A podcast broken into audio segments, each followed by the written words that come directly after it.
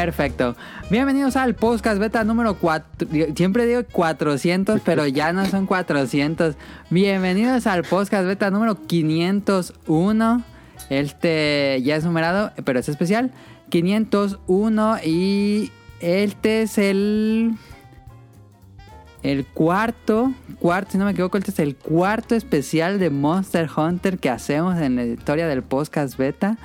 Eh, va a ser un programa especial de Monster Hunter, todo va a ser relacionado a Monster Hunter, entonces eh, esperemos que les guste el programa y si no les gusta Monster Hunter eh, y si les gusta el podcast beta, pues esperemos que les guste, si no, pues muchísimas gracias. este... Eh, a ver, voy a dar eh, primero a los invitados. Tenemos a, a Ryun Jun, ahora sí regresó Ryun Jun. Algo que no dije en el 500. Hubiera puesto la cortinilla como en película de Marvel. Ryun Jun will return. Y mm, aquí está Ryun Jun. Oh, muchísimas gracias por invitarme. La verdad es de que si no les gusta Monster Hunter o más bien no se han acercado todavía a, a la saga, yo sí les recomiendo que se avienten este podcast porque ahora sí tenemos muchísima, muchísima información que compartirles. Y yo creo que parte de esta información les puede como que empezar a despertar el interés, al menos para que lo prueben. Eh, la ventaja es de que ahorita ya hay muchos recursos para que ustedes prueben el juego antes de comprarlo. Entonces, pues igual y, y sí, sí les recomiendo que le den una buena oportunidad a este podcast. Ahí está Rion desde Japón y tenemos el regreso. Este es un remake HD del episodio que tuvimos hace muchos años. Tenemos a Rob Sainz de Langaria y de Showtime Podcast de nuevo en el podcast beta.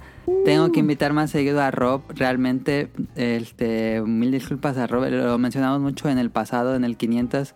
Aquí tenemos a Rob desde Culiacán. Muchas gracias. Un honor y un placer estar nuevamente en compañía de ustedes dos. Lo que no sabe el público que nos escucha en este momento es que en realidad nosotros tres somos como que el triángulo de las Bermudas, pero de Monster Hunter. Así tenemos, eh, ustedes no saben, Rion también lo tiene, él en físico, nosotros en virtual, la credencial honorífica de vendedores de Monster Hunter aquí en México. Entonces, sí. como bien dijo mi hermano, mi hermano de este Rion Jun, no se lo pierdan. Puede que no les interese Monster Hunter, pero escúchenos. Probablemente sí. los podamos convencer y picarles la curiosidad para que eh, lo prueben, aunque sea un poquito y nuevamente agradecido por estar en presencia no nada más del gigante que es Mili Ninja, sino no. del, ah, ¿cómo decirlo? Prácticamente es un enviado de Dios al cielo, a Ryonjun. Digo, a la tierra, ¿no? Pero es la misma también, para el cielo y para la tierra, para todos tiene.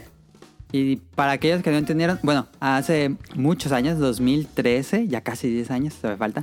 Este 2013 hicimos un programa especial de Monster Hunter donde yo invité a este Ryunjun y a Robsen. Entonces tenemos, quise hacer de nuevo ese programa con los mismos invitados, aunque creo que en ese sí estuvo Daniel y Tonali, ahora no nos van a acompañar.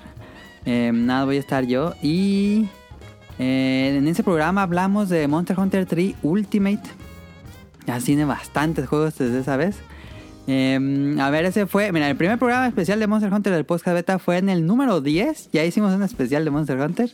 Imagino que hablamos del 2G. Después hicimos el segundo que fue con invitados, que fue el de ustedes, 2013. Y en 2017 hicimos otro especial de toda la saga de nuevo cuando salió Monster Hunter World. Y otra vez es otro especial de toda la saga eh, de, de, Monster Hunter y por supuesto de Monster Hunter Rise que acaba de salir. Ya con impresiones y todo eso, ahora sí que va a irse hasta el final porque vamos de lleno de todo lo que, lo que faltó entre esos lapsos y pues vamos a darle un repaso a toda la serie. Este va a estar bueno, Monster Hunter especial 501. Eh, tenemos la sección de qué jugamos en la semana, pero hemos estado jugando Monster Hunter Rise. ¿Alguien jugó otra cosa que no sea Monster Hunter? Yo intenté. A ver. Yo intenté porque ustedes han de saber que eh, tenemos copias de reseña para Outriders, que salió también esta, esta semana. Ah, sí. Pero muy curioso con Outriders es que yo creo que el, el hecho de haberlo regalado Microsoft en, la, en Game Pass lo está matando porque es un juego en línea y estuve 10 minutos intentando iniciar sesión y nada más no pude, así que bien puedo decir que intenté jugar Outriders, Yo vi pero muchas no pude. quejas en Twitter de eso, ¿eh? de que la gente no puede entrar a los servidores. No, yo ya sabía desde que dijeron lo van a regalar en el Game Pass. Dije, no, no, no, va a ser imposible entrar. De hecho, me pareció bastante curioso que, que yo pude entrar el viernes, pero el sábado ya no pude. Yo el viernes entré y yo sé que no voy a poder, es el, primer, es el día de lanzamiento, va a estar toda la gente adentro. Y ¡pap! entré a la primera intentada, ni siquiera batallé. Y ahora en la tarde que dije, bueno, voy a jugar para tener algo que, que platicar precisamente en el podcast beta, pues eh, no, no se pudo, pero les puedo platicar a grosso modo lo poquito que he jugado, que fue lo del demo más o menos, si es que les interesa un poquito Outriders. Es, la pregunta es, ¿es como Gears of War con Destiny? Algo así, pero es más, ¿te acuerdas aquel juego de, creo que era de Tecmo, que salió por allá en la época del PlayStation 3? que quería ser como el Gears of War, pero como medio alien. No sé si te acuerdas. Ah, sí. Uno bien raro. ¿Cómo se llama? Sí, sí, de Que tiene como una estética así toda pegajosa y. Sí, como, como de alien. Demonio, ajá, de aliens, demonios, cosas así. Pues mira, es como un punto medio porque sabemos que son como que escalas, ¿no? Escala como. Va a sonar feo, pero va. Es, es real. Es como que la escala de lo ranchero está el Cerro Ranchero, luego en algún punto para el, público del podcast de beta que esté en sus términos, ¿no? Y luego llega un punto donde el rancherismo llega al Gears of Y luego más adelante de ese rancherismo está el de este juego que ahorita no recuerdo cómo se llama. Pues bueno, más o menos se, se, sitúa entre medio de esos dos puntos de rancherismo. El juego está pues el pasado, este Bullet Hell, estaba bien ranchero también. El Bulletstorm, pues mira, sí, fíjate, ah, sí, cierto. Es, es, como Bulletstorm, pero como que más dos. Ok. pero yo creo que hicieron muy bien en el haber llegado al acuerdo con Microsoft para que lo regalaran en Game Pass, porque yo creo muy personalmente que el precio que lo están queriendo vender probablemente sea una venta muy difícil de hacer, porque es un juego que se siente, se ve, pero no se juega como un juego de Play 3. Es muy divertido de jugar, pero se nota muy arcaico y se nota que es el primer juego de este tipo que quiere hacer People Can Fly y aunque sí le salió técnicamente, les falta todavía un poquito de no sé qué para llegar a ser, escucha bien, lo que Destiny 1 fue.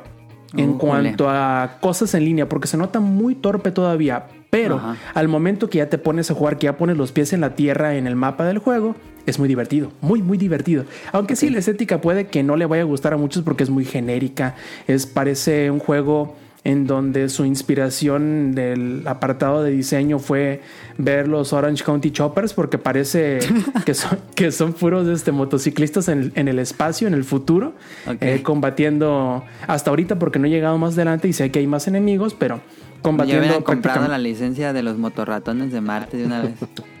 Buen punto y no sabemos si en el futuro pueda llegar, pero eso pudo haber sido una muy buena estrategia de, de mercado. Aún así les digo, no lo descuenten, bajen el demo, van a poder jugar como que las primeras como 6, 7 horas del juego. Ya sabes que los juegos de Square Enix por lo general tienen demos muy, muy eh, generosos. Y en el caso de Outriders no es la excepción. Es, un demo bastante amplio. Puedes jugar las primeras horas de todas las clases. Y prácticamente es el primer cacho, el primer trozo del, del, eh, del juego. Y ya se van a dar cuenta que la primera impresión que da el juego es muy mala en cuanto al opening, porque es un opening completamente diferente a lo que en realidad trata el juego. Los primeros 20 minutos del juego son, eh, son como los primeros 15 minutos de la película de Monster Hunter. Ya luego empieza lo que en realidad es la película. Entonces algo así pasa con Outriders.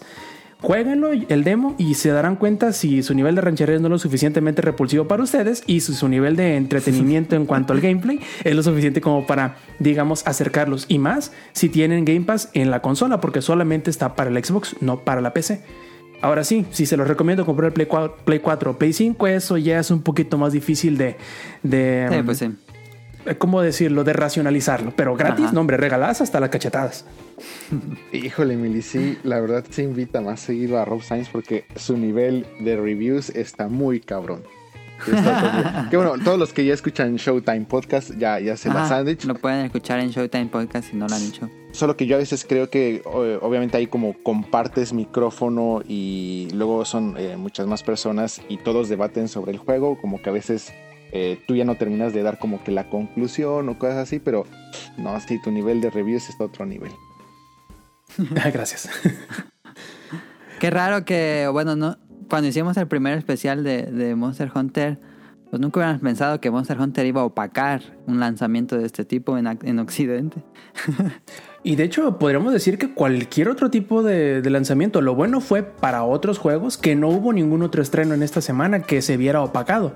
Este, en el sentido de, de Outriders, pues bueno, tuvo el beneficio de que como no salió en, Xbox, por ejemplo, pues el hecho de que lo hayan regalado en el Game Pass le dio toda la visibilidad necesaria como para que sea el éxito aparente que lo es, debido a que pues no pude jugar yo en todo el día. Supongo que hay mucha gente jugando y qué bueno. Se lo merece. Es un juego muy divertido. Y no un cuello de botella ahí bien raro.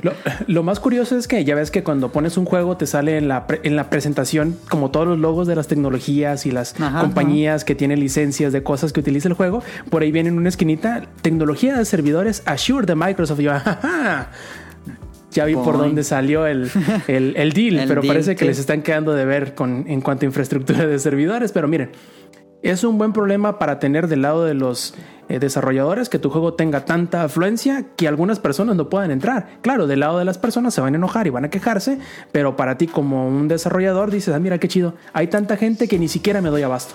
Ojalá que pues esa gente que no pudo regrese, porque luego yo creo que sí va a haber muchas gente que dice, nah, ya no, no lo voy a probar. En Japón la tuvieron muy sencilla. Este, pues Switch realmente domina, era su lanzamiento fuerte no hay PlayStation 5, eh, realmente otra consola pues ni existe, entonces en nada, o sea, Nintendo no iba a sacar obviamente nada a competir contra un Monster Hunter, ninguna otra compañía que lo iba a hacer, entonces pues técnicamente este, esta semana o este periodo sí era exclusivamente para, para Monster Hunter, no, no había nadie que, dijera, ah, vamos a competir, la ver si sale. Balan Wonderland que le fue terrible esa cosa. Pero Balan Wonderland nunca ha leído bien, ¿eh? En ningún momento, ni cuando se lanzó, ni cuando salió el demo, y menos ahorita que salió. Sí, no. Yo creo que esa, probablemente va a ser el peor lanzamiento del año, quién sabe. no los retes, por favor. Em, bueno, vámonos ahora sí. Ah, no sé si Rion haya jugado algo. Eh, no, eh, yo quería jugar, eh, porque aquí ya se lanzó la, la edición internacional de eh, Yakuza, eh, conocida ya como Laika Dragon. Pero ah, dije, no, ni, le va a poner atención, ni lo va a jugar como, como se debería en el Play 5. Entonces eh, lo estamos dejando para después, para el ratito. Así que no, fue exclusivo Monster Hunter. Pues ahora sí, cuando los invité, bueno, cuando invité a Rob en el, en el anterior, no, todavía no existía Beta Quest, pero vámonos al Beta Quest.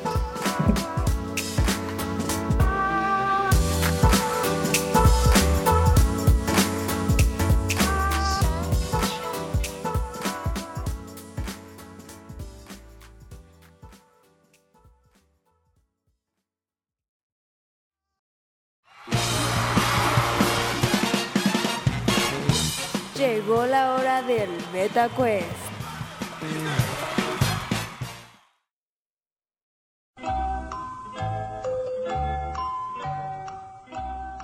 Que bueno, creo que Rob escucha el podcast, entonces ya creo que ya tiene una idea de qué pasa aquí. Voy a darles preguntas, por supuesto, de Monster Hunter. Rápido, eh, haciéndome quedar mal, hombre, chinga. Vamos a ver qué tan fans son. Son preguntas, no tan. Creo que son preguntas bastante básicas de, de Monster Hunter. Em, entonces, vamos a la, primera para calentar, ni siquiera tiene opciones, las demás sí tienen opciones. Esta no tiene opciones porque es muy fácil. Es, del primero que sepa, diga, dice yo. Eh, la pregunta es, ¿cómo se llama el pueblo de Monster Hunter Freedom 2? Yo. A ver, Rob. Ah, no, espérame, estoy pensando del Portable Tour. Pero diré algo nada más para no quedarme callado. Este... Ay, güey. Eh, Yukumo, yo sé que no es, pero. No, no, es, es de la de Puerta Voltaire. Por eso te estoy diciendo, estaba pensando en el Puerta Voltaire. Yo sé, yo sé. Pero ¿Poke? ¿Poca? Poke, Poke, Poke Village. Sí, punto para Rion, el pueblo nevado de Monster Hunter Freedom 2. Ah, la que sigue es con canción. Déjenme les pongo la canción. Híjole. Me había olvidado. Voy a ponerles esta canción, voy a poner un extracto de la canción y ustedes, bueno, cuando termine el extracto voy a dar las opciones de qué monstruo pertenece. Déjenme lo abro para ver si no tiene comercial de Coppel. No. Entonces, aquí va, le subo el volumen, ya saben, pongo un extracto y después le doy las opciones y ya ustedes escogen. Aquí va la canción.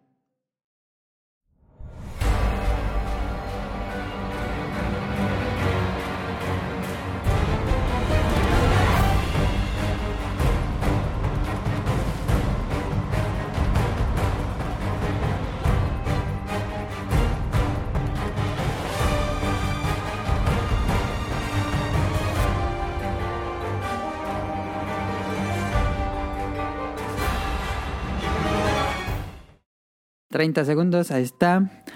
Eh, las opciones son Tigrex, Sinogre, Braquidios o Narga Kuga. ¿A qué monstruo pertenece esa canción que escucharon? Yo sé, yo sé. Ok, este. No, pero los dos, si quieren responder los dos. Ah, Braquidios. Ok, de Rion dice, dice Braquidios. ¿Tú, Rob? Yo también, porque creo que es la que menos tengo presente de los cuatro que mencionaste. Ok. Y la respuesta es. Sí, es Braquidios, correcto. Eh, que no sale en Rise, lástima, gran monstruo.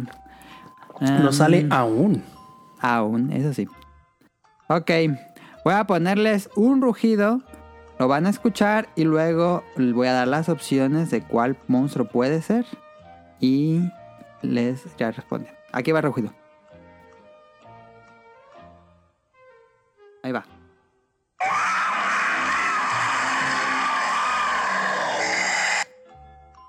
Ahí está. Ya sé, ya sé cuál es, tengo dos, dale.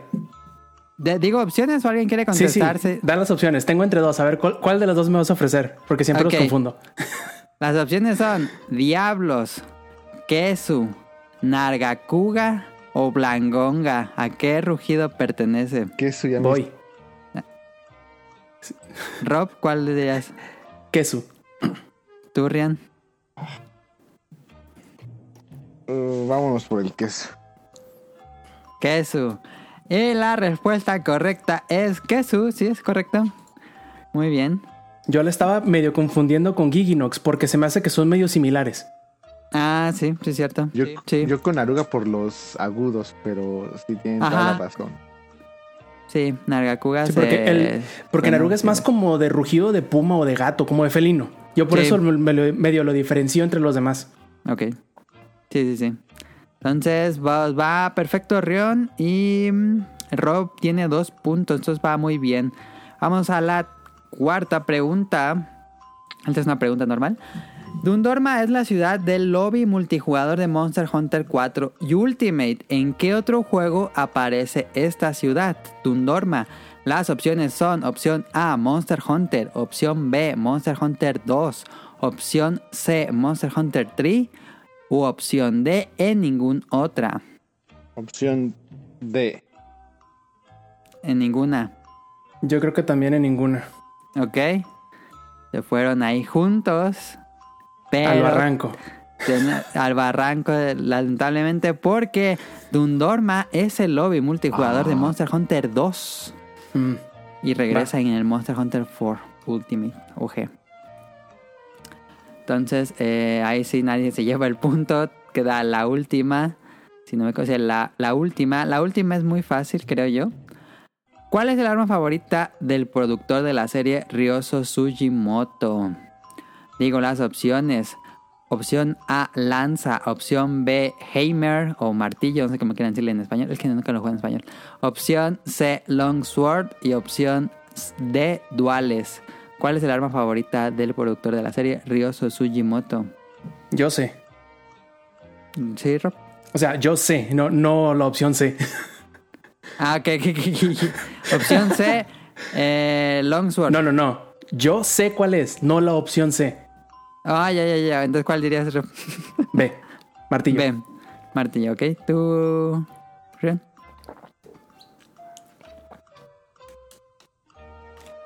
Ah, pues me voy a ir por duales. Duales. Y la respuesta correcta es martillo, Heimer. Se empata Empate. esto. Pero sabía que se iba a empatar y tengo un desempate. Eso es trampa. A ver. Última pregunta, ahora sí. ¿Qué tipo de monstruo es Nargacuga? Estas son las opciones. Flying Wyvern. Opción A. Fly- op- eh, opción B. Brood Wyvern. Opción C. Fanged Wyvern. Opción D. Elder Dragon. ¿Qué tipo de monstruo es Nargacuga? Flying Wyvern. Yo digo que C. Eh, Rob dice C y Rion dice Flying Wyvern, ¿no? Ok. Y la respuesta correcta, alguien sí latinó, es a Flying Wyvern. Y yo volte- volteando hacia arriba. ¿Tiene alas? Fangirl Sí. Wyvern son los que son como. mm, Como lobo, creo, ¿no? Y como Ajá. oso. Como lobo y oso. Pero sí, este Nargacuga está clasificado como Flying Wyvern. Entonces el Betacue se lo lleva Rion Jun, que no lo dijimos al inicio, pero Rion Jun tenía la página de Monster Hunter México. Yo lo conocí por ahí, ya lo habían dicho en algún otro programa. Sí. Que de hecho, justamente. yo también te, te conocí gracias a eso. Y ya nos empezamos a, a seguir en Twitter y todo eso. Y ya nos pusimos como furbis cuando los ponías uno frente a otro a, a comadrear de, de Monster Hunter. Y, De Monster Hunter, sí. Em, para sentirnos hipster únicos y, especiales cuando todavía no era tan popular la serie en Occidente. Entonces, pues ahora sí ya acabamos el beta quest. Vamos a empezar el tema principal que va a ser todo el programa. Vamos a. Primero, primer contacto con la serie. Vamos a hablar de nosotros con la serie, cuál fue nuestras primeras interacciones y todo eso. Después vamos a irnos un repaso por toda la serie para aquellos que, que apenas van entrando a Rise o apenas le entraron en Monster Hunter World. Vamos a dar un repaso de todos los que le lo que pues se saltaron o no jugaron. Si quisieran conocer todo este recorrido que ha tenido la serie Eh, vamos a dar datos y todo eso eh, juego por juego. Y vamos a ir por generaciones que son cinco y ahora con, co- y vamos a terminar con Monster Hunter Rise. Ya opiniones del juego lo vemos con lo que llevamos. Vamos a seguir con spin-offs y vamos a tener el futuro que sigue para la serie y así sería todo el, el programa. Es un programa ambicioso, pero vamos a empezar ahora sí con el especial de Monster Hunter. Hija.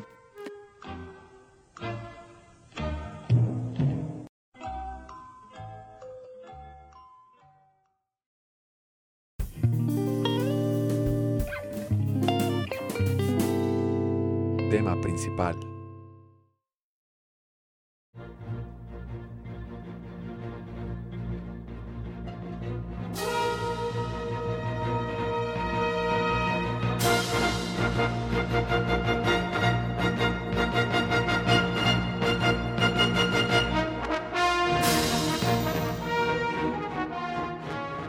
17 años de cacería, pues vamos a, como todos los programas especiales que hacemos siempre con invitados, que es un tema en específico. Primer contacto, eh, ¿cuál fue su primer juego? Bueno, su primer contacto con la serie, no necesariamente que lo hayan jugado, sino cómo conocieron la serie, en qué año fue y si fue algo que les llamó la atención o fue una recomendación de que ustedes no sabían ni que existía esto, alguien más se lo recomendó y por supuesto cuál fue su primer juego e incluso si lo jugaron no les gustó y luego otro juego ya capturó su atención en la, en, en la, en la serie. No sé quién quiere empezar. Rob, por favor. Yo, híjole, eh, no recuerdo bien ahorita, así, así de bote pronto, tendría que buscarlo, creo yo que debo tener por ahí la revista, pero creo que la primera vez que conocí Monster Hunter fue en una reseña de Electronic Gaming Monthly. No recuerdo si el primero fue precisamente el primero, o si reseñaron el, y el primero que tuve conocimiento fue del 2. Entonces, ay, si fue el primero, el 1, luego reseñaron el 2 y me lo recordaron e intenté conseguirlo. El problema es que si bien recordarán y lo platicaremos más adelante muy seguramente, Monster Hunter al inicio era un juego súper formulaico y súper cabezadura, muy metido en sus rollos de que tienes que hacer las cosas de una manera tan específica que si no tenías a alguien quien te medio mostrara cómo se hacían las cosas, era muy difícil que le pudieras entender. Entonces lo intenté, me acuerdo muy bien, intenté con la con el espada y escudo, intenté con la espada larga, que si no me falla la memoria fue en el Pero, 2 donde se ¿Fue presentó. el, primero de Play 2 o el de PSP? el de Play 2. Ah, tú jugaste de Play 2, a ese nunca lo tocó. Ujú. Entonces, era muy formulaico, tanto que te digo, si no me falla la memoria y no lo estoy inventando, no, no me está saliendo el efecto Mandela. Creo recordar que en el 2 era tan formulaico que tenías que equiparte el cuchillo para descarnar para luego poderle rascar a los enemigos que matabas. Sí, creo que sí. Entonces, ¿cómo, ¿cómo te enterabas tú de eso sin tener una guía, siendo tan obtuso como el juego era originalmente? Y la verdad fue que era tan difícil o no tan complejo o tan confuso que en realidad terminó perdiéndome. Te voy a ser sincero. Ajá. Lo jugué, lo intenté, jugué como unas 8 o 10 horas. Dije, la verdad, no entiendo ni madre. Y pues hasta aquí queda por la paz. Y ese fue mi primer contacto, tanto de conocer como de jugar. ¿En qué año fue? La verdad no me acuerdo. Habrá sido por allá de 2006, 8, no recuerdo. Por allá, pero por aquel entonces fue más o menos. Fue hace muchísimo tiempo. No es cierto, espérame, fue antes, porque 2006 y 8 ya estaba en la universidad. En la universidad ya estaba jugando el, el Freedom Unite. Tuvo El- que haber sido como en 2005, 2004, si no me que falla. El juego, el 1 salió en 2004 para Play 2. Por allá fue 2006, yo creo. Ok. Y después, ¿cuál fue el que te ya hizo fan? Ya te hizo click. El que ya me hizo clic fue Freedom Unite, porque yo tenía un este, PSP. No recuerdo por qué fue que lo tenía, pero lo tenía. y, y en ese momento había salido el 3. Y recuerdo muy claramente que salió un video. No recuerdo en específico de qué era, pero eh, fue en Kotaku. Creo que había sido del bailecito del prancing, del, Ajá, bailecito ajá, ajá. trip típico. Y era como un highlight reel como el que ahora hacen, pero de aquel entonces, como en 2000, ¿qué fue que salió el, el tri? ¿2006? ¿2000? Digo, ¿2008? ¿9? ¿Por allá? 2008, creo. A ver, aquí lo tengo. Eh, 2010, el Hunter x Hunter 3 para Wii. Ah, pues más o menos. Y me acordé, dije, ah, sí, cierto, Monster Hunter. Me acuerdo que alguna vez lo intenté jugar y ahí fue donde le entré finalmente. Y, y creo que tú está, estarás muy consciente de lo mucho que batallé porque lo jugué a solas en aquel entonces y aquella versión no tenía multiplayer en línea. Entonces, Ajá. no sé cuántas veces intenté, pero mis, mis este, paredes fueron primero el Blangonga.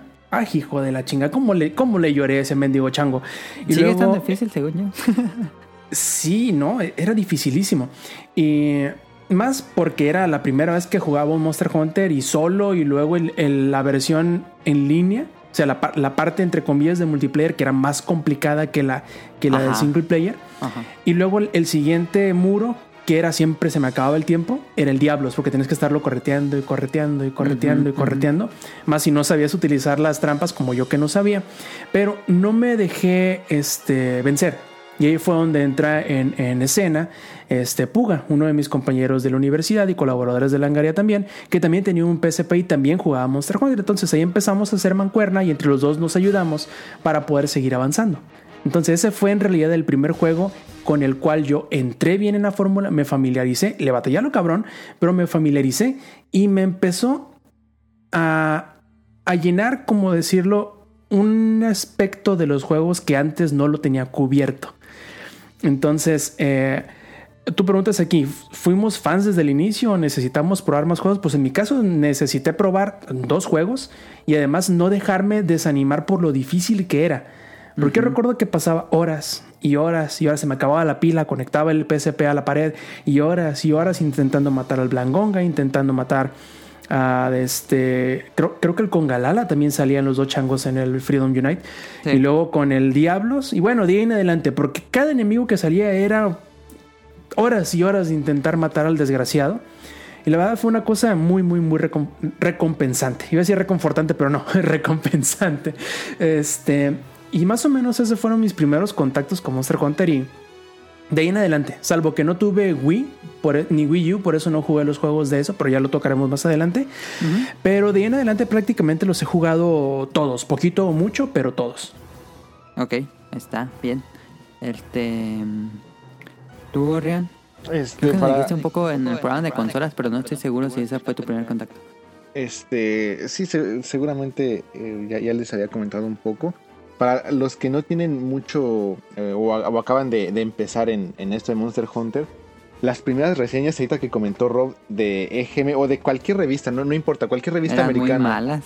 o medio americano que reseñara Monster Hunter eran malísimas. O sea, Sí. eran calificaciones de que si era eh, calificación 0-10, eran juegos que se iban 3, 4, cosas así. O sea, eran juegos terriblemente calificados. Alguien normal que usaba algún medio, alguna revista para basarse en esto, para comprar un juego, definitivamente jamás iba a entrar a jugar Monster Hunter porque no había forma. La, la crítica lo odiaba. Los, eh, me parece que los medios mexicanos también los reseñaron. También les fue eh, terriblemente mal. Y bueno, esa era un- una gran contra que tenía la, la franquicia en, en América. Eh, a mí Sí. ya me habían invitado a jugar el primer eh, Freedom, o sea, para, para PSP. Lo llegué a probar con unos amigos, porque realmente eran dos amigos los que lo jugaban. Este, entonces, en algunas reuniones que hacíamos, eh, me decían, mira, pruébalo. Y ya lo, lo jugaba. No, no se me hacía ninguna mecánica interesante. La curva de dificultad era terriblemente inclinada, muy, muy inclinada.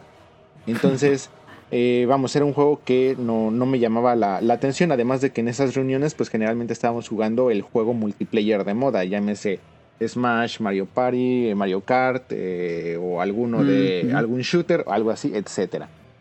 Entonces, para nada pasaba por mi mente y fue hasta que me envicié con. eh, bueno, ya, ya venía enviciado de Final Fantasy XI, eh, todos estos juegos este, MMORPG, que yo seguía con un hambre de algún juego cooperativo, colaborativo, donde tuvieras que adoptar un rol y otras personas otro rol para, para un fin común. Eh. Después de venir de tanto eh, juego eh, competitivo. Y justamente mi amigo ya sabía, ya había saltado a Monster Hunter Freedom 2. Y estaba, me acuerdo que en ese entonces pues, usábamos ya Messenger, MSN Messenger.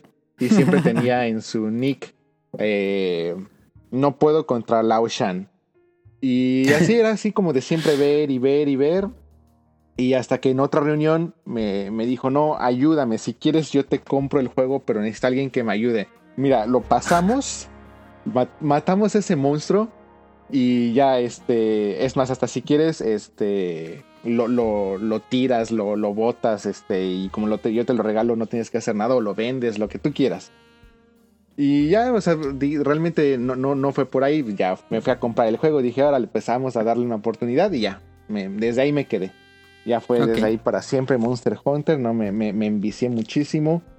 Eh, sí, esa curva que también habla Rob, o sea, a mí yo me acuerdo que a mí hasta el Bulfango, eh, si era, si era Buldrom, Bulfango, no, era Bulfango y Buldrom. Bul- Bull Ajá, es el grandote. Ajá. Yo me acuerdo que el Bulldrum, eh, justamente en la cima de la montaña, eh, me daba unas rastrizas, pero así, tamaño llorarás. Eh, y, y me emociona mucho eso, porque yo decía, o sea, yo me acuerdo, yo me acuerdo que yo sufría con un Bulldrum. Y que en ese entonces, pues también eh, eran todavía otros, otros códigos, el daño que te hacía, las armaduras que traías, todo eso. Era, era, era- eran otros códigos, pero bueno, aún así yo recuerdo las, las rastrizas que me metía. La otra vez hablando con, con Mili Ninja, estábamos recordando justamente al Plessy. Entonces, ah, sí, me, me da muchísima, muchísima nostalgia. Pero bueno, eso es, digamos que fue mi, mi verdadero inicio entre el Portable, que realmente ese no lo tuve, pero fue la primera vez que tuve un Monster Hunter en mis manos, y el Portable 2, que ya fue el que oficialmente compré y que ya de, a partir de ahí le di. Bueno, de mi parte, eh, la primera vez que yo conocí de Monster Hunter, recuerdo muy bien, en un Cybernet, ya ves que en, el programa de Cybernet, que, bueno, espero que también lo dan en Latinoamérica, en este programa de videojuegos daban, siempre terminaba el programa con, un, con los créditos y los créditos daban un cinema de algún juego. Y recuerdo mucho que dieron el, el opening de Monster Hunter 1 de Play 2, dieron el, el video como créditos en Cybernet. Dije, ¿qué es eso? Se ve increíble. Y se me quedó taladrado en la cabeza ese video. Y pues así como que creo que quería ver más de nuevo ese video que jugar realmente el juego. Eh, nunca intenté conseguir el juego para Play 2. No, yo creo que era medio difícil en su momento, no tengo idea, porque nunca lo vi, la verdad, que lo vendieran. Hasta eh, que lo anunciaron para PSP. Yo recuerdo que había comprado ya un PSP y lo anunciaron para América. Y veía videos en GameSpot y decía, no mames, se ve increíble ese juego. Y según yo, es el del video que vi hace años. Y, y si hiciera ese, este. Y fue de esperarlo con ansias hasta que saliera en, en Occidente el Monster Hunter Freedom. Y recuerdo que, bueno, la tiendita que, que donde compraba yo los juegos aquí en Morelia, les hablaba y les hablaba por teléfono para preguntarles si se había llegado Monster Hunter porque yo tenía pues ahí en las revistas y en la página de internet decía cuándo salía el juego. Entonces, y en cuando, cuando llegó la fecha, yo empecé a hablarles y hablarles y hablarles hasta que trajeran el juego. Hasta que por mí me dijeron, sí, ya lo tenemos. Puede ir por él y empezar a jugar. Yo no sabía ni qué me esperaba. Yo nada más quería ver dinosaurios y dragones y derrotarlos. Em, yo realmente no tenía ni idea. Dije, pues yo lo quiero jugar porque se ve muy bonito, pero no tenía idea de cómo se jugaba. Y la primera vez que lo puse dije, ah, es como Fantasy Star Online. A mí me recordó mucho, así de inmediato a Fantasy Star Online porque yo fui muy fan de Fantasy Star Online. Y dije, ah, entonces dije, no, ya valió esto, esto va a ser adictivísimo. Y sí, ahí comencé a jugar y jugar y jugar. Teníamos un PSP, se lo prestaba a Tonali, él también tenía su archivo y no teníamos dos. Creo que debíamos haber comprado otro, pero hasta mucho después compramos otro PSP. Y luego llegó Daniel y su hermano André. Y era de. Pues parecía crack. eh, eh, ellos jugaban así, se perdía dos horas, tres horas uno. Y ya se empezaban a pelear para que le tocaba al otro. Y así hasta que ellos compraron su propio PSP, le compraron el Monster Hunter. Y pues ya la adicción de estar jugando en cooperativo. Porque eso creo que era en esos juegos pues era toda la onda estar jugando cooperativo. Sí sentí muy mágico la primera vez que jugué cooperativo em, porque veía a otro jugador en la misma pantallita eh, haciendo otras cosas, eso me emocionó mucho. Eh, mi Me tope sorprende, como- oye. Cu- Sí. Cual adictos, a, cual adictos a la heroína se compartían hasta la jeringa. Sí, sí, yo- sí, sí, ándale, algo así. Y ahí sí tengo una Y mi pregunta. primer- Perdón. Sí, sí, sí, O sea, eh, eh, pero en desde el momento en el que tú los evangelizaste a Monster Hunter, o sea, fue inmediatamente aceptación, nunca hubo así un rechazo de su parte de, híjole, es que esto, desde que, vamos, no es lo mío, o ahora, otra cosa que se me hace también muy curiosa. Yo en ese entonces, en, en mi punto de desconocimiento 100% de Monster Hunter, que no sabía de su existencia, yo hubiera visto las gráficas así como en un Cybernet, eh, yo jamás hubiera dicho, ah, se ve bonito. No, no, no era tan fan de la estética de primera impresión. O sea, como Es que era el cinema, impresión. ¿no? El que- del que hablas tú, Adam. ¿Qué Sí, será? era el cinema el- con el que inicia el juego. Ah, Ya, ya, ya. No, ese es otro boleto, ¿eh? Sí, Completamente. sí, sí, sí, sí, sí. Pero ya después cuando vi en GameSpot cómo se jugaba, bueno, como pedacitos de gameplay y casi casi pasa- pasaban siempre las escenas de... ¿Se acuerdan que había videos de ecología que Ajá. ponían a los monstruos en su entorno? Esos siempre eran los videos que veía. Y yo pensaba, pues, que dije, pues va a ser como un hack and slash o algo así, pero realmente no tenía idea. Y respondiéndote, em, que curiosamente se lo presenté a Daniel y André. No sé si fue más por la mm, moda de que estaban jugando por primera vez con un PSP. De que se engancharon de volada ese juego. Así lo entendieron de volada. Dijeron, a ver, hago mi personaje, caso estos monstruos y me puedo hacer este equipo. Y ya. Y ahí se quedaron pegados. Era de que estaba el PSP todo el día pegado a la pared. Y uno jugaba y los otros, los- nosotros estábamos haciendo como otra cosa, como Smash o algo así, como decías tú.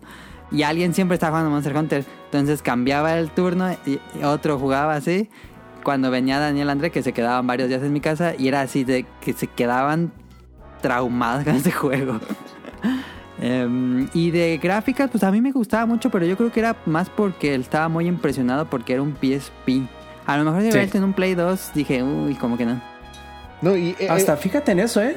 Yo creo que no se veía tan feo en el Play 2. Y, y tomando en cuenta lo que dice Ryun Jun de que eh, la diferencia entre el cinema y el gameplay, creo que en aquel entonces, a diferencia de ahorita que se intenta hacer un, a veces un, un CGI o un cinema display que se parezca lo más similar al gameplay, pero un poquito mejor.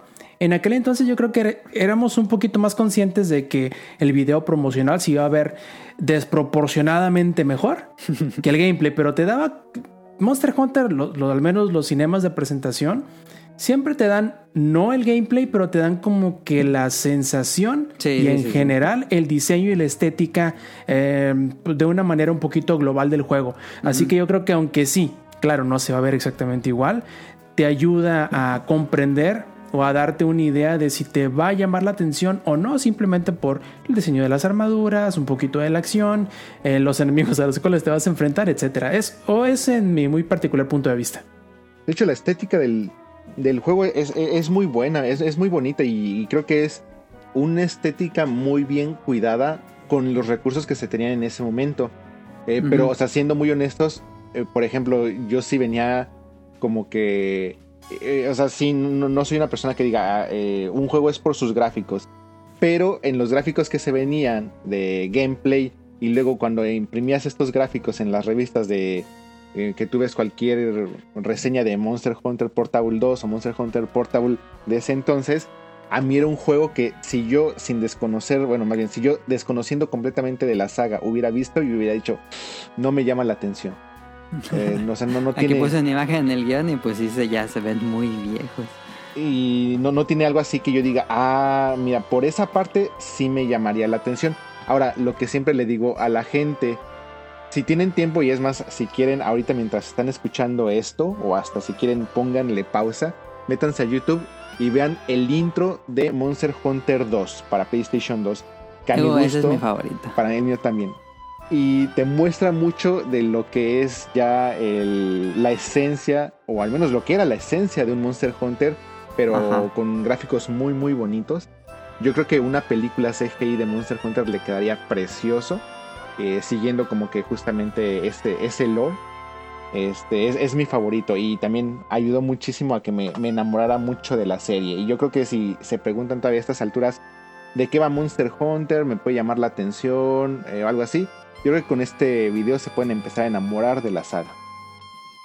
Es muy bueno. Yo me acuerdo de ese video porque eh, ya estábamos completamente adictos a la serie y pues terminamos así jugando un resto del el Freedom y luego fuimos a la casa de Daniel y dijimos, no, ¿qué más? ¿Qué más hay de la serie? ¿Qué más? ¿Qué más?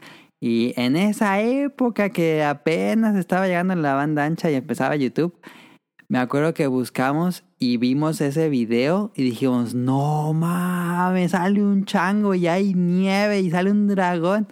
Mm, Nos fascinó y luego ya fue probar los siguientes juegos.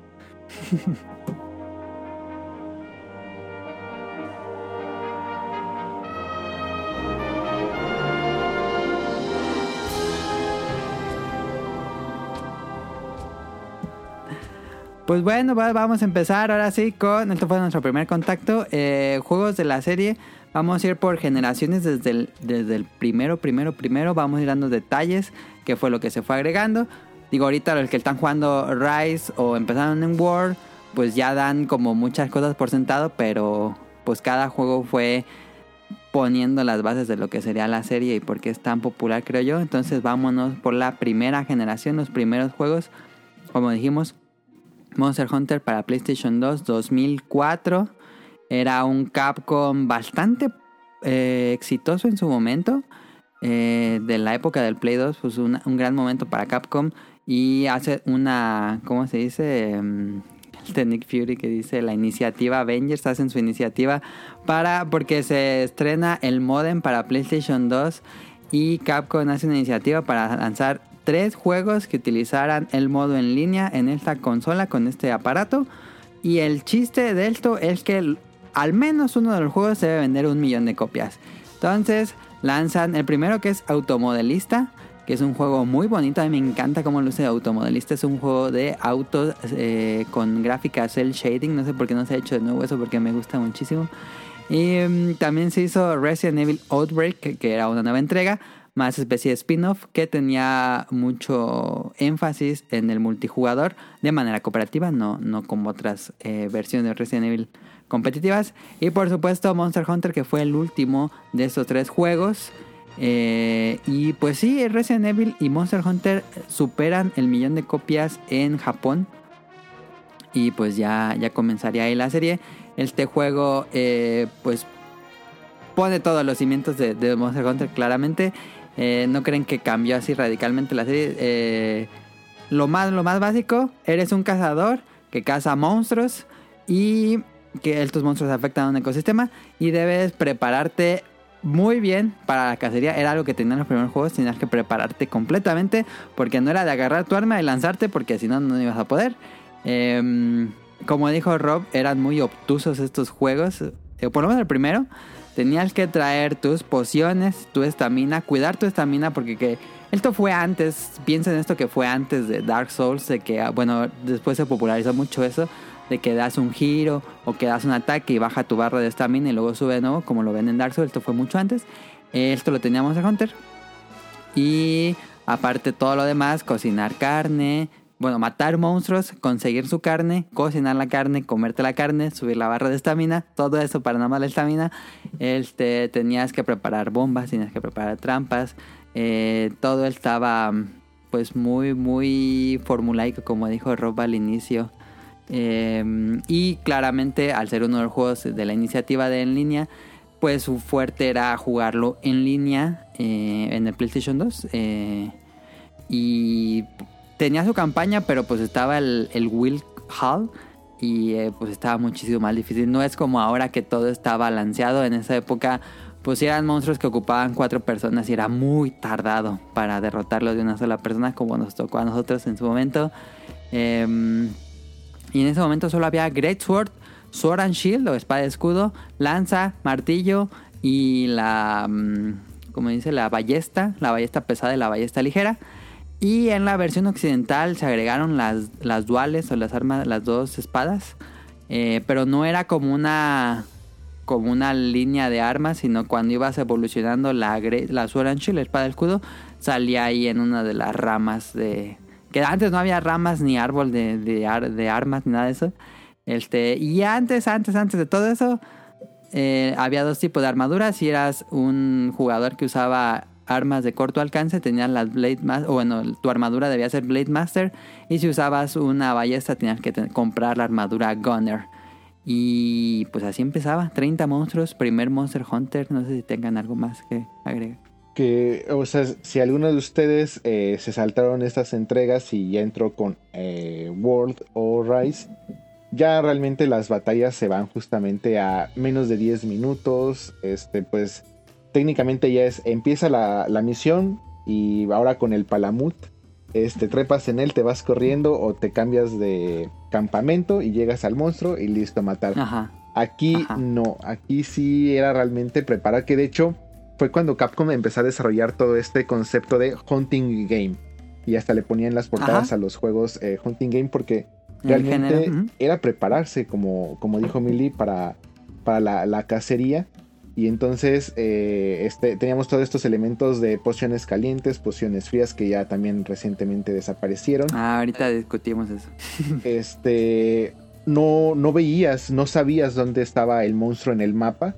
Entonces tenías que eh, estarlo buscando. Tenías elementos para poderlo encontrar. Cuando lo encontrabas tenías eh, otros elementos como una paintball que era eh, aventarle una Ajá, bola de ajá. pintura para marcarlo en el mapa. Y que no se te olviden porque si no tenías que estarlo buscando cada que se escapaba. Y ahora también ya no tenías tantos compartimentos y menos en el primero no tenías tantos compartimentos. Yo no lo jugué de lanzamiento, pero después me hice, me hice de él para, para poderlo probar. Y no tenías, eh, creo que nada más tenías dos líneas de, de Sí. espacios, o bueno, dos. eh, Sí, dos, Dos dos, páginas. dos como hojas. Ajá. Para llevar este ítems, lo que te limitaba muchísimo. O sea, tenías que llevar muchas cosas para preparar esta cacería. Entre trampas, entre estas bombas, entre localizarlo y todo eso. Y obviamente Las piedras para afilar, piedras para Ajá. el cuchillo para rascar, bueno, Picos, los... eh, la- las, redes, para los Ajá. bichos, los este las cañas con línea para pescar, bueno, Ajá, ajá, no, ajá.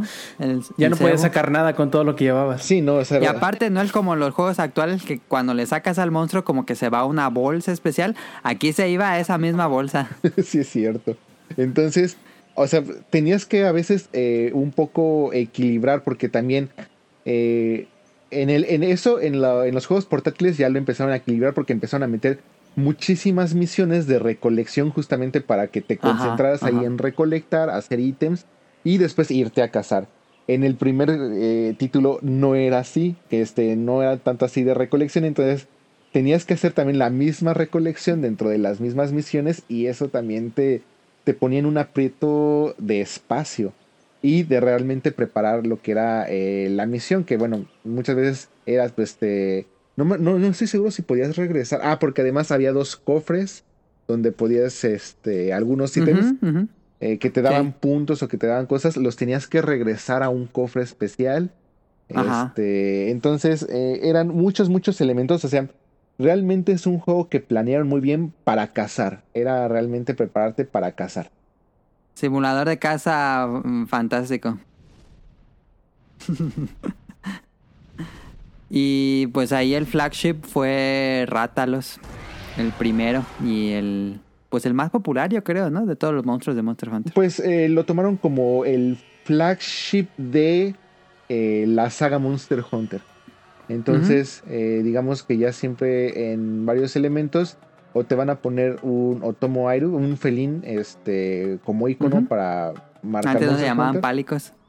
O eh, como el monstruo concepto que es Rátalos, que si no mal recuerdo, Rátalos y Ratian son los únicos monstruos que han aparecido en todas las sagas de Monster Hunter.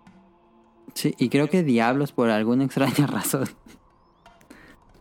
No, pero en el 1 salía solo Monoblos, ¿no? Ah, creo que sí, O ¿verdad? fue, o fue en el 2 donde al nada más revés. Monoblos, pero no Diablos. Algo así. Hay Yo me acuerdo que en uno, uno sí. salía Mono y no Diablos. Ajá, ajá.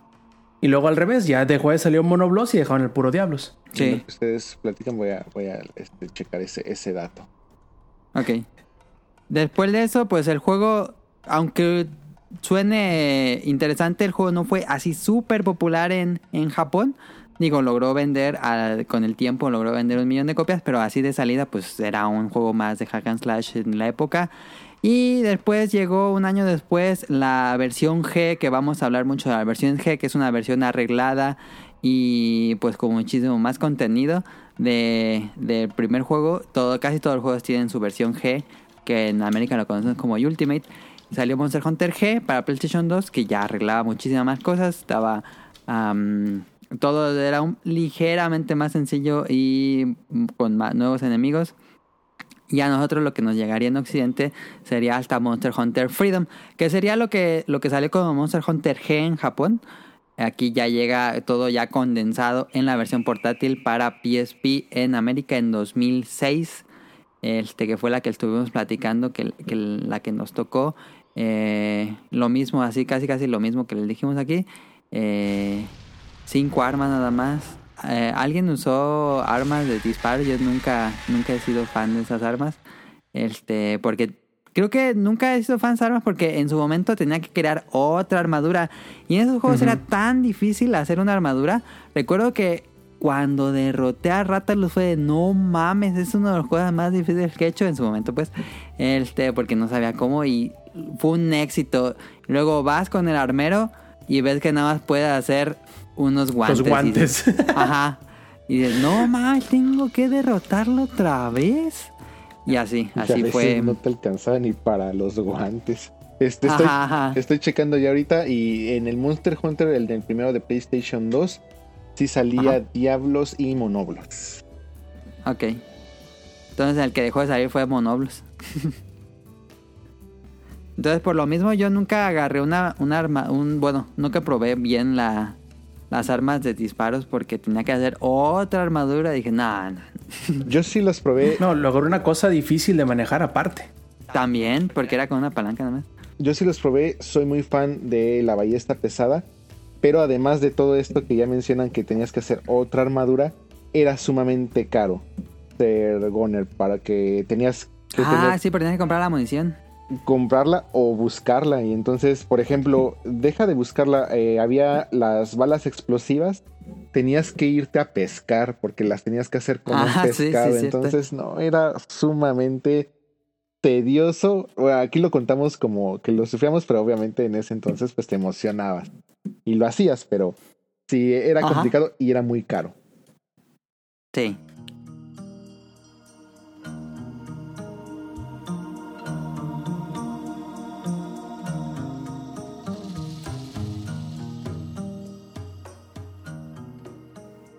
Ok, eh, está Monster Hunter Freedom en 2006, el que nos llegó a Occidente, que le fue, yo recuerdo la reseña en IGM en español, y pues muy mal, yo así bien emocionado lo compré todo, y luego compré la revista y dije, lo reseñaron bien mal, a mí me gusta.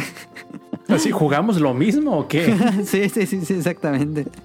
Em, entonces, pasamos ese mismo año, 2006, sale Monster Hunter 2, así como lo, como escuchan 2, no, no tú, 2 se llama, es una como una tradición que medio se perdió de ponerle como los nombres en, en español. Eh, y este salió de nuevo para PlayStation 2. Eh, tenía de flagship monster, si no me equivoco, a Kushala Daora, que era ya un Elder Dragon. El 1 tenía de Elder Dragon a Fatalis, pero solo salía en línea, o sea que eso sí, pues en Occidente no nos tocó. Y también tenía la Ocean, que son Elder Dragons. Esos sí tenían los de PSP. Y el Kirin. 2 ya tenía muchísimos más. el- bueno, entre comillas, muchísimos más Elder Dragons. El primero tenía también a Kirin.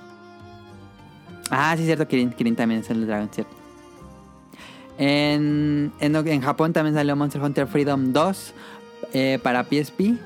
Y bueno, Monster Hunter Portable 2, no sé por qué no le puse Freedom, pero es Portable. En, en Japón es Portable y acá en América, por alguna razón, es Freedom. Freedom.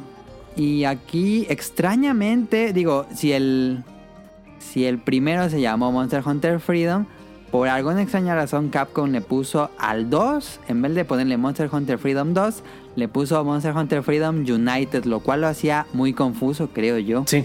Yo siempre pensé que el Freedom United era el Freedom 2 tal cual. Ok.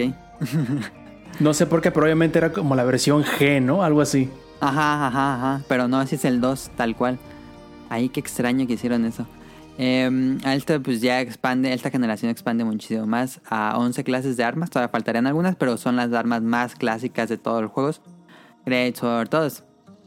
Después tuvimos decoraciones ya que le puedes poner eh, estas como gemas a tus armas o armaduras que le dan ciertos efectos que me recordaba un poco a Diablo. Em, y van, conforme van creciendo las generaciones, vamos, van a- vemos nuevos monstruos que son las Fanged Beasts, como este Plangonga, que es este chango, y los Carapeson, que son estos eh, cangrejos. Caracoles gigantes, ujú. Ajá.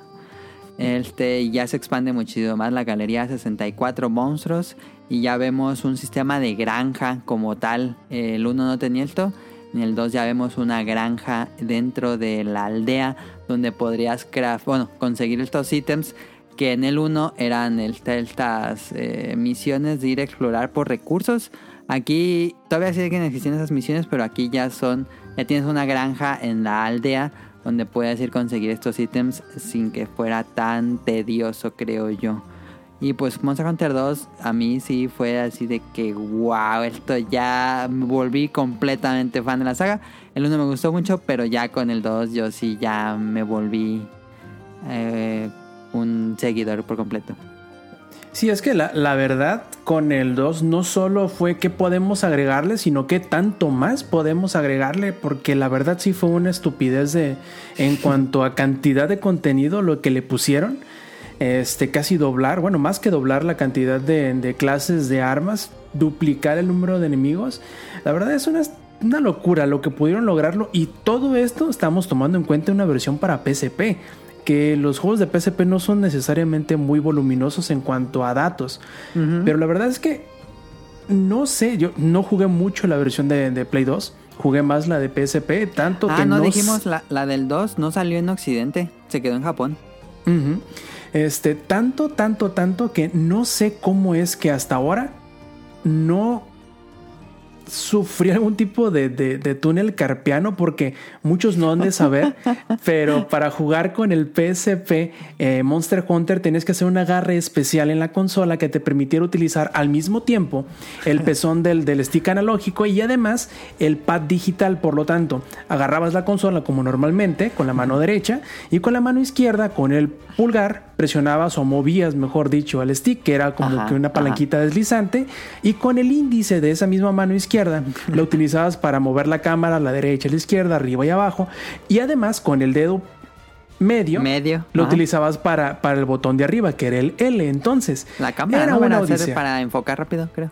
Y para sí, pues el. L para vol- voltearlo hacia enfrente, ¿no? Entonces, era una de estar agarrando de una forma medio rara. Yo creo que la la- la estamina del jugador se medía en cuánto tiempo podías aguantar sin que la mano se te, se te entumiera, se te engarrotara. y era una odisea total, la verdad. Y no sé cómo en aquel entonces, porque yo creo más que nada era por el diseño de la consola que aunque sí, se tuvo que adaptar la forma en cómo se utilizaba para poder emular o tener la el otro stick para mover la cámara, pero yo creo que es testamento del buen diseño que tenía el PSP, que aún siendo un, una portátil, digamos, tan vieja, no sea tan incómodo, o al menos a mí nunca me pareció tan incómoda como me parecen, este, me parecieron el 3DS, el DS e incluso el Switch para jugarlo. Yo no puedo jugar con los Joy-Con, son una lo siento mucho, amigos. Pero se me hace que es una porquería de control para mis manos. Yo no puedo jugar con esos controles. No, no, es no, o sea, imposible. Monster Hunter no se puede jugar en portátil. O sea, le- la parte de los dos, como le llaman, gatillos, eh, está imposible. Si tienes manos relativamente grandes, está imposible. O sea, yo desde el demo lo juego con Control Pro. Porque no, no, Ajá, no se puede. estamos hablando de sí, sí, sí. Y, Sí. y la verdad es que ese Freedom Unite es una maravilla. Es, es hora de que yo sigo pensando que es alguna clase de brujería que pudiera meter tantas cosas. No, y En un luego juego el que de PSP. sigue. el que Así sí. es. Em, ah, no lo puse, sí lo puse. No lo puse. Ah, Freedom United es el. El que aquí salió el. A ver, ya me equivoqué. Porque salió Monster Hunter Freedom 2 o Freedom United. Aquí Igual sale el puro. Freedom Unite. Porque era Monster Hunter 2, Monster Hunter Portable 2 y luego Monster Hunter Portable 2G, que aquí fue el Freedom Unite según No, creo recordar. Pero O sea, eh, fue. Para PlayStation 2 salió Monster Hunter 2. Luego para PSP salió Monster Hunter Portable, que aquí fue Monster Hunter Freedom. Monster Freedom, Hunter ajá. Portable 2, que aquí fue Monster Hunter, Monster Hunter Freedom 2. Y después Monster Sí, Hunter. Portable 2G, que aquí fue Monster Hunter Freedom Unite. Freedom Unite, sí, cierto, sí me equivoqué. Entonces, eh, aquí llegó primero Monster Hunter Freedom 2 y luego Freedom Unite, que es el que dice Rob, que no, ese tenía contenido a lo bestia. Pero yo fíjate que eh, en el 2 era, jugamos tanto Freedom 2, pero tanto que nos lo acabamos y todo con, con Daniel. Dijimos, ¿qué más, qué más, qué más, qué más? Y entre los foros de esa época, alguien o una, una serie de traductores habían hecho un parche para que el ISO del 2G ya estuviera en inglés y podrías, podías pasar tu archivo de Freedom 2 y dije Daniel no mames ya existe esto y fuimos y le pusimos el chip al PSP Em, y le pusimos el, el ISO de Monster Hunter Freedom 2 bueno Monster Hunter Portable C- 2G que era el que jugábamos. Ya después yo conseguí el Freedom Unite pero ese ya pues nada más para tenerlo ahí en la colección. Pero yo el que jugué fue la versión esa traducida que, que estaba, iban subiendo actualizaciones y al final quedó bastante, bastante, bastante bien esa traducción eh, de fans del 2G que nosotros lo jugamos un poquito antes porque estábamos desesperados porque queríamos más y más y más y más. Y ese fue el que del Monster Hunter que más jugué, yo creo. Yo creo que es también. Bueno, en el Monster Hunter Freedom 2 es donde llegué a hacer más horas. Yo creo que con todos mis amigos desde entonces que, que jugaban Monster Hunter, porque sí, es que era, era brutal el, la forma desesperada en la que queríamos, y todos queríamos eh, o necesitábamos cosas diferentes. Entonces, a ver, vamos por, por esta misión y luego por la tuya y luego por la ¿Y tuya. cómo lo hacían? ¿Por turnos o se ponían a farmear un monstruo? Eh, realmente era por turnos, o sea, bueno, generalmente procurábamos por turnos. Y ya conforme ya empezaban a caer así, a dormirse y cosas así, pues ya los que quedaban, pues era así de... eh, ya le empezabas a rogar al otro, oye, es que nada más me falta una garra, ándale, vamos Ajá, ajá, por ajá. otra más. Y, y yo luego te ayudo en este, tres seguidas. Bueno, órale. Y ya era como... Sí. Como te, te ponías de acuerdo principalmente, pero sí, sí me acuerdo mucho de lo del parche. De hecho, este, había justamente un blog de toda la gente que estaba eh, colaborando con, con la traducción, porque también fue una eh, traducción colaborativa. Ajá. pero yo nunca lo quise hacer porque yo nunca quise tener un una consola, una consola chipeada, pero mis amigos, eh, hubo unos que sí, sí le entraron también a, a la traducción del, del 2G y la verdad sí era la envidia porque, por ejemplo, yo moría por probar al Naruga eh, o un Nargacuga en, en inglés. Sí, porque en la, en la versión traducida se llamaba Naruga, así tal cual. Ajá, este... Ah, perdón. Y ya luego lo, lo traducieron a Nargacuga. Es que el nombre japonés es Naruga Kuruga. Entonces... Ajá, ajá. Este, no, yo estaba así impresionado, yo ya quería probarlo y es que decía, no, está bien padre, o sea, el diseño me gustaba mucho, Eh, me acuerdo que salía el Lipnock, este, el, Yama- Ajá, que era de Frontier. el Yamatsukami, que no me acuerdo si se llama así. En... Muy raro, es un monstruo muy raro, es como un pulpo que nunca volvió a salir hasta, hasta Monster Hunter en China. Y, y yo estaba así encantado, este, y decía, ah, estaba así como Bob Esponja de no lo necesito. Y sí, yo creo que fue de las pocas veces que yo sí pensé seriamente chipear una consola nada más por eso. Y hasta Yo no me aguanté, dije, no, ya. yo hasta importé justamente este 2G. El- la consola edición especial del 2G. Este. Que fueron de mis primeras consolas que ya empezaba justamente ya a importar. Y ahí, entonces y ahí tenía el juego. Pero como mi save era del americano. Ah, porque para eso podías pasar, obviamente, tu save del Monster Hunter Freedom al Monster. ah, perdón, del Monster Hunter, Monster Hunter Freedom 2 a Monster Hunter Unite. Freedom 2 Unite. Lo podías pasar, podías pasar tu save. Y lo mismo pasaba con su equivalente en japonés, pero no podías hacer como que el cambio entre versiones americana-japonesa. Entonces, Ajá, ajá. si yo quería probar mi versión eh, del 2G japonesa, Era empezar de cero. así es. Entonces dije, no. Y Rion Jun como, como el de GTA San Andreas, ¿no? Oh shit, here we go again. no, mira, ni, ni por mucho que, que amo el juego, dije, no, o sea, es que eran muchísimas horas. Estábamos hablando de más de Eran como 500 180, horas. 200 horas. Más, eran más de 500 horas. ¡Hala! No, yo no. Cuando yo lo pasé llevaba como unas 200 horas, yo creo. Y es que sí, sí era, sí era una enfermedad total. Y me acuerdo que hasta nos corrieron de. Bueno, no nos corrieron, pero bueno, ahí es en pe- el pequeño chismecito que seguramente a Nao le va, le va a gustar. No, me corrieron, no- nos expulsaron del grupo donde jugábamos porque era un grupo Nintendero 100%. Y pues ahí Ah. tienes a todos jugando el Smash, el Card, todo eso. Y un grupito así al fondo con su PSP. Entonces, este, ya era así como que, bueno, vamos a hacer esta reunión, pero si van a venir a jugar PSP nada más, pues mejor ni vengan. Y fue así como que, uh, ya nos corrieron. Sí, hicieron su propio grupo de Monster Hunter. no, pues ya nosotros ya nos reuníamos para jugar y todo esto, pero sí, fue, fue, fue el, fue el boom ese Monster Hunter. En esa época, cuando pusimos el parche y todo, empezamos a jugar. Y desbloqueamos el modo G, que yo no tenía, o bueno, cuando el nivel G, que, que es como empezar de nuevo el juego, pero con nuevos ítems y mucho más difícil.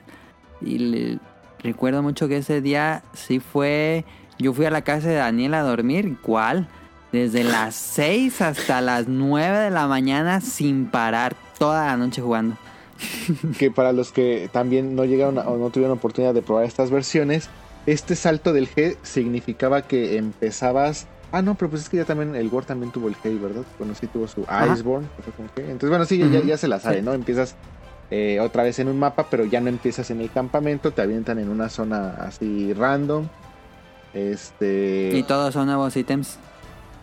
todos son nuevos, sí. Bueno, el que Hay ya nuevos niveles sí, sí, de, sí. De, de cosas que de tienen los enemigos. de rareza, ajá. Sí, ya los monstruos ya están mucho más, mucho más OP, cosas así, entonces eh, es una nueva, eh, una nueva dificultad, si de por sí, en, en ese entonces sí era una verdadera eh, pasada, porque el juego ya era de por sí difícil y todavía lo hacías más difícil, eh, pues sí, se, se volvía muy, muy enviciante. Sí, fue un blow mind para mí, porque yo no tenía idea de que pasaba eso. Cuando llegamos, que derrotamos a... ¿Cómo se llamaba este? Que era un carapecio gigantísimo, que era como Lao Shan. El, Ay, no me acuerdo cómo. ¿El ermitauro?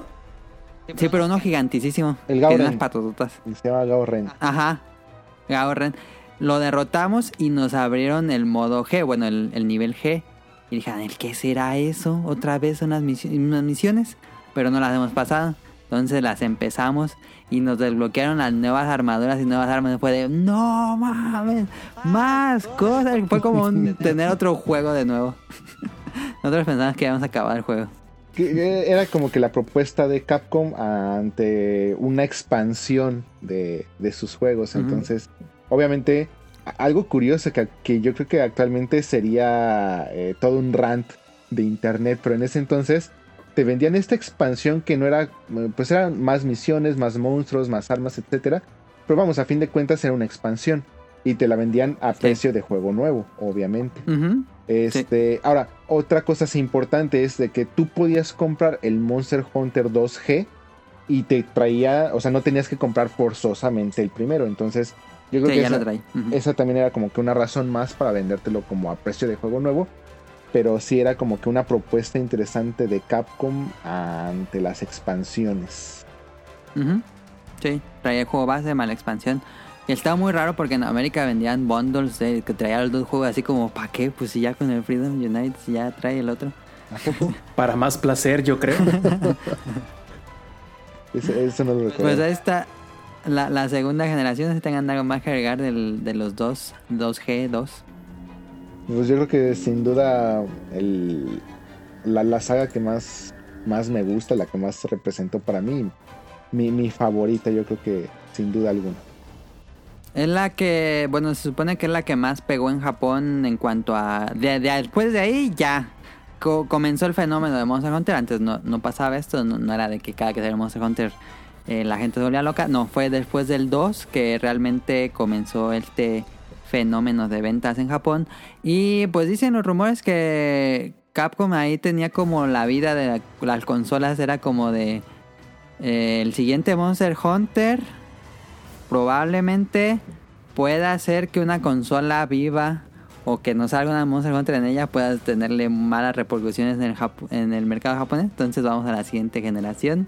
Y sí, Ah. oye, Melinda, Sí, y sí, antes sí. de que brinques al siguiente, como para darle contexto a la gente que a lo mejor en aquel entonces no seguía un poquillo lo del mundillo de los juegos, Monster Hunter eh, Portable 2G, que es el Freedom Unite, en Japón vendió tanto y por tanto tiempo que, sin temor a exagerar, era el juego que siempre estaba como el más vendido en Japón sin importar qué saliera. Si salía, vamos a poner un Final Fantasy o un Dragon Quest, la semana en que se estrenaba este juego nuevo, le bajaba al segundo puesto y al siguiente semana volvía otra vez Monster Hunter. No sé, en realidad, a lo mejor Ryonju nos sepa dar un poquito más de perspectiva ya que él ha vivido allá tanto tiempo. Pero ¿cómo- no sé cómo es esto posible, porque vamos a suponer que Monster Hunter 2G salió en 2009, eh, Portable 2G quiero decir, salió en 2009, y la siguiente, la siguiente versión portátil salió hasta en 2010, pero en realidad Monster Hunter desde el 2007 que salió el Freedom 2, estuvo constantemente como lo más vendido desde 2007 hasta 2010, hasta que salió el siguiente portátil fue que dejó de venderse. Y digamos que bien, porque de todas maneras aparecía como en cuarto o en quinto lugar, ahí estaba otra vez el, el Portable 2G, como quién sabe. No sé si en realidad la gente lo compraba nomás porque sí, para tapizar su pared con diferentes copias de, del mismo juego, o cómo es que lograba vender tanto. No, no, la verdad es que no me cabe en la cabeza cómo es esto posible. Agotó PlayStation PSP en Japón, o sea, algo que hasta ese entonces no... Si no hubiera sido por ese juego, pues no creo que hubiera despegado en Japón PSP. Ni, ni de chiste. Agotó y no solamente agotó el PSP, lo bundlearon en cantidad de veces, al menos en Japón, gracias a Monster Hunter y este, principalmente Monster Hunter Portable 2 y Monster Hunter Portable 2G. Le sacaron N cantidad de ediciones de colores cuando salió la versión Slim. Eh, siguieron bundeando la versión Slim con Monster Hunter Portable 2G de una manera impresionante. O sea, es que era casi, casi. Muchas, muchos japoneses yo creo que llegaron al punto de: si yo compro eh, un PSP es porque voy a jugar Monster Hunter. Y esa es la única función. O sea, es comprar casi, casi. El aparatito se llama Monster Hunter, no se llama PSP. Yo compro Monster Hunter, Monster y ya- Hunter Machine. y ya, ya viene ahí el aparatito para que lo juegues, que es un PSP. A, a tal Pues grado, así, conmigo fue eso, ¿eh? ¿No, Con- ¿no les pasó a ustedes lo mismo? Si anunciaban Monster Hunter, tenías que comprar la consola. a tal grado No tanto así, pero sí. de que salió Monster Hunter, o sea, se anunció Monster Hunter 3 para Wii, eh, que si no mal recuerdo fue, salió en 2009, y se Ajá. seguía vendiendo Monster Hunter Portable 2G, con PSP y Ujú. todo, de una manera impresionante. Y hasta más. Entonces era así, eh, fue, fue realmente el fenómeno, o sea, fue cuando realmente Japón definió, eh, Monster Hunter es un fenómeno aquí y empezó ya a generar yo creo que un poco de, de ruido y cierto, cierta intriga yo creo que en el mercado occidental, porque me acuerdo que ahí sí se hizo mucho esfuerzo por tratar de propagar un poco más Monster Hunter 3 en América. De hecho, Sí, una campaña de marketing más agresiva. mucho más agresiva. Entonces, ahí fue donde yo, eh, yo creo que todos empezaron a decir, oye, pero es que todos los juegos anteriores están bien mal calificados y a nadie les gusta y, o sea, ¿qué, qué pasó? ¿Y no vendían bien? No, ni a pesar de eso, como que se empezó a mover bien, porque yo creo que todavía seguía, por ejemplo, Monster Hunter 3 es ah, todavía un peldaño que a mí me causa mucha intriga dentro de Monster Hunter, porque yo creo que fue un momento de, de experimentar un poco en la saga. Pero Ajá. yo creo que también mucha gente en Occidente empezó Monster Hunter en Monster Hunter 3. O sea, el- Sí, Sí. mucha, mucha, mucha gente empezó en Tri. porque ya empezaron a decir, ¿sabes qué? Este, no sabemos por qué esto es un fenómeno en Japón, pero es un fenómeno en Japón, así que este, tú juégalo, porque es un, un grande en, eh, en Japón. Y ya pues mucha gente dijo, ah, pues vamos a ver, vamos a probarlo. Y así empezaron a darle una oportunidad al Tri.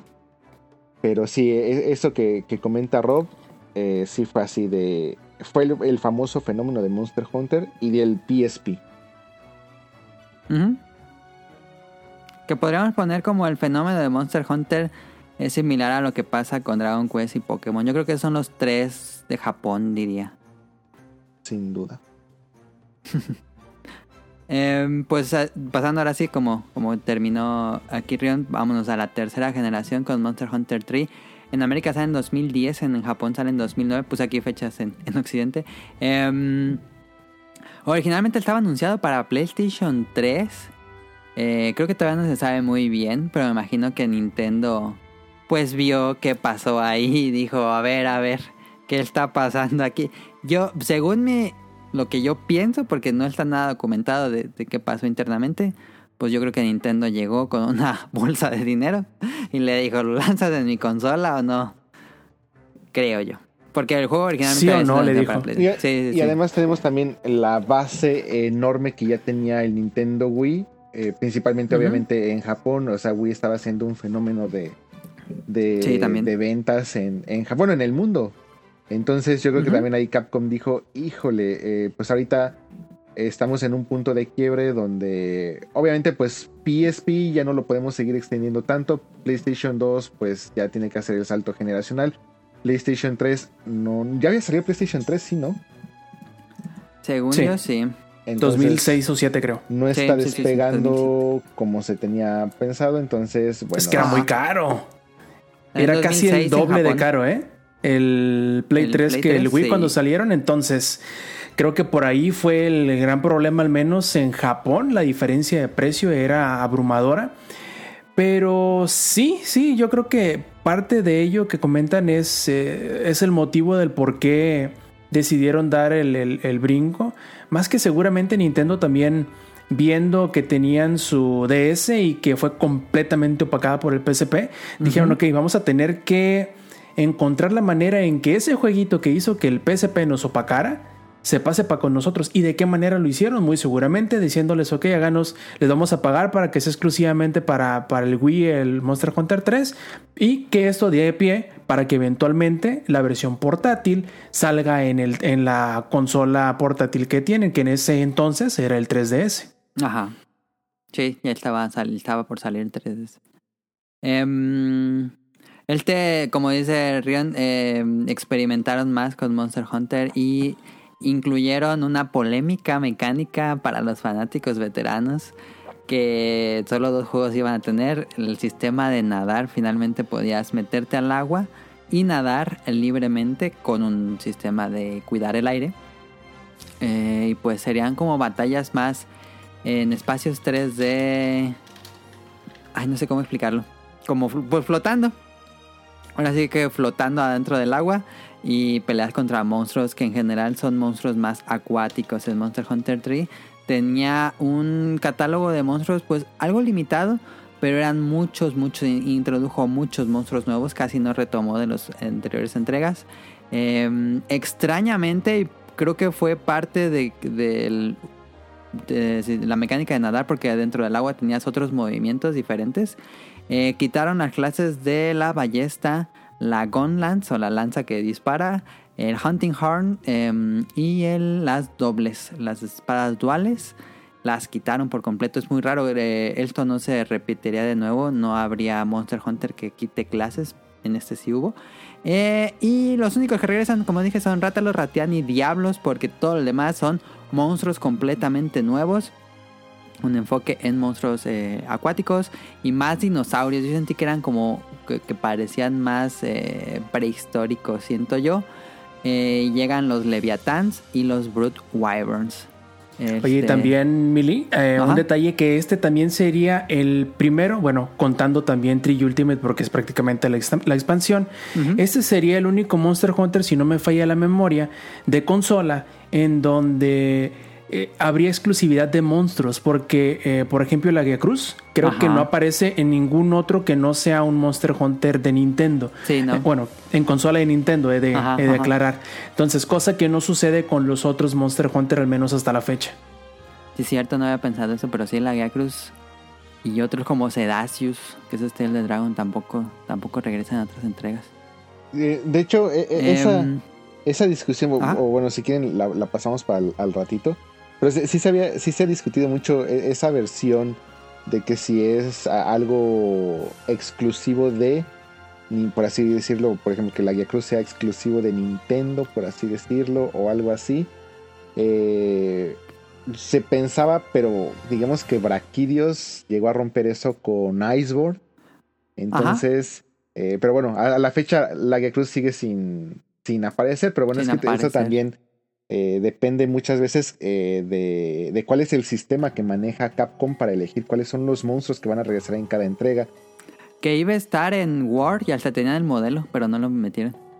Lo que pasa es de que ese modelo, eh, cuando lo, exp- lo, lo mostraron para una presentación técnica de Ajá. Iceborne, si no mal recuerdo, y justamente antes de iniciar esa demostración técnica, dijeron, eh, esa demostración técnica es con la Guía Cruz y de una vez les decimos, la Guía Cruz no va a salir en Iceborne. Y todos nos quedamos Ajá. así de, ¿what? Pero no, no, vamos, no, no sé, no, no lo entiendo. ¿Les gusta Monster Hunter 3? ¿Lo probaron? Yo lo jugué, no- pero tú lo haces- muy poquito. Ok, ok, ok. No, no fue... ¿De qué te alineó? ¿De que él estuviera en Wii o que se sintiera muy diferente? Sí, es que te, eh, yo nunca tuve Wii, entonces eh, jugué, eh, ¿qué será? Unas 4 o 6 horas más o menos. Eh, pero ese fue el problema, pues que como no estaba en una consola que yo poseyera, entonces Ajá. obviamente que no lo jugué más de lo que me permitían en donde sí tenían la consola y el juego.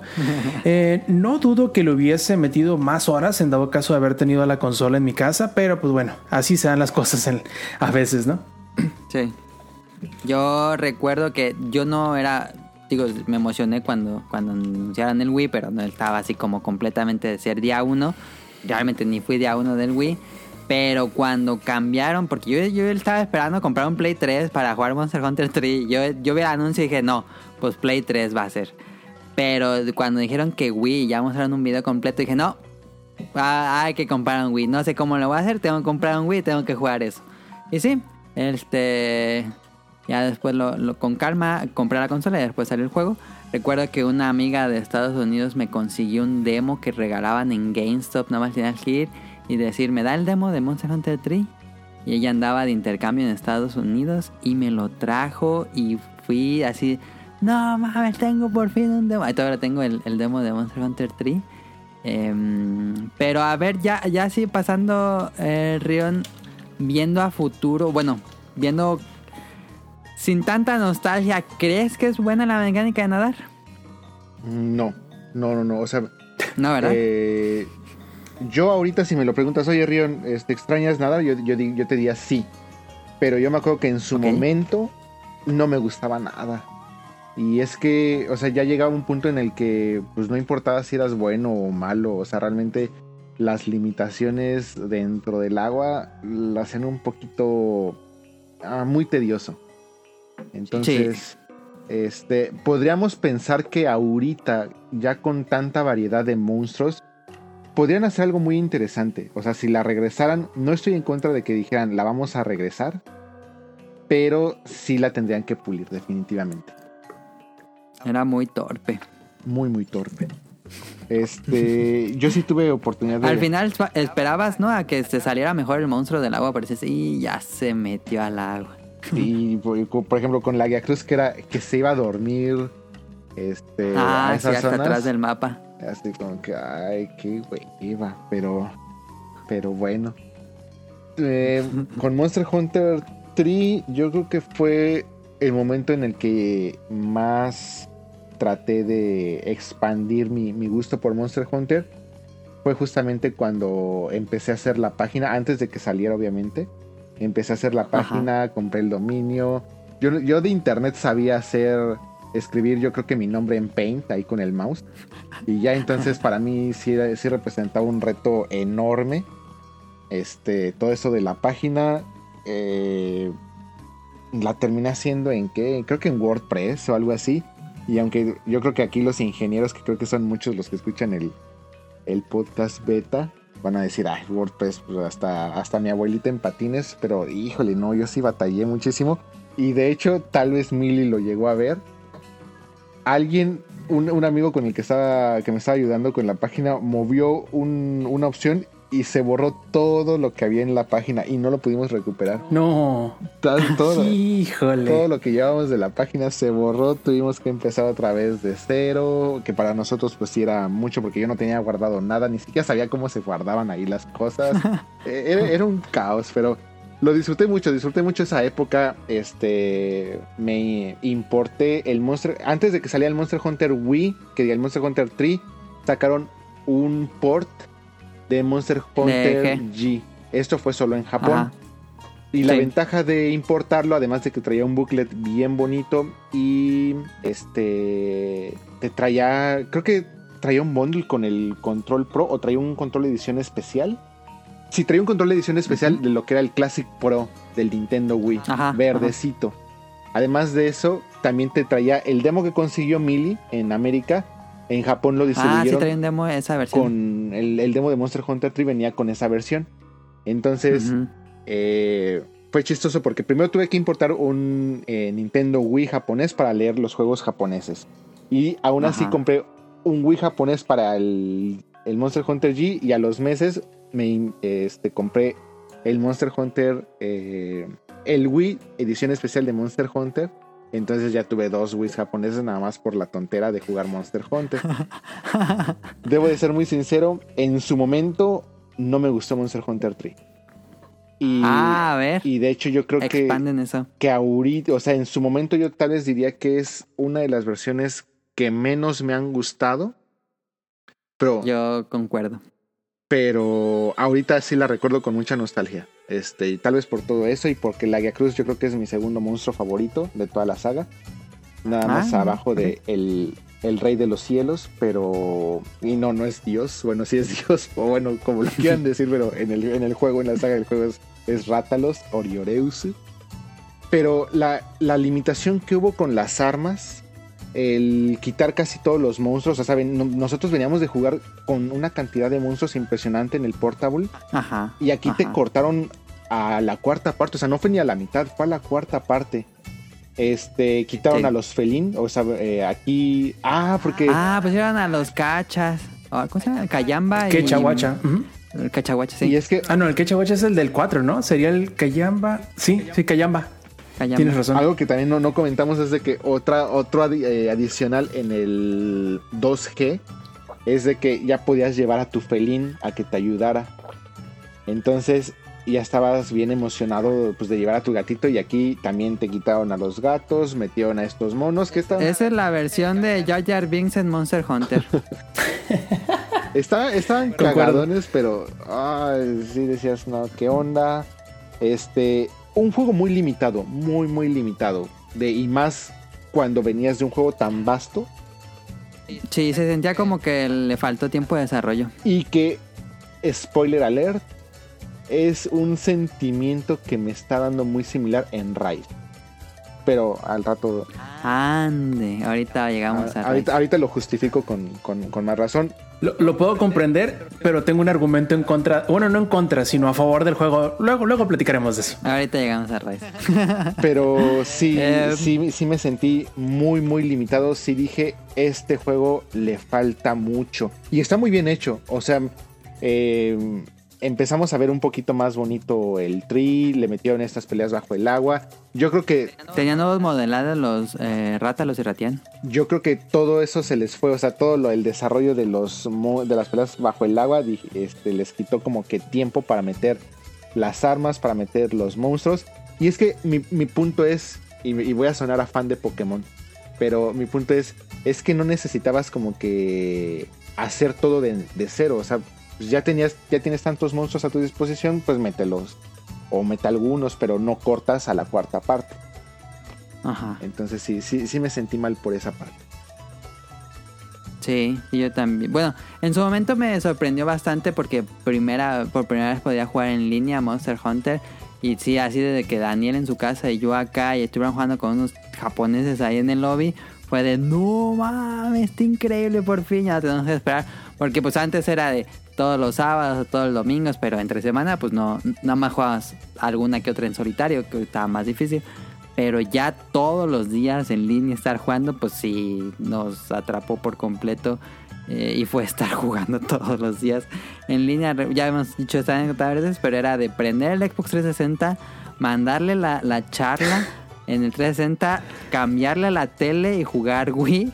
Y nada más con el audífono ahí hablando del 360 prendido en la interfaz. Em, Con el aro rojo ahí. Y para que se den Antes una idea de, de- del peso que tenía Monster Hunter en Japón, desde el Monster Hunter G, el porte salió para Wii, previo a Monster Hunter 3, si tú querías jugar en línea, tenías que pagar. Eh, que era una tipo suscripción muy similar al Nintendo Network de ahorita, pero única y exclusivamente para jugar Monster Hunter en, Ajá. en línea. Entonces, Era pues, por usabas- un mes, seis meses y un año, algo así, ¿no? Ajá, te, tenían- te daban opciones de pago. Y algo chistoso, Ajá. estas opciones de pago, no, o sea, si tú estás jugando Monster Hunter G y te pasabas al Monster Hunter 3 y decías, ah, pues voy a jugar, este, porque tengo ahí meses de mi Monster Hunter G, no, no las podías pasar al Monster Hunter 3. Tenías que hacer una suscripción Ah. nueva, por así decirlo. No manches, ¿no sabías eso? Entonces, sí, estaba, eh, estaba cagado cómo, cómo sacaban dinero de Monster Hunter aquí en Japón. Y obviamente como la gente estaba un poco renuente de Monster Hunter en América, pues ni de chiste iban a decirles, ay, tienes que pagar por jugar en línea, los iban a mandar muy, muy lejos. Sí, no, el- aquí en América fue una, como dijimos, una campaña mucho más agresiva. Teníamos esta campaña de marketing de un cazador como medio vikingo que traía su camioneta y según atrapaba monstruos. Y pues fue estos trailers así en YouTube. Nunca me tocó verlos en la tele, pero se supone que los daban en la tele en Estados Unidos. Este, y pues la página la iban actualizando seguido. Yo me acuerdo que metía mucho en la página, iba en, en la universidad y casi, casi cada que podía iba a las computadoras en la universidad y me metía a la página para ver qué habían agregado. Em, pues sí, este, el juego me gustó en su momento, pero envejeció muy mal la, la mecánica de nadar. Y después llegó Monster Hunter 3 Ultimate, que es la versión 3G del juego. Esta salió para el esta salió para Wii, esta salió para 3DS, Wii U. em, y podías pasar tu save del 3DS al Wii U y viceversa con una aplicación. Pero según yo, Orion, no se podía, ¿verdad? De, de lo que tenías en Wii a, a 3DS o, no, de, o Wii U. de lo que fui al 3 a... Bueno, de- del Wii al 3DS no, no, no se pudo. O sea, tenías que empezar otra vez. Sí, tenías que empezar de nuevo. Y ese también lo jugamos muchísimo en Wii U. Yo compré por eso, compré un Wii U nada más. Este, ese sí lo compré de salida del Wii U, me acuerdo. Pero pues la razón más fuerte era tener este Tri Ultimate que ya tenía a Braquidios.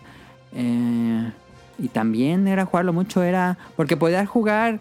Recuerdo que jugábamos eh, uno en el Wii U y los otros tres en, en su 3DS. Y jugaban mucho aquí con Daniel, Andrea y Tonali eh, pues cada quien ya con su consola y ya cada quien tuvo su consola. Entonces me acuerdo que así llegó paquetería con un resto de juegos. Em, muy bueno, Monster Hunter 3 Ultimate seguía con lo del nadar, pero creo que no, no siente Rion que en el Ultimate como que ya se centraron más en monstruos en la tierra, no hubo tantas misiones de, de nadar según yo. No, y, y además, eh, yo creo que también lo arreglaron mucho porque en el tri, eh, si el monstruo ya era, ya se iba a dormir al agua, ya no salía del agua. Eh, o te tenías que salir y dejar pasar fácil uno más de 10 minutos, más de 5 minutos para que se animara a volver a salir o algo así y poder continuar. Aquí no, o sea, aquí como que te ponían un poquito medio opcional el- la cuestión del agua, era más fácil sacarlos. eh, como que sí, ya, ya no te, ya no quisieron hacer como que la batalla en el agua tan obligatoria. te daban más elementos para poderla continuar fuera, eh, continuar fuera del agua. Al grado de que creo que ya no había ningún monstruo que durmiera dentro del agua, ya todos dormían fuera. Este, O sea, ya cuando se iban a, dormir. Entonces, eh, sí, eh, muchísimo más equilibrado. Y metieron a mi tercer monstruo favorito, que fue el Braquidio. Como Muy monstruo bueno, sí, me gusta mucho. Ajá. Braki es buenísimo. De hecho, ¿no jugaron ninguno de los dos el Monster Hunter Portable 3? Sí. Sí, yo lo tengo. Ay, como, como hicimos el salto del, del, del tri al, al, tri. Sí, pero es dentro de esa generación del Portable 3. Ah, va, entiendo. De hecho, también jugué bastante el Tri Ultimate. Lo único que me. Aquí empecé yo con el de, ah, sale este Monster Hunter, lo compro con todo y consola. Aquí fue donde empecé. Eh, pero por desgracia, o no sé si se puede llamar de esa forma, me decidí en comprar el de 3DS en vez del de Wii U. Eh, porque esa cosa nació muerta, obviamente. Este, Aunque sería muy bonito en HD, a mí me gustaba muchísimo hacer juego. No digo que no, pero el único detalle del por el por cual yo no te puedo decir que me arrepentí, pero que probablemente hubiese sido una mejor decisión al comprar el del Wii U, es que no tenía juego en línea. Dependías de conectarte a ah, la consola para poder jugar en línea.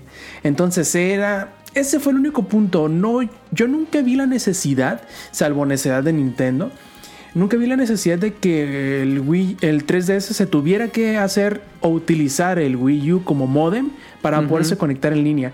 Y eso, eso hizo que yo dejara de jugarlo. Porque llega un punto en donde ya las cacerías se ponen bastante difíciles.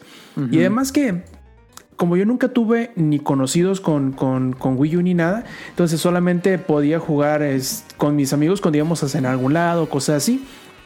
Y pues era bastante complicado, entonces eh, no pude llegar a instancias más altas como me hubiese gustado, pero eso no le quita para nada mérito al juego. Simplemente fue la circunstancia en la que yo me vi eh, inmiscuido y pues eh, no pude disfrutar ni sacarle todo el jugo que debería debido a eso. De hecho, es, la misma. ¿no? Sí, sí, claro la cámara y el control bajo el agua en 3DS, ay, no manches. De hecho, no sé si te acuerdes, pero la posición de los sticks y del pad direccional es invertido en el 3DS en relación al PSP. Entonces, ya no puedes hacer el, no puedes hacer el agarre, el, la posición de la garra. Y era más incómodo. Sí. Eso también eh, hizo que, desistiera de jugarlo. Vamos, vas a decir tú lo dejaste de jugar a las 10 horas. No, nomás le invertí 80, pero pues bueno, eh, en términos de Monster Hunter podemos decir que 80 horas, pues en realidad no es nada. Sí. Ese Tri Ultimate yo le metí como unas 550 lo jugué muchísimo en línea de esa madre. Yo ahí tuve un problema porque muchos de mis amigos que venían de ya sea desde el PSP o del Wii, ya por razones de trabajos, vida, lo que sea, ya no hicieron el salto ni a Wii U ni a 3DS. O al menos no en ese momento. Entonces, eh, esa versión sí me tocó solearla muchísimo, pero muchísimo. yo, casi no creo ni haber llegado ni a las 300 horas, tal vez a las 300 sí, 400 ni de chiste. Y casi de esas 300, pues yo creo que el 90% me las aventé yo solo. Este, porque pues sí, o sea, mm, dije, no, pues esto ya, a, jugar solo. Entonces fue, fue algo lamentable porque el juego yo, creo que sí valía muchísimo la pena. Es una entrega increíble, muy, muy buena, mucho que rescatar. Eh, de lo que menciona Rob, una de las opciones que te daban era meter el pad digital dentro de tus opciones en, el, en la pantalla táctil en la pantalla. Ajá. Entonces que bueno, fue ahí lo que... O comprar ese adaptador de 3DS que de ahí tengo. Entonces, ah, eh, ya como justamente por esa razón, eh, de hecho, yo estaba en Japón en el lanzamiento de esa versión, entonces me compré el 3DS edición especial y todo. Y ya pues casi todo me la aventé en, en, japonés. En ese entonces tampoco entendía mucho japonés, pero pues ya dije, pues si lo voy a jugar solo, pues ya me la avento casi todo en japonés. Que comercial, carnal. E, ese unboxing lo tenemos en youtube.com diagonal langaria y lo ah, pueden buscar. Y tiene un resto de vistas. No, hermano, creo que el que tienen, el que tenemos en Langaria no es el del. ¿Cómo se llama? El del New 3DS. Es un Déjame 3DS, veo. pero no sé cuál es. Es que yo tengo. Sí, yo tampoco. tengo en mi canal, que de hecho yo ni me acordaba que yo tenía un canal, el unboxing de el Tri. El Wii del Tri. Este. Ajá. A ver, me, me voy a meter de una vez. Y les digo, o sea, sí. Sí, es el de New Nintendo 3DS. Ajá. Según yo recordaba que para la Langueya subí el del New Nintendo 10, pero en mi canal, en el de Rion Jun, que no, no, ni lo busquen, por favor, porque hasta me da pena. Yo ni me acordaba que tenía esos videos. A Lo ver. buscan, se meten. Tengo Chaca, chaca, chaca, chaca el Monster teclado Hunter chinga. 3 Unboxing Nintendo Wii Monster Hunter 3 3 Bundle. Tengo el, el- el- el unboxing del, del Nintendo Wii edición eh, japonés, edición especial de Monster Hunter 3. La edición especial de eCapcom de Monster Hunter 3. Tengo el unboxing de unos Taiko no Taitsujin. eh, para Wii también supongo. Y el unboxing del Nintendo 3DS edición especial de Monster Hunter 3G. O 3G. Ok. Ese está en mi canal de Rion Jun, donde tengo la poderosísima e envidiable cantidad de suscriptores de 47 suscriptores. De, yo creo que es gente que en su momento se suscribió, se murió y ya jamás quitó la suscripción. ¿Y cómo se llama el canal? No, o sea, es que ni siquiera había canal. Rion o sea, Jun. es Rion Jun, o sea, es, es mi usuario. Y ahí están los. Ah, Ren Jun. Ah, es que no me salió. o sea, justamente es hace 11 años. O sea, esos videos tienen hace 11 años y el del. Este. El del 3DS tiene 9 años. Ah, ya me salió, ya me salió. El que tuve más Ya visitas. tienes 48, ya me suscribí, Ren. No, pero ni voy a subir nada ahí, ya yo creo. Y tengo, del que más Hace tengo son años hace. 39.724 visualizaciones en el unboxing del Nintendo Wii. No, pues es un montón de vistas, según yo. Pero pues ya de 11 años, un video de 11 años. Y traes una playera de Ay, Monster mis playas Hunter. favoritas que ya ahorita esas playas ya ni existen.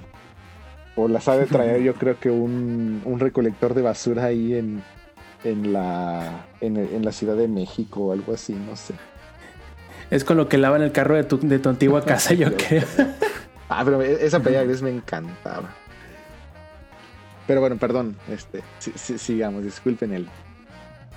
Pues nada más para acabar la tercera generación queda el Monster Hunter Portable Tears que quedó exclusivo de Japón por decisión extraña, ¿no creen? Sí, yo creo que muy extraña, porque la verdad, como yo no jugué el 3 y lo jugué antes de- del 3 Ultimate, a mí me parece que en el, no sé si haya sido, por eso lo comento, no sé si haya sido exclusivo la, la inclusión de estos movimientos en el Portable 3, pero siendo la persona básica, sencilla y digamos completamente eh, normie que soy, este, he jugado prácticamente todas las versiones con la misma arma, que es la katana. Entonces, para mí en el Portable 3 significó el ampliamiento de las de los movimientos y el afianzamiento en la mecánica de cómo se utilizaba o cómo se diferenciaba la longsword de la greatsword, porque yo sé que no es así, pero a mi parecer siempre sentí que no había mucha diferencia en el rol que manejaba el uno y el otro, porque a final de cuentas, aunque los movimientos fuesen diferentes, en realidad era muy similar, porque eran plantarte a dos pies y tirar espadazos, ¿no? Sí. Según yo, en el Portable 3 pudo haber sido en el Tri, yo sé, me pueden corregir, pero significó la adición de movimientos ágiles hacia la Longsword, que son los tajos de, de- de desvanecimiento que le llaman, que es el que te permite moverte hacia los lados o hacia atrás. Pero en ese entonces, en el Portable 3, si no me falla la memoria, es donde le agregan el que solamente se hace para atrás. Que es con. Entonces. Aquí está, bueno, los. Que sea Ajá. triángulo. O triángulo, Círculo, ¿no? o triángulo y círculo. Ujú. Entonces, eso le, te permitía ser más ágil en el momento de que, bueno, los que ahorita juegan Monster Hunter quizá no sepan que anteriormente, en el, ya todavía en la tercera generación, em, era un juego en donde tú tenías que saber exactamente en qué parte te tenías que posicionar para que el enemigo no te golpeara en ciertos movimientos. Es cierto también que los enemigos en aquel entonces eran un tanto más burdos, menos ágiles o más estáticos, por decirlo de alguna forma. Ellos se paraban yendo hacia una parte y no te voy a decir que no se movían, pero no giraban tanto. Giraban casi casi en incrementos de 90 grados, ¿no? O sea, estaban viendo hacia enfrente y volteaban hacia la izquierda completamente y luego otra vez hacia la izquierda quedando volteando hacia atrás de donde estaban originalmente. Entonces tú podías y debías de posicionarte en una parte muy en específico, ya sea para golpear la pieza o la parte del cuerpo del enemigo donde tú deseabas golpear o para que no te pegaran. Entonces, eso hacía que el rol que, digamos, debían eh, cubrir ciertas armas se diversificaran más de lo que ya lo, hacían anteriormente, o al menos para mí eso significó, porque te permitían ser mucho más atrevido, sobre todo en el caso de la longsword, que como les digo es, la, es el arma con la que yo mejor me desenvuelvo. Eh, estos movimientos le permitían o te permitían eh, acercarte y dar un golpe al mismo tiempo, escapar y salirte del rango del ataque que antes no podías, porque te comprometías tanto con el ataque que te quedabas plantado en el lugar en donde estabas. Entonces, el, hecho de agregar estas, estos movimientos te permitían este, ser mucho, mucho más eh, atrevido y le añadió, o para mí significó el añadirle mucho sabor sobre todo a la Longsword, porque pues, es, la que yo, es la que yo utilizaba, pero sé que estos tipos de movimientos se fueron agregando también para las demás armas. Digo, no sé si en Tri es cuando realmente inició esta, esta mejora, pero yo lo conocí hasta Portable 3. Mm, yo no tengo idea porque nunca fui muy usuario de esa arma. Yo tampoco estoy tan seguro porque sí he usado la katana y de hecho fue gracias a, a esta versión que empecé a usar la katana, así que un poco de retrospectiva no sé, pero fíjate que en el tri de Wii eh, mejoraron muchísimo el martillo. Entonces no sé ah, si estas mejoras también hubieran entrado por ahí o no. Eh, sí sería como que una pregunta ahí para, para checar algún día. Y, yo creo que en general la tercera generación significó precisamente eso, la diversificación en, los roles que manejaban eh, los distintos tipos de armas. Eh, sobre todo yo me acuerdo muy bien, ya lo hacía en el 2G, pero que, creo que aquí fue más eh, vital el hacer eso, el decir, ok, las armas de corte que se enfoquen en la cola, las armas de golpe que se enfoquen en la cara, y ya que termines de romper esas partes, en las piernas. Y eso hacía que la, que la cacería fuera más rápida, que tuvieras muchos mejores resultados en cuanto a drops. Y además lo hacían bien divertido porque eh, los que no sepan, ciertas armas causan que tropieces a tus compañeros y e ah, impidas que hagan ciertos movimientos. Entonces ah. era muy divertido el el, por ejemplo, si tú eres el de la Longsword, de estarle cazando la cola al enemigo en todo momento, y en el contrario, si eres uno de la Great Sword o de martillo, estarle cazando la cara en todo momento, y era muy divertido ver el baile de todos los implicados en una cacería. Y yo creo que la tercera generación significó eso, agregar movimientos, pocos o muchos, pero agregar, movimientos que permitieran un poquito más de agilidad y un poquito más de, de de libertad de ser más temerario el momento de eh, posicionarte de una manera más agresiva de lo que lo hacías anteriormente. Y yo creo que eso lo vamos a ir viendo expandido en cada una de las generaciones que siguen, porque la cuarta generación, si gustas pasar ya a la cuarta, es donde ya prácticamente se abre por completo el mundo de Monster Hunter para todas las armas en general, no nada más como ahorita decimos, ah, yo me di cuenta en tal arma, ah, yo me di cuenta en esta otra, otra, arma, ya en la 4, sobre todo en el Generations, no, es una locura lo que, lo que logran implementar para para, Monster Hunter. La verdad es, una locura, completamente. Bueno, nada más para ir acabando lo de Portable Tier. Es el mismo director, si no me equivoco, que el que hace Rise. Y es esta idea de tener un Monster Hunter en una región japonesa, entre comillas, porque es un mundo fantástico. Em, pero se siente muy, muy japonés. Y me gusta muchísimo eso de Monster Hunter Portable Tier. Todo está la Yukumo Village que dijimos en el Beta Quest.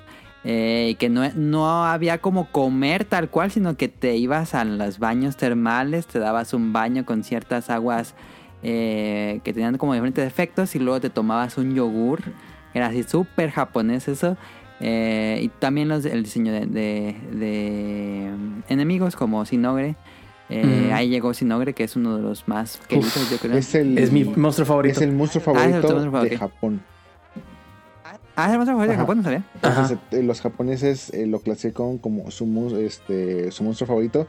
Y yo creo que esa es la razón por la cual desde ese momento no ha dejado de aparecer. Bueno, bien no va a dejar de aparecer. Muy buen diseño.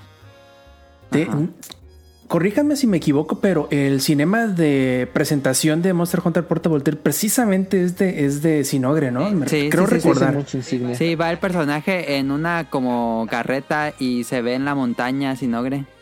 Y luego caen unos rayos o algo así. Sí, se ven las, las, las libélulas que trae, ¿no? Las que atrae, Ajá, ajá, mejor ajá, dicho. los Fullburg. Ajá. Eh, y este Monster Hunter es buen, es mejor que el otro porque elimina la mecánica de nadar y ya eso lo hace mil veces mejor. Lo hace mejor. Y yo creo que en América pues se tomó yo creo que esa decisión porque pues realmente ya el PSP en América estaba más que muerto. Y Pero también es una versión Play 3, Ujú. que, una versión HD. que esa versión según yo no llegó a América. No, No. Y es una Yo la- lástima. Yo, yo me la estaba tengo muriendo. por ahí en japonés y se podía jugar con la con el ISO japonés, con, también apliqué la de traducción y Claro. podías eh, jugar, yo me acuerdo que jugué con Rob en línea esa, esa cosa, ¿sí te acuerdas Rob? Sí, sí, sí. Tenemos que, este también tienes que conectarlo al Play 3 para utilizarlo como modem. Ajá, ajá, como que engañabas al PSP que estabas en una red local y podías jugar en línea. Yo lo que hice eh, para no modificar nada fue eh, comprar, ¿cómo se llamaba? Comprabas una como USB para hacer tunneling. Entonces, Ah, ya, ajá. no, no me acuerdo cómo se llamaba esta, esta USB, que es eh, justamente para, la conectas a tu compu y la lo, lo convierte como en un tipo hotspot o algo así y hace como que tú estás físicamente ahí con las otras personas que también están conectadas a, a esa, a esa aplicación. Se me olvidó ahorita completamente cómo se llamaba esta, esta USB que era bien, bien popular para, para dentro de los Monster Hunteros. Este, pero sí, me tuve que hacer esa para poder jugar esta versión con, con muchas personas en, en línea y así. Pues aquí está la, la tercera generación, eh, un poco polémico, pero ahí está. Y llegamos a la cuarta generación.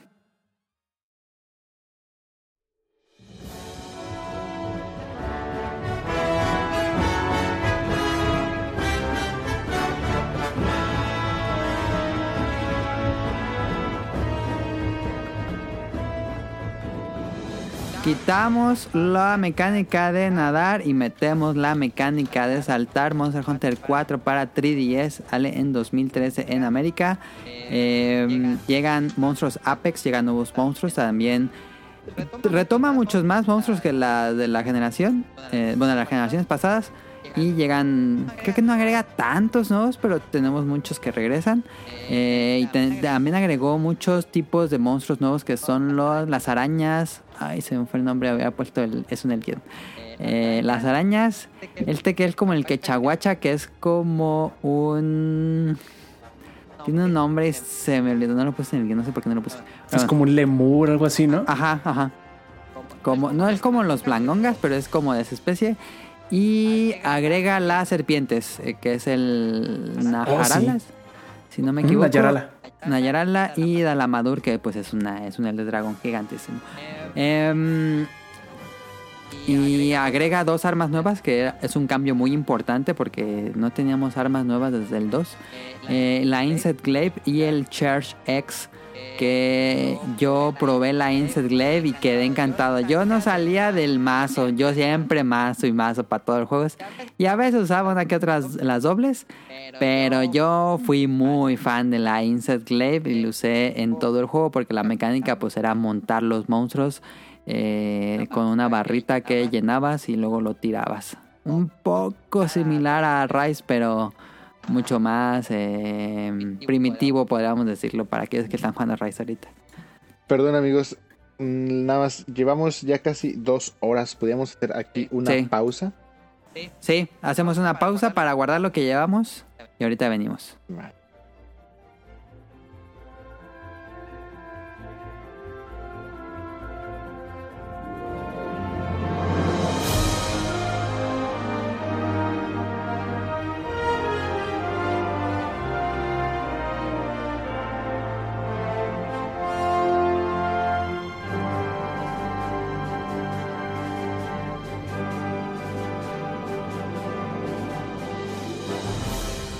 Regresando a Monster Hunter, eh, Monster Hunter 4 que comienza la cuarta generación.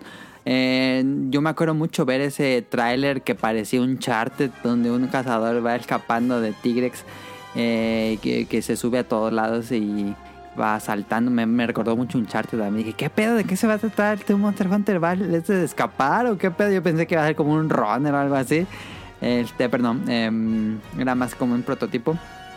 Ya después llega el juego, que el juego llega muy tarde a América. En Japón estuvieron jugando un buen rato Monster Hunter 4.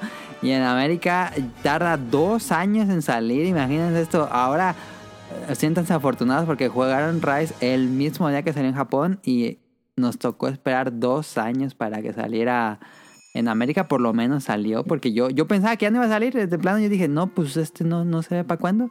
Y como ya no me ha salido el Portable Tier, dije, no, a ver si no la aplican. Pero bueno, el T4 agrega saltar, montar y todo eso, como dijimos.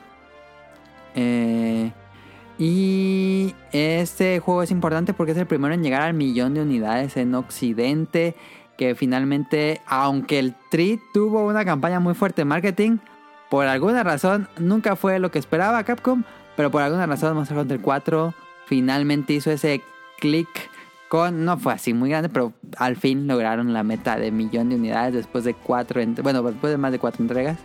Eh, logra el millón de unidades en Occidente, ya por fin tiene un más de renombre en la serie en Occidente. Y esta se puede dividir en dos cosas que mm, muchos lo toman como cuarta generación, pero también tenemos Generations que se siente más como un spin-off que a su vez tuvo otro juego, pero bueno, antes de pasar a Generation, algo te tengan que decir del 4. Eh, sáquenme de la duda. estoy recordando mal porque ahorita no estoy viendo los cartuchos, no los tengo enfrente de mí. Pero América llegó solo el Ultimate, ¿verdad? No llegó el 4 normalito. Sí, no, ya, llegó el 4 Ultimate, que sería el 4G de Japón. Ya, ya, es que estaba recordando mal. Dije, no, no sé si me estoy confundiendo con el Generations, que llegó Generations y luego el Ultimate también, pero para, para el Switch. Este, no sabía si lo estaba confundiendo. Ahora sí, nuevamente volviendo al comentario del básico que juego con solamente con katana. Aquí le agregan otra cosita. Ya ven que existía el tajo de, de, desvanecimiento nada más hacia atrás. Ya en el 4 ya puedes hacerlo para los lados también. Y eso le agregaba incluso más este, agilidad. Y de hecho creo que ese fue como que el, el tema del 4 en general, que es la agilidad tanto de brincar y montarte como el agregarle verticalidad, porque tenía muchísima verticalidad el juego. Me van a decir, Rob, si ya tenía verticalidad con los mapas que tenían charcos y con los mapas que, y las partes, las áreas que tenían riscos y eso, sí, tienen razón. Monster Hunter ya tenía. Sí, Monster Hunter ya tenía áreas en donde podías ver así allá abajo otra área, pero no tenía distintos pisos en la misma área. Y aquí sí. Y eso le agregaba muchísimo porque eso permitía que los enemigos este, no necesariamente que huyeran, sino que agregaran o incluyeran en sus movimientos eh, cambios de fase. Por ejemplo, el quecha, que podías, este, podía atacarte desde arriba o mejor dicho, si tú estabas en la planta baja de una de las áreas, el queche se podía colgar, no sé, de las ramas de un árbol que estaba entre medio de la, de la planta baja y la planta alta y desde ahí colgado atacarte. Y tú te daba la oportunidad de la misma manera de subirte a una de las paredes, treparte a, las enredaderas y tirarlo, pegarle estando tú colgado también. Entonces, eso ya le agregaba muchísima profundidad o muchísima más profundidad que no sabíamos con anterioridad que podía tener Monster Hunter.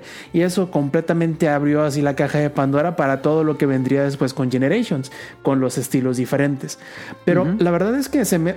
A mí me encantó Monster Hunter 4 y Ultimate obviamente. Por... No nada más por eso, pues, sino porque el juego ya se sentía mucho más ágil, ya estaba empezando a dejar muchas de las idiosincrasias que parece que habían escrito en piedra, pero que vimos que no. Porque no hemos mencionado, por ejemplo, que si no me falla la memoria en el 4, es donde ya te empiezan a saltar, y en el 3 también, pero más en el 4, te empiezan a resaltar dónde están todos los recursos que puedes recoger en los mapas. Te los resaltan con un color diferente. En la segunda generación, todavía tú veías eh, las paredes donde había, por ejemplo, un, una este, mena para picar, un mineral y no parecía que fuese distinto del mapa o de la escenografía. Ya en el 3. Ah, todo, el mundo en su momento iba a los foros, ¿no? Y yo tenía mis mapas impresos y decía dónde estaban los recursos porque si era medio complicado luego saber o había muchos secretos. Exacto. Entonces, ya, en el 3 ya lo empezaron, pero en el 4 creo que fue donde dijeron, ya, ya, ya, píntales todo, no hay problema. No, tú, tú si se los aprendieron, se los aprendieron, si no, mira, aquí van a estar para todos. Y aquí es donde ya empieza. Muchos podrán decir que a partir del 4 se empieza a casualizar Monster Hunter. Pero yo me río de ellos porque precisamente eso mismo decían mis amigos cuando empezaron a jugar Monster Hunter 4. Dijeron, es que está bien fácil, es que ya te lo ponen en el mapa. Les llegaron los enemigos a Apex y les partieron las nalgas bien feo y empezaron a llorar. Entonces, eh, sí es cierto, se hizo mucho más accesible. Eh, no era necesario que te aprendieras el mapa de pe a pa pero claro que, agregaba mucho si ya te lo sabías y te sabías tu ruta, es decir, ok, esta ruta o este run o esta misión de recolección, voy a enfocarme en tal cosa, ok, me voy por aquí, por acá y por allá, y ya empezabas a hacerlo. Incluso creo que a partir del Portable 3, si no me falla la memoria, también ya te permitían mantener presionado el botón para minar, por ejemplo, para picar el mineral varias ah, veces seguidas. Sí, cierto, sí. Y eso era muy, pero muy cómodo.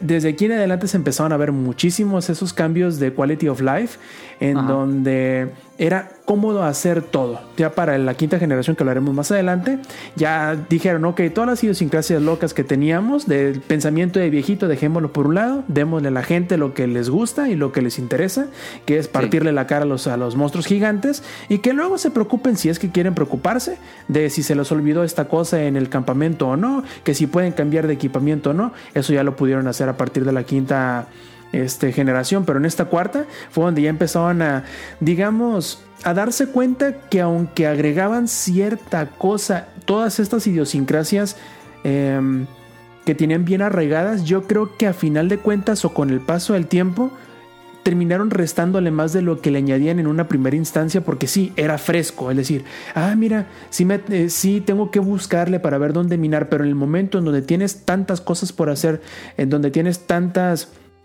armaduras, tantas armas, tantos este, amuletos, eh, decoraciones, y luego te vas por, los, por las cosas de los, de los, este, de los pálicos. Bueno, es tanta estupidez la que tienes que minar que creo que llegó a ser tal la carga de tener que aprenderte tantas cosas que se dieron cuenta de decir, viejo, como que esto está dejando de ser divertido y lo hace más tedioso que práctico para la gente que lo está jugando. En especial para nuevos jugadores.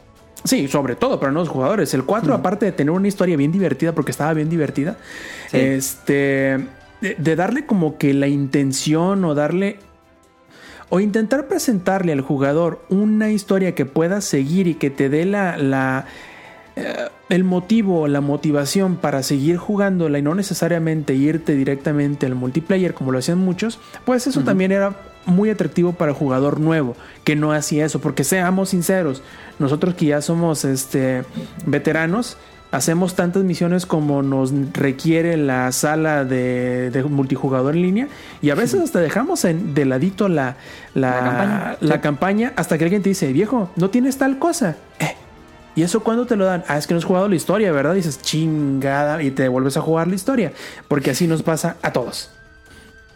Y tenía, creo que es el primer Monster Hunter que tiene varias aldeas, porque vas pasando de aldea a aldea a aldea. Y eso me gustó muchísimo. Que encuentras como muchos personajes. Se siente como, uh, pues, una campaña más normal de un RPG. Porque, pues, los anteriores Monster Hunter no hemos dicho, pero eh, dejan la historia muy, muy de lado. Y es, eh, vete a hacer tus armaduras. Y en este ya se siente una historia muchísimo más tradicional. De hecho, yo creo que aquí es donde empiezan a, más, más empecinadamente a esconder ciertas mecánicas o ciertas cosas en la historia. Precisamente para eso, para entre comillas obligarte a que te metas a la historia, empezar a desbloquear distintas cositas, distintas, por ejemplo, yo recuerdo que te desbloqueaban algo con, con la, con la herrera Creo que eran los niveles de los adornos, si no me falla la memoria. Eh, mientras más ibas avanzando, los adornos te los iba dando los de nivel 1, nivel 2, nivel 3. Y entonces esto te hacía que quisieras o no a regañadientes, te pusieras a jugar la historia.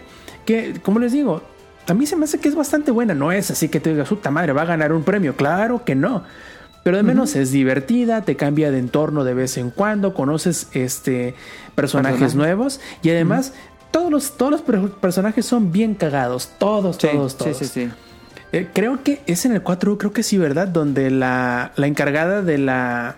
La que está obsesionada con braquidias. Exacto, exacto, sí, sí, sí. No, no, no, era una locura eso. La verdad que, que sí le metieron muchas ganas y creo que ya no volvió a pasar, al menos hasta ahora no ha vuelto a pasar que le pongan como que ese detallismo, podríamos decir, con la historia, que aunque en World tiene una historia y es bastante entretenida también, pero creo que es mucho más seria, más sobria. Más solemne, ajá. Ajá, en- aquí sí se toman toda la libertad del mundo de autorreferenciarse, de hacerse sus propias Sí, bromas.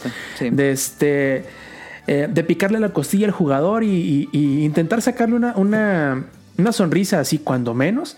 Y eso le añade un montón a, la- a Monster Hunter 4. Sí, sí, es cierto. ¿Algo Y- quieres agregar, Ren, del 4? Pues que rescata justamente toda esa parte de, eh, de los Monster Hunter anteriores en cuanto a la... No, no, no solamente es... Puedes visitar como que las aldeas anteriores, sino que también... No, ese es Generation, ¿no? El, el que te deja visitar las aldeas anteriores. Porque en, en el 4 es donde vas a la aldea de los enanos, que es como los, los herreros, y luego vas a la aldea de los wiberianos, que es en las montañas, y vas a la aldea de los gatos, que es una isla.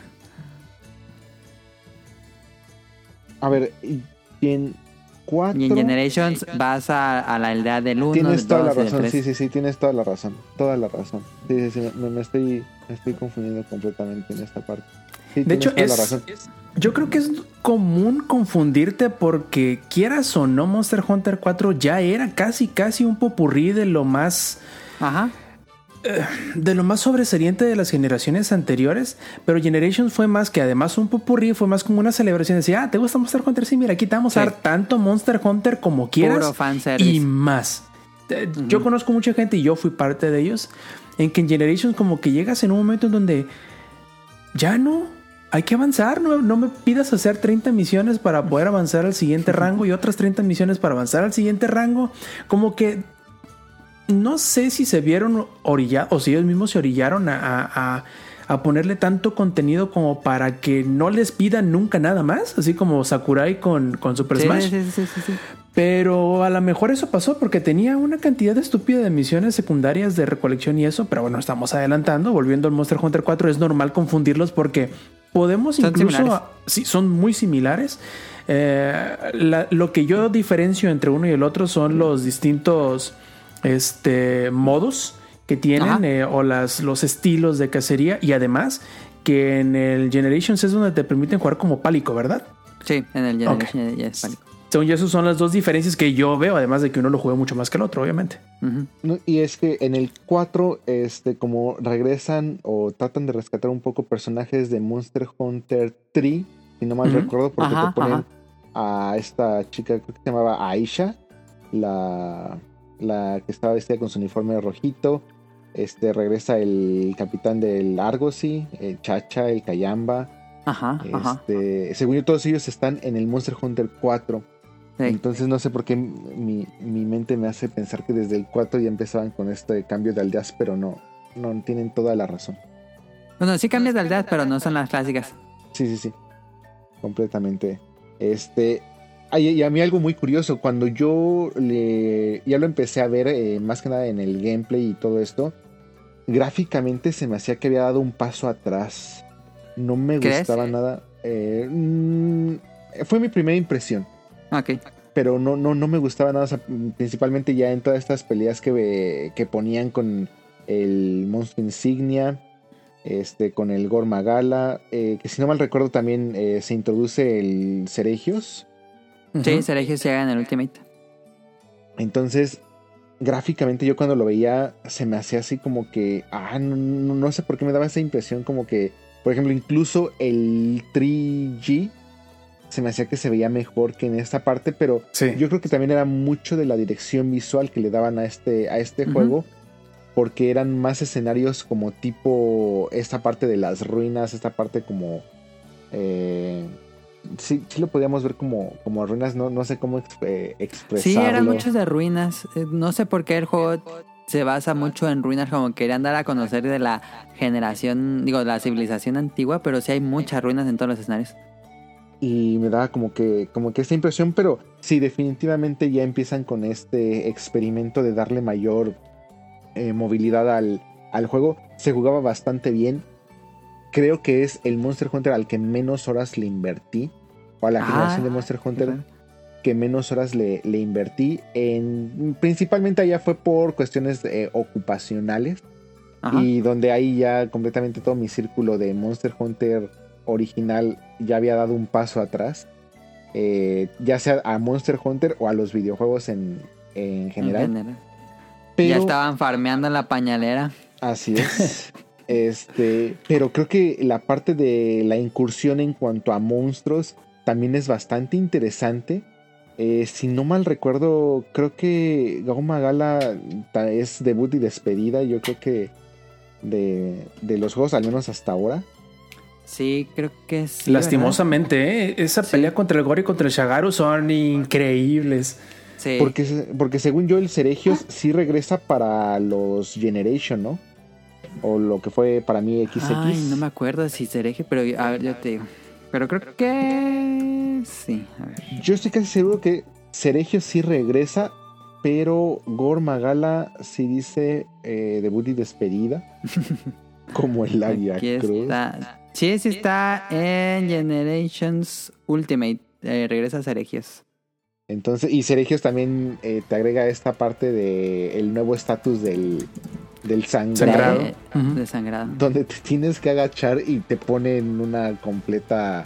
Este. ¿Cómo descubrieron eh, quitarse ese estatus?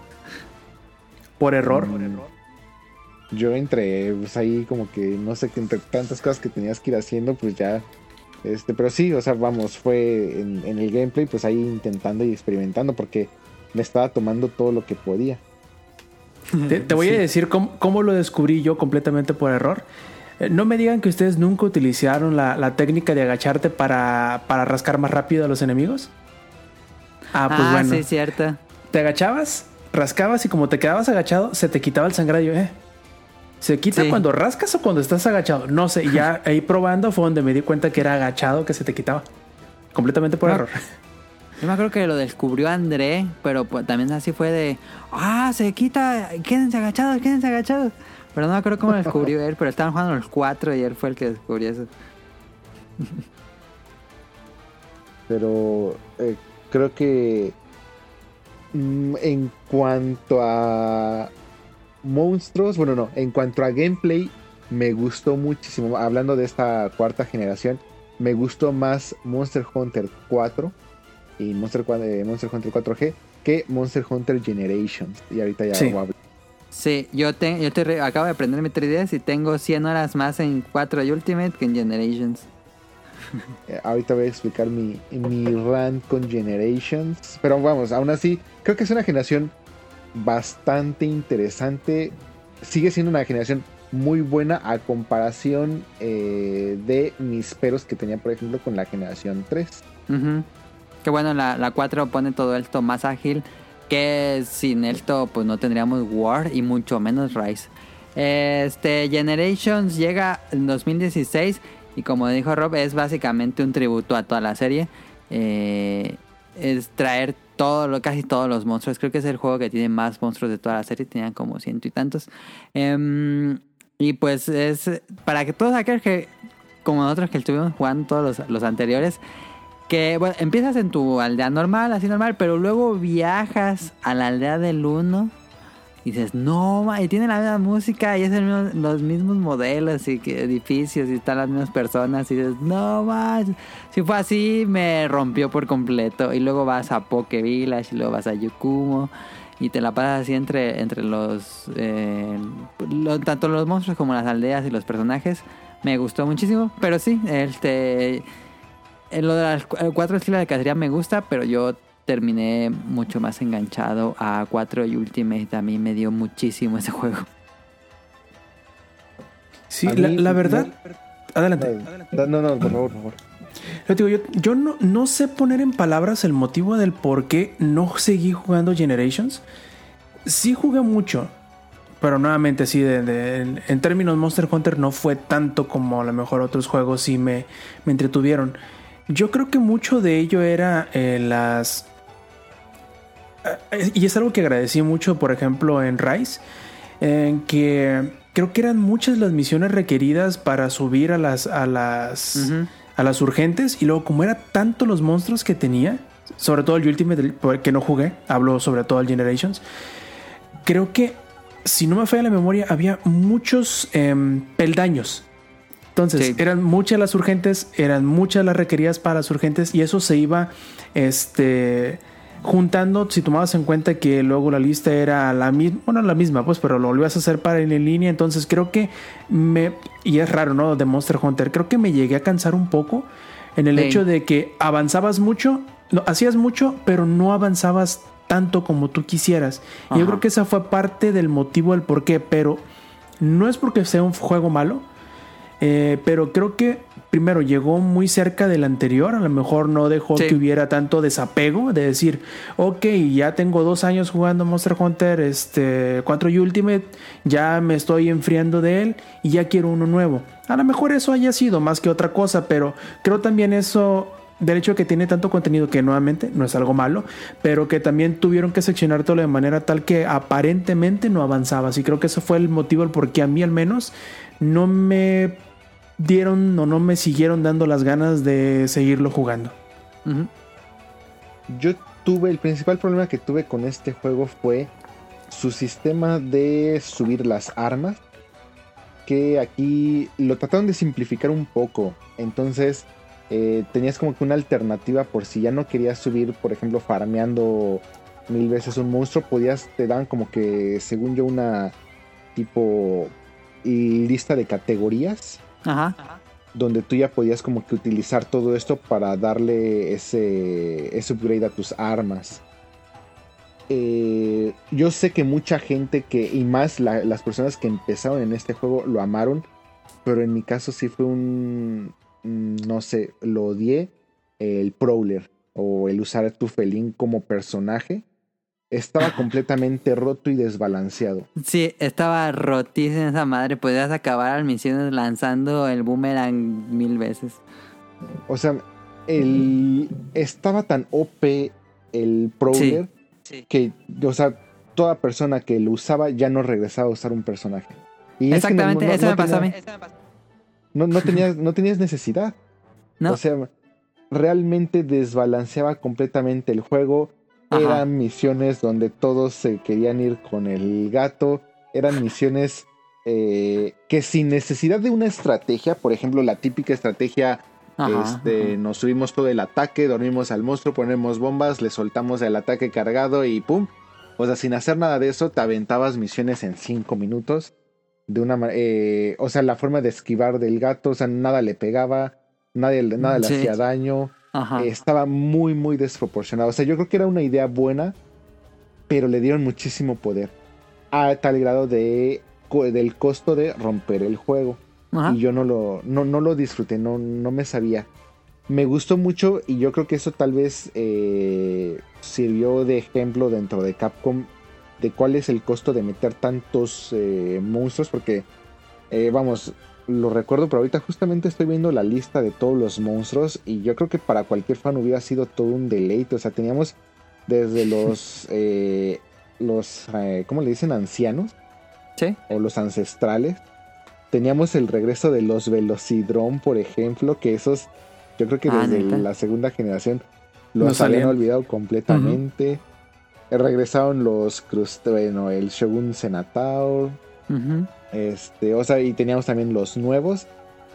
Pero justamente como dice Rob, eh, a la larga, o más bien en la ejecución, era tanto contenido que no lo supieron como que explotar porque te ponían el contenido así de tienes que hacer mucho y tú no ves ningún progreso de nada. Entonces, sí, yo creo que para muchos, yo creo que para los veteranos fue un poco te alejamos y para los nuevos se encontraron con un juego con un contenido tan vasto que yo creo que los enamoró. Entonces yo creo Puede que ser. mucha gente que empezó con este juego vería como que con mala vista nuestra impresión, sin duda alguna. Sí, Igual- igual Ah, hay que tomar en cuenta que, por ejemplo, si Melin Ninja le metió 500 horas o igual tú, Ryonjun, y el año siguiente te dicen, miren, aquí tenemos otras 300 horas. Y dices, no, pues ya le invertí 500 a esto, mejor le sigo, ya tengo mis conjuntos y todo. Entonces sí. fue un poquito difícil, yo creo, el dar el paso. No porque sea malo, hay que, hay que este, decirlo con todas las palabras. Pero creo que fue más eh, resultado de la circunstancia que de que porque el juego fuera malo en realidad. A lo mejor es que nosotros nos llegó en el momento que no lo necesitábamos, por decirlo de alguna Es forma. que pegó muy pegado un año después.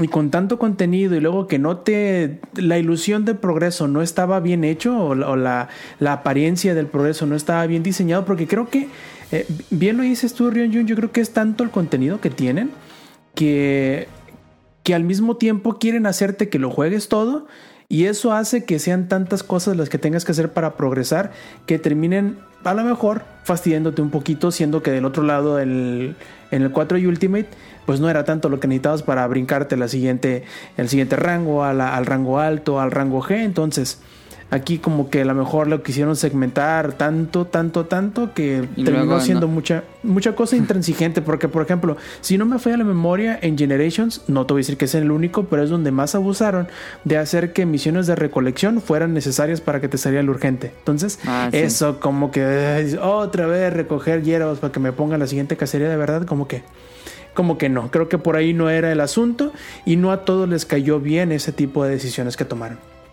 Y luego nosotros de obsesionados, o me imagino que Rion, de que te abre nuevo rango y hacer todas, todas así, y luego saltas al otro rango. Yo, yo por lo menos así juego y era cansadísimo. No, pues sí, ve- veías una, veías, ah, no, menú de cinco estrellas, seis Sí. páginas de misiones. ¿Tú Seis qué? páginas de misiones, sí, fácil.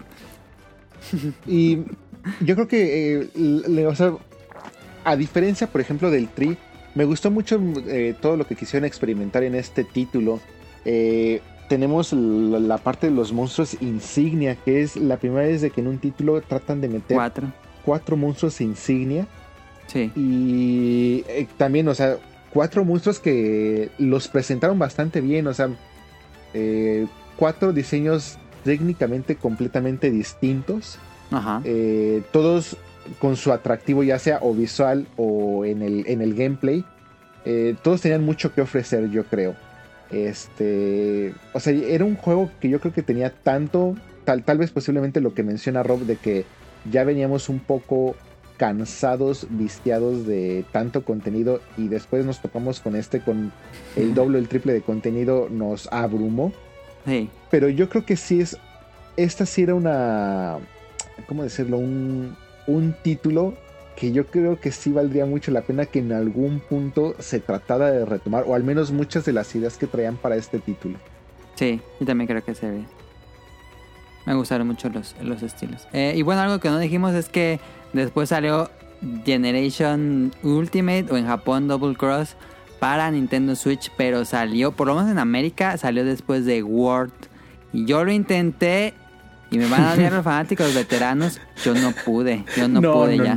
Es, es, es un error completo. De las, bueno, no es un error, pues, pero son tantas las cosas que hace mejor World que el- todos los anteriores. Que francamente sí es, no nada más se siente, sí es dar un paso para atrás el de volverte Sí. a Generations, completamente. Es el juego que menos he jugado al Generation, pero el de Ultimate, el de Switch que compré, le metí nada más como 70 horas. Dije, no, yo me regreso a War, ya no puedo con esto. No, yo, yo tomé la decisión de no comprarlo. Dije, yo, yo sé que no voy a poder. ¿Para qué lo hago? Mejor me quedo con lo que estoy disfrutando como menso, que es World. Ajá. O sea, Por- eh, Sí. perdónenme, eh, es que creo que aquí me acabo de topar con un blow mind. O sea, en América nunca salió el Double Cross en 3DS. No, No. salió nada más para Switch.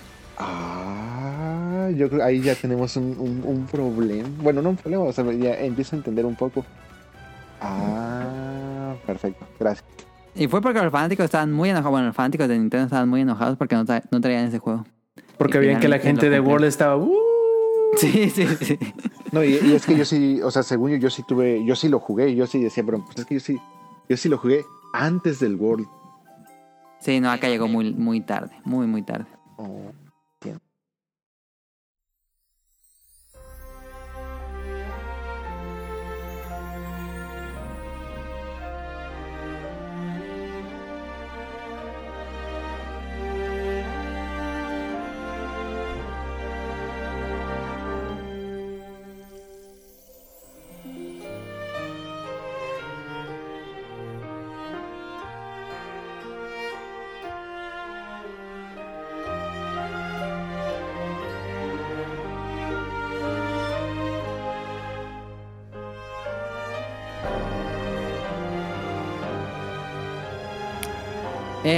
bueno, por así para pasar a la quinta generación, que es este, uno de los cambios más importantes en la historia de la franquicia.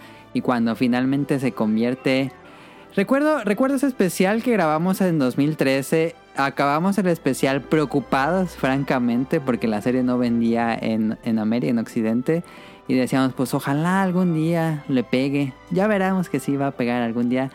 Y pasó en 2018, sale Monster Hunter World para PlayStation 4. Recuerdo que lo anunciaron en un E3. Cuando lo anunciaron en 3, que se medio filtró ese día, yo no lo podía creer. Dije, no mames, es Monster Hunter en PlayStation 4. Fue mi anuncio de ese 3, que fue un E3 muy, muy bueno, pero ese no hubo nada que se acercara al anuncio de Monster Hunter World. Y finalmente llegó el juego en 2018 para PlayStation 4, Xbox One y PC. Bueno, en PC llegaría ese mismo año, pero hasta finales. Eh, salió en enero, me acuerdo mucho de ese día. Este, estaba muy emocionado. Y tiene muchísimos cambios de este juego. Para bien, para sofisticar la serie. Hay muchos fanáticos hardcore que, que no están de acuerdo con, el, eh, con la escuela de diseño que tiene World. Pero bueno, este es un Monster Hunter que se siente más occidental, tal vez un poco se siente un poco más occidental, se siente mucho más solemne. Monster Hunter siempre ha sido muy caricaturesco, muy juguetón en algunas partes, eh, sí tiene como su aspecto realista, los monstruos y todo eso, pero este es muchísimo más eh, Sobrio, podemos decir. Este, el Snyder Cut de Monster Hunter. este, pero en general, mecánicamente, ya hablando de mecánicamente, es muchísimo más sofisticado. Eh, todos los. eh, lo que hacía antes Monster Hunter, los menús, quality of life, las pantallas de carga, todo ya, ya se arregló todo. Como que ahora sí dijeron en Capcom, dijeron, vamos a hacerlo. La versión definitiva de Monster Hunter. Y creo yo lo lograron. Este. Primera vez que sale en Japón y en el resto del mundo. Se agregan muchas cosas nuevas. eh, comenzando con las mantles y el, slinger, que el, no sé cómo se llama en español. Y tenemos por primera vez árbol de armas. eh, antes eran puros menús. Pues muy, no, no complicados, pero no tan fáciles de entender qué, qué arma sigue, de cuál arma sigue, de cuál arma sigue, porque pues en ese momento era de estar viendo foros y estar viendo páginas para ver cuál, dónde conseguías tal evolución de esa arma. Finalmente tenemos unos árboles de armas bastante claros. También las armaduras son muchísimo más claras por, eh, por monstruo y ya no están divididas entre Blade Master y Gunner. Eh, y los entornos son enormes, enormes. Ahora sí, este, teníamos ahí el ecosistema para explorar. Y finalmente, algo que yo estuve enojado mucho tiempo en Twitter, que recuerdo que tuiteaba muy seguido, era de que ocupamos un nuevo Monster Hunter con un motor gráfico nuevo. Porque todos los Monster Hunter que hemos hablado en el programa usaban el mismo motor gráfico del de PlayStation 2, era la más base. Y este finalmente tenemos el motor gráfico Empty Framework, que finalmente tenemos un Monster Hunter. Pues el mejor Monster Hunter gráficamente, sin duda, sí, lejos. Sí, lejos. Los ju- son los juegos más bonitos de la generación, yo creo. En general, no contando solo Monster Hunter, sino todo el juego de la generación de PlayStation 4. Es De de los más bonitos. Completamente de acuerdo. Es- eso que dices tú, Adam, es una cosa bien importante, un punto súper importante para el desarrollo de, de World y no nada más significó el echar a para afuera el motor gráfico viejo, sino que junto con eso, aquí como les decía hace rato, también echaron para afuera muchas de las ideas que venían enraizadas quizá tecnológicamente en el motor gráfico. Por ejemplo, eh, y, es una de las cosas que muchos de mis amigos en aquel entonces, ahorita ya no se acuerdan, pero en aquel entonces se quejaban mucho y no entiendo por qué, sigo sin entender el por qué. Mejor dicho, entiendo el por qué, pero no comparto. Eh, el cual es, aquí ya podías tomarte cosas caminando, ya podías recoger cosas caminando, ya podías en cierto punto, incluso que te dijeran las luciérnagas que tú traes, una vez te olieran las las pistas, que dejaban los enemigos en el mapa ya te podían llevar directamente a donde estaba. Y al mismo tiempo, Capcom al, al hacer esto, al ponerte todo en el mapa, que tú le puedes decir a la, a la, a la luciérnaga, le puedes decir, oye, mándame o envíame hacia este material en específico que quiero, a este hongo, a esta piedra, a este lo que sí, te lo llegaba directamente. Entonces, se dieron el lujo eh, los de Capcom de que ya te podían mostrar específicamente qué es lo que tú querías para tupir el entorno de una forma tan ridícula. Los entornos son tan densos, son tan complejos que yo, sinceramente, después de tantas horas que tengo jugado de Monster Hunter eh, World, no me sé ningún mapa. El me pierdo. Bosque en el primero del bosque yo me sigo perdiendo entre. Yo también me sigo en las enredaderas. y es, es una cosa increíble, la verdad. todos los entornos de, de, World son una cosa increíble. Eh, y yo creo que, que hicieron lo correcto, que es modernizar el juego, pero dejando intacta la, el núcleo que lo hace ser Monster Hunter. Y yo sigo creyendo muy firmemente que lo que convierte Monster Hunter en lo que es no es el aprenderte o el acordarte de qué cosas llevar en la mochila y qué cosas no. Eh, no es aprenderte de memoria dónde está cada cosa que tengas que, que minar en el mapa no, no significa el tener que aprenderte dónde aparecen los enemigos y hacia dónde se mueven, que claro, es parte de la, de la, de la fantasía, ¿no? De, ah, es que un cazador debe saber, sí, claro, güey, pero eres una persona que juega a ser un cazador, no eres un cazador de verdad. Entonces, el que tu personaje sepa llevarte para allá, a mí me parece que es lo correcto que debieron haber hecho desde mucho tiempo para atrás, pero probablemente sea que eh, hayan estado tan atados y tan casados con el motor gráfico desde 2006, que salió el primer juego, que a lo mejor no se podía. Solamente estaban este, poniendo piedra sobre piedra y la, la, base con la que vienen empezado no les permitía hacer esto. Pero aún así, yo creo que tomaron todas las decisiones correctas al permitirte teletransportarte sin necesitar el Farcaster en todo momento, moverte entre los distintos eh, campamentos que hay en todos los mapas. Y una cosa bien chida que, que, a mí siempre me gustó y que mucha gente también como que al principio no le agradó mucho, era que no necesitas llevar piedras para afilar, ya no ocupas llevarte 10 o 20, tienes una piedra para afilar y te sirve toda la misión. Exactamente, nunca se te acaba. No necesitas llevarte picos para minar, no necesitas llevarte eh, redes para agarrar los bichos, ni tampoco este, la caña para pescar. Entonces, se enfoca muchísimo en simplemente eh, decirte, ahí está tu enemigo, ve y pártele la madre. Y eso es lo que para mí siempre ha significado Monster Hunter, son las peleas intensas, entretenidas y retadoras. Y eso es lo que te da Monster Hunter World en todo momento. Y te dice, si no quieres ponerle atención en nada más, no lo hagas, ve y pártele la madre a ese güey. Sí, sí, sí, sí, completamente de acuerdo. Yo creo que muchos eh, de los que nos escuchan posiblemente ya pudieron o se introdujeron a Monster Hunter o le dieron una oportunidad con, con World. Entonces, eh, tal vez no hay mucho que comentar en la parte del gameplay, más de lo que ya comentaron. Eh, los que nunca han probado o han tocado un Monster Hunter, déjenme decirles que teníamos un mapa y este mapa estaba seccionado por áreas. Y cada que tú cambiabas de área, había una pantalla de carga. Y esto. en las de pies, pie eran larguísimas. Muy largas. Y por primera vez teníamos un mapa que no tenía necesidad de tiempos de carga ni. Bueno, no usábamos, no, no cargabas nada, ya estabas completamente en un mapa con libre acceso en todo momento. Ajá. Que yo creo que fue lo que para muchos, eh, que como, como lo mencionó Milly de una manera nostálgica, aquellas personas que en algún momento decían, híjole, ojalá que no termine muriendo Monster Hunter por falta de público, ver un juego donde ya no tenías estos cambios de, áreas en el mapa era, era fantástico, era así como para llorar. Tengo una teoría, eh, y esto es únicamente una teoría basado en, eh, bueno, desde que uso Facebook he estado tratando de estar en la mayor cantidad de grupos de Monster Hunter posibles, tengo un propio grupo, y he visto mucho del comportamiento de, los fans No voy a Ajá. decir cuáles son más o mejores fans. Para mí, cualquier fan de Monster Hunter me, me cae bien. Pero siento un rechazo muy grande en Monster Por World. Hunter World. Yo también. No por, no por la forma en la que muchos dicen facilita las mecánicas, que ya Rob nos describió mucho de esto, sino por el simple hecho de que muchas personas en Occidente empezaron Monster Hunter en alguna consola de Nintendo y al Ajá. momento en el que hace el cambio a PlayStation, en automático viene un rechazo impresionante.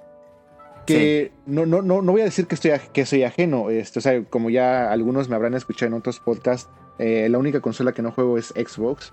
Y, y- y ya, pero no tengo problema entre estarme brincando entre Nintendo, Sony, cosas así. No tengo ningún problema. Pero, por ejemplo, cuando yo venía jugando Monster Hunter en PlayStation Portable y de repente me dicen, oye, ahora va a salir para Nintendo Wii, yo sí sentí que algo dentro de mí se rompió un poquito. Pero bueno, vamos, decía, Monster Hunter está bien, Más no pasa Monster nada. Hunter, venga. Que, que, eh, lo mismo hubiera pasado eh, si hubiera esto nacido en Nintendo y me hubieran dicho, oye, te vas a tener que pasar a jugarlo a PlayStation 5, también algo dentro de mí hubiera dicho, ay. Pero, o sea, vamos, no, no, no, no pasa nada, lo sigo jugando. Pero sí siento que mucho del rechazo es por el salto de, de marca. plataforma. Ujú. Así es.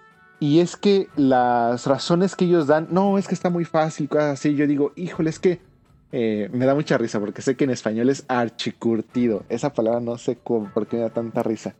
Digo, híjole, es que nunca te topaste con los archicurtidos. O sea, es que nadie me puede decir a mí que Monster Hunter World es fácil porque no lo era. No, no, No. lo es. Simplificó cosas, sí Sí. lo facilitó, no, o sea, fácil no es. Definitivamente fácil no es. Y yo creo que ahí sí te empezó a Yo creo que Monster Hunter World ya ahora sí te empieza a obligar a darle la importancia que tenían los skills. Porque de antes los skills te facilitaban una cacería. En World te hacían el poder ir a esa cacería. Porque caso contrario, yo no veo a alguien con una armadura X contra los archicurtidos, salvo que esas, estos fans que se iban desnudos sin armadura a Ajá, matarlos ajá. en cinco minutos. Bueno, eso ya es, eso ya son otro tema.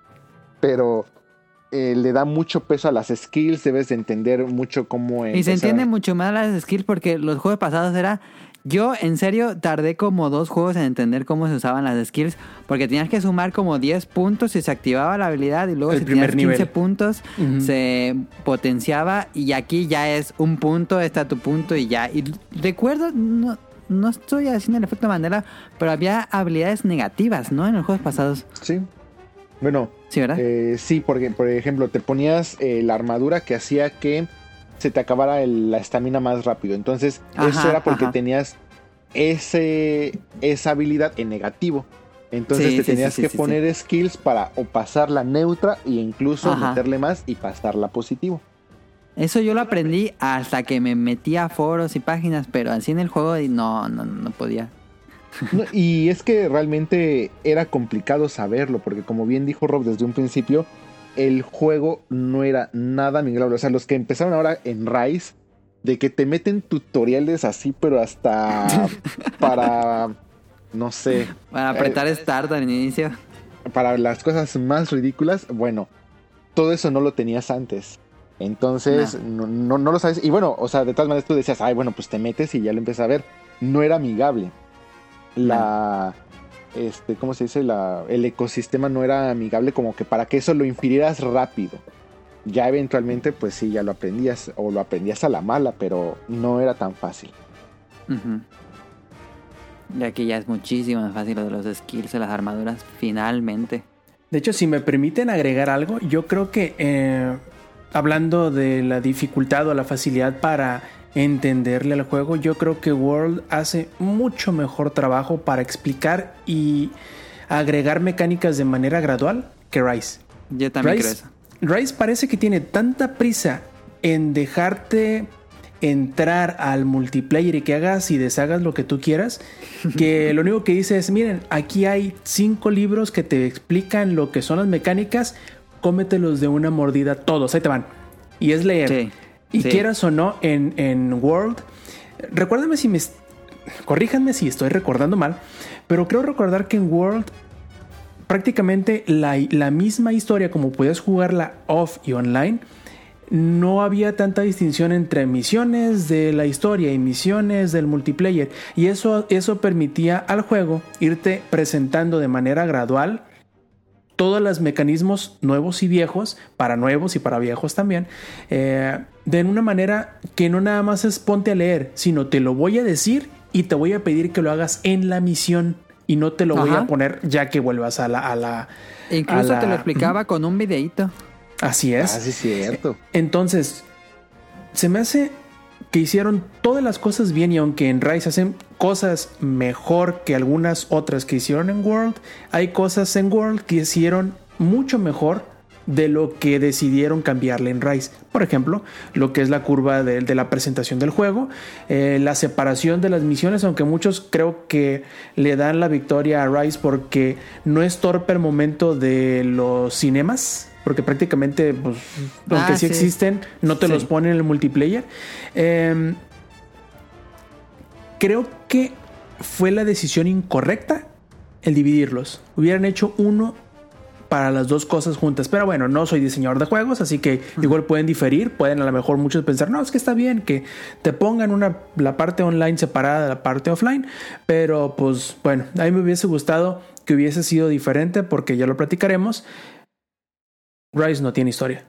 Absolutamente nada de historia. Muy, muy leve. Y sí, este Word tenía una historia mucho más eh, épica, creo yo, que te daba tanto a los fanáticos veteranos como a los nuevos que no entienden nada, porque traía eh, personajes viejos de los anteriores juegos y pues presentaba este nuevo continente que era el nuevo mundo y como fanático de Monster Hunter decía, ah, nueva región en Monster Hunter y nuevos monstruos y todo eso. Em, era muy, muy emocionante y la, la campaña es bastante larga, creo yo. Eh, yo cuando sientes que ya la vas a acabar, todavía le falta un buen tramo. Sí, no, y yo creo que aunque no fueron mis favoritas, la idea ahí estaba, la de las misiones de los enemigos gigantes. Ahora se sentía mucho más dinámica que las que anteriores veces, por ejemplo, contra el Dalamaduro o contra el Jen Moran o contra, contra esos enemigos grandotes eh, ahora con Sora McDonald's, aunque sí era un poquito más torpe, aunque sí a veces se sentía que el enemigo era grande de más y no había mucho que hacer salvo correr y correr y correr, eh, tenían ciertas variaciones. Por ejemplo, que te llegara el Ner Gigante y te le hiciera de pedo y a la espalda del Sora McDonald's. También es cierto que no requerías hacerla muchas veces, creo que nomás te pedía dos. Y a las demás eran opcionales o llegaban cada dos, tres semanas. Sí, cierto. Y algo que no hemos mencionado, que creo que es un punto integral y súper importante para World, es el aspecto de juego como servicio que le agregaron. Que esto lo hizo más, lo, lo hizo mejor que juegos que son tal cual de servicio como Destiny. Yo creo que, y eso lo mencioné en alguna ocasión, no sé si lo tuiteé o quién se lo dije, pero yo creo que Monster Hunter suena mejor en inglés. Out Destiny, Destiny. Hizo mejor lo que Destiny quiso hacer mucho, mucho mejor.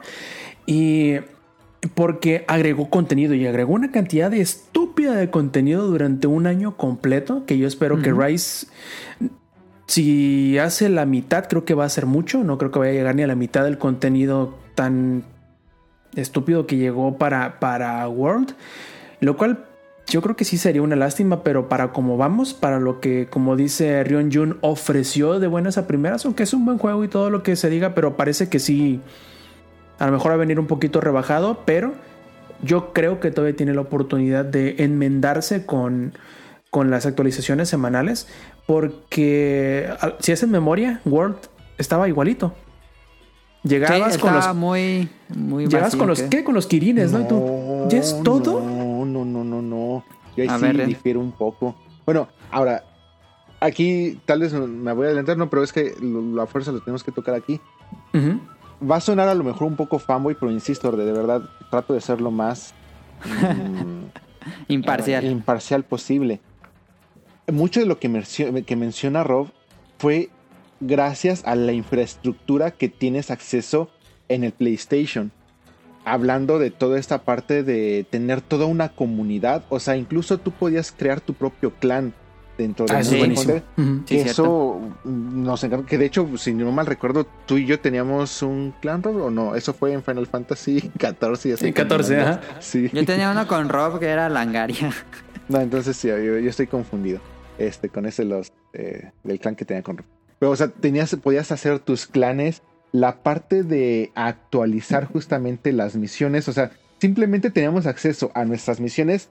Que sí vi muy acertado esto de ya romper misiones de la aldea y misiones eh, de la guild. Aquí era, Ajá, ajá. este es el tablón de misiones y éntrale. Y además tenías tus misiones que se iban a ir actualizando constantemente. O sea, que estas eran las misiones de esta semana. Sí, las de Entonces, evento, ¿no? tenías eh, lo que para nosotros, eh, veteranos, estábamos acostumbrados a que te iban a dar unas misiones de, de que tenías que descargar y que incluso antes todavía era en, únicamente tenías cierto límite de misiones de descarga. Entonces llegaba un punto donde Ajá. decías, ya no podías descargar más. Tenías que borrar misiones de descarga para meter ajá. otras. Aquí ya no, o sea, aquí era constante. Y todavía mucho más importante, misiones de evento. O sea, tenemos las misiones de Halloween, las misiones de Navidad, misiones de primavera, de otoño y todo esto, que te Sí. daban además ítems exclusivos, que era el acceso a las superpuestas, que tampoco era, era fácil. Entonces ahí tenías a todos eh, cooperando y haciendo, porque te, el sistema te permitía generar este contenido constantemente. Hace no mucho ya tuvimos eh, acceso a saber cómo está realmente conformado el sistema en línea de Nintendo. No es una Ah, sí. infraestructura que te vaya a permitir darle todo este contenido a tu juego. Y lo estamos viendo desde ahorita. Este, tenemos una actualización programada para finales de abril. O sea, estamos hablando, todavía falta poquito menos de un mes. O sea, estamos empezando abril. Para finales de mes vamos a tener este eh, contenido actualizable. Fuera de eso, no hay contenido. No hay Que- roadmap. Que en Word tú tenías cada semana desde el principio. Entonces terminabas el juego y además la cantidad de monstruos que tú tenías, eh, porque además, si no mal recuerdo, justamente el Kirin que decías era el salto del nivel 49 a 50. 49. Ajá, sí, sí, sí. Estaba difícil ese que. Entonces- pero sí. Desde ahí, si, si somos un poco críticos, desde ahí ya vemos la gran diferencia de contenido, porque además era avanzarle toda una historia que en Rise no tenemos. O sea, sí tenemos, pero que no, no a ese nivel. Y aquí teníamos que llegar del 49. Ese Kirin estaba súper perro. Y a partir de ahí se rompía ya el como tal la brecha del HR, porque ya ahora sí ya, ya se empezaba a subir como que por, por puntos, si no mal recuerdo, una Ajá, cosa así. sí, sí, sí. Sí. Y Experiencia. entonces ahora sí ya tenías como que acceso a todo lo que era lo que te ofrecía ahora sí el Monster Hunter y de ahí tenías que treparte hasta el 99 si no mal 49. recuerdo. Sí. Entonces, según yo la estructura en contenido sí era muchísimo más vasta de lo que nos está ofreciendo Rise ahorita. O sea, por eso sí, Sí, por estoy mucho. por eso sí estoy como que un poquito en desacuerdo del comentario de Rob, pero eh, vamos, no sé, yo, yo, yo así lo Es percibo. que sí fue la, fue la crítica cuando salió el juego con los fanáticos que decían que había muy pocos monstruos. Sí, es que es lo mismo que, que yo escuchaba a mis amigos. Es que no hay contenido. El- lo que me dicen ahorita, le digo, espérate, te, has jugado 40, 80 horas en una semana. Tranquilízate, es. Sabes que puede, como Monster Hunter, el World, que agreguen más contenido de aquí en adelante. Quizá no tanto, eso estoy de acuerdo. Quizá no tanto, quizá no con una integración tan profunda como World lo tuvo, pero no quiere decir que lo que ahorita tienes va a ser lo que se va a quedar para siempre. Espero yo estar equivocado en el sentido que les digo que no creo que vaya, vaya a llegar ni a la mitad, ni en longitud ni en, ni en, ni en número de contenido. ¿A qué me refiero? Estuvo saliendo prácticamente nuevas cosas cada semana, además de que cada tres meses se agregaban monstruos nuevos y cada cuatro o seis meses se agregaba un evento nuevo. Incluso se agregaron... Iceborne. Así es, y incluso agregaron nuevos tipos de cacería con World, que no, Sí. no se nos olvide que son los, Los las brechas. Ah, ¿Cómo se llamaban? El de la En inglés es el Siege, pero en, en español no sé cómo se diga. asedio, creo, creo que ese Asedio, es. asedio, asedio. Y estaban bien chidas porque eran el multiplayer en World te permitía en una sola 16. sala tener Ajá. 16 personas y en ese tipo de cacerías tenían que, o bueno, participaban en escuadrones de cuatro, pero los Ajá. 16 al mismo tiempo. Y en cierto periodo de, de- de tiempo, eh, tenías que juntar los puntos que hacían las distintas escuadrones para llegar y desbloquear una última fase y poder derrotar por, de una vez por todas al enemigo que te presentaba, que en este caso era el Kulbetarot. ¿Y cuál era el otro? Eh, Safi Jiva. Ah, Safijiba, sí es cierto. Y esos te daban cosas nuevas de Y arma- al azar, te daban, te tiraban drop al azar. Eh, los armas se creaban al azar. Y luego las podías mejorar. Bueno, hizo un montón de cosas muy bien World que la verdad yo extraño mucho en Rise, pero también Sí, Rise hace sí. cosas muy bien que serían muy tontos en Capcom en no darle seguimiento. Pues O sea- no sé. Ah, sí, sí, bien. No, discúlpame. O sea, eh, co- co- comparto completamente todo lo que acaban de decir. O sea, mi única preocupación es, incluso en PSP, eh, corríjanme ustedes si no mal recuerdo, la actualización de misiones era cada viernes. Ah, yo no me acuerdo porque no tenía internet este, inalámbrico en mi casa, entonces me tocaba ir al Starbucks a descargar. Que, o entonces, sea, cada que podía.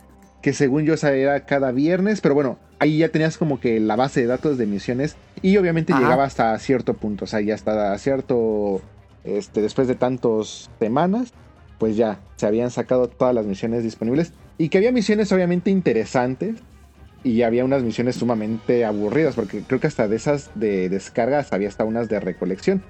Sí. Este, pero había unas de había unas muy cagadas de monstruos chiquititos, no sé si te acuerdas. Ajá, para sacar Sí. justamente las coronitas y todo eso. Y así. Ajá. Aquí lo que nos están ofreciendo ni siquiera llega a eso. Pero yo creo, bueno, mi, mi idea es que todavía no lo activan, pero va a haber un, momento en que cada mes vamos a tener eventos, el, mi teoría. eh, eh, o sea, vamos, eh, eh, ese, es, ese es ahorita mi punto. Ciertamente estoy hablando sobre algo que todavía podríamos desconocer.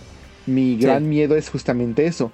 En el momento en el que se libere la actualización de finales de este mes, Que yo esperaría que nos dijeran que sí, o sea, la siguiente va a ser a finales del siguiente mes o va a ser hasta dentro de 2, 3, 6, 20, no sé cuándo. Entonces, esa es la parte que todavía siento un poco preocupada o preocupante. Este. Y bueno, ya, ya, ya ahorita que hablemos de fondo de, de Rise, eh, les voy a compartir. Ojo, creo que Rise es muy bueno, me, me, me, gusta. Eh, Pues si quieren ya, ya pasamos de una vez a Rise. Yo, yo lo, último que quiero acotar, ya como que redondeando lo que hemos estado platicando en cuanto a comparar o, o ver qué nos gustó de, de Rise y de World y así, eh, para cerrarlo de World, es que se nota a leguas que es cierto que World salió mucho mejor preparado con su contenido repetible o no repetible, sino cíclico. Por ejemplo, las, las entregas que te pedía, las misiones que te ponía al azar con los diferentes niveles de, de recompensa. Bueno, eh, era un, un ciclo o un círculo que ellos mismos hicieron o que establecieron, mejor dicho, desde un inicio con World, que le permitía tener más longevidad que lo que aparentemente todavía no he jugado tanto como para asegurarlo de una manera tajante, pero que aparentemente hay en Rise, que le faltó esa, eh, no sé si visión a futuro, no sé, porque igual pudo haber sucedido en que les afectó de alguna manera lo de la pandemia que les impidió implementar este tipo de, de mecanismos que probablemente se puedan eh, ingresar mediante una actualización a futuro, pero sí, de salida. World se sentía, aunque probablemente con la misma cantidad en cuanto a número de contenido, me refiero a los enemigos que presentaba, pero era mucho más competente y mucho más preparado para mantenerte enganchado en el ciclo de cazar y de, de ofrecerte cosas nuevas al azar, que lo que ahorita está ofreciendo, como les digo, al momento en lo que estoy jugando, a donde he llegado, de lo que ofrece Rise. Eso es indudable. Lo que yo sí creo es que podemos darle un poquito más de eh, oportunidad al juego de que muestre sus cartas por completo porque pues apenas lleva una semana a la venta. Sí, eso sí. Pues ahí está Iceborne. Bueno, World y Iceborne, que fue la expansión que, pues, básicamente respondía a la queja mayor de que no había muchos monstruos. Y metió un montón de monstruos clásicos. Y eh, yo soy muy, Aumentó la muy fan. dificultad a lo imbécil también. Para los que decían, ay, que igual está bien fácil. Ándale, pues. Ahí te va. El, el Master Rank o el G Rank eh, ya fue agregado. Y si está. Bueno, está, está complicado. Pero cuando metieron a Leatreon y Fatales, yo siendo fanático veterano, no pude. No pude. Estuve intentando. Y bueno, estuve intentando solo porque aquí fue donde ya de plano me abandonaron todos. Y casi, casi Iceborne y World jugué en solitario. eh, bueno, jugando en extraños en línea. Este, pero eh, Alatreon y Fatalis sí me rompieron. Yo, yo tengo o yo tuve un problema con Iceborne que fue lo que me impidió seguirlo jugando por más tiempo, que es lo que hubiese querido. Pero creo que es más problema mío que del juego. Y ustedes me sabrán decir mejor. Eh, como les he dicho, soy una persona muy simple. Que me casé con la Longsword y por lo tanto jugué World y Iceborne con la Longsword. Mi problema está en que eh, con Iceborne creo que se centraron mucho con la Clutch Claw. Tanto que dependes de ella para seguir avanzando. ¿A qué me refiero? Eh, yo lo dejé como a las, creo que como 20, 30 horas de juego Iceborne, que es muy, muy poquito, yo creo, de, Sí. de tiempo.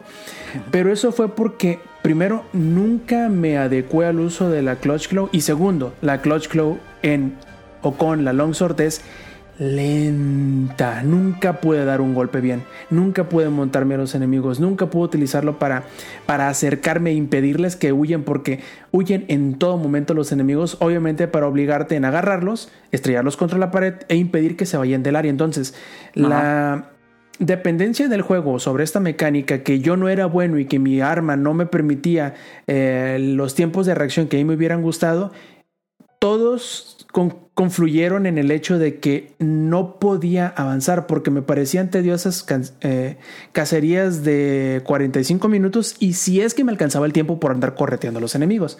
Entonces yo por eso fue que lo dejé de jugar, no porque fuese malo ni nada, sino porque en mi muy particular este, situación no me parecía divertido jugarlo. No sé si ustedes sintieran ese tipo como que de dependencia sobre la mecánica de la Clutch Claw o simplemente era una forma de mala de yo ver el juego y yo pensar o sentir que era tan dependiente de esa mecánica que a mí no me parecía este, atractiva o divertida o lo suficientemente rápida y responsiva como a mí me hubiera gustado que terminó alejándome. A mí me pasó como tú dices, eh, que no entendía bien. Decía, ay, está muy complicado ahora. Pero después, ya clásica de que ves los, los videos en YouTube de combos y todo eso.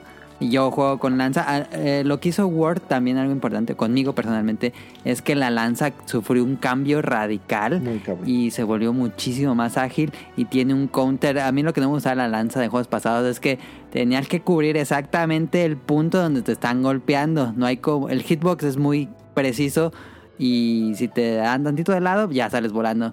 Y Iceborne creaba un nuevo counter que te rodeaba a 360 grados y eso me parecía sumamente entretenido.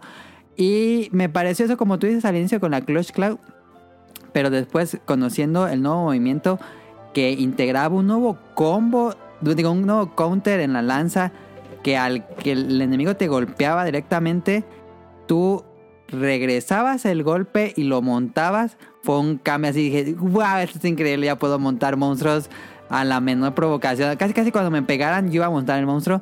Entonces se volvió sumamente divertido y me encantó esa mecánica. De hecho, cuando empecé Rise, yo quería hacer eso y decía, ay, no puedo, no puedo, no puedo montarme así como le hacía en, en Iceborne. Y esa, por, por el lado, por, porque yo me especialicé en lanza, yo recibí muy bien ese. Y realmente no usaba la Clutch Cloud así de manera sola sino era puro counter, puro counter, subir golpe y me regresaban y subir golpe. A veces eh, el sacrificio era vida, pero a mí me gustó mucho. Ahí sí sería cosa del arma, no sé a Rion si le gustó esa mecánica. Eh, Lo que pasa es que también, eh, bueno, yo jugué principalmente con martillo y también me ayudó muchísimo porque sabrán, el martillo es un arma eh, relativamente lenta, más comparada con armas como katana. Entonces nos daba agilidad y principalmente nos ayudaba muchísimo a acomodar el hit donde lo necesitaba. en la cabeza. Ajá. principalmente la cabeza. Entonces, eh, sí, particularmente a mí me ayudó mucho. Pero entiendo perfectamente lo que menciona Rob. Y sí, yo creo que en un Ajá. arma tan ágil como es la katana, posiblemente se pudo ver afectado. Sí, yo creo que sí. Pues ya este de, de Iceborne, ahora sí vámonos a lo que probablemente los fanáticos nuevos estaban esperando en el programa. Después de tres Eh, horas. Monster Hunter Rise.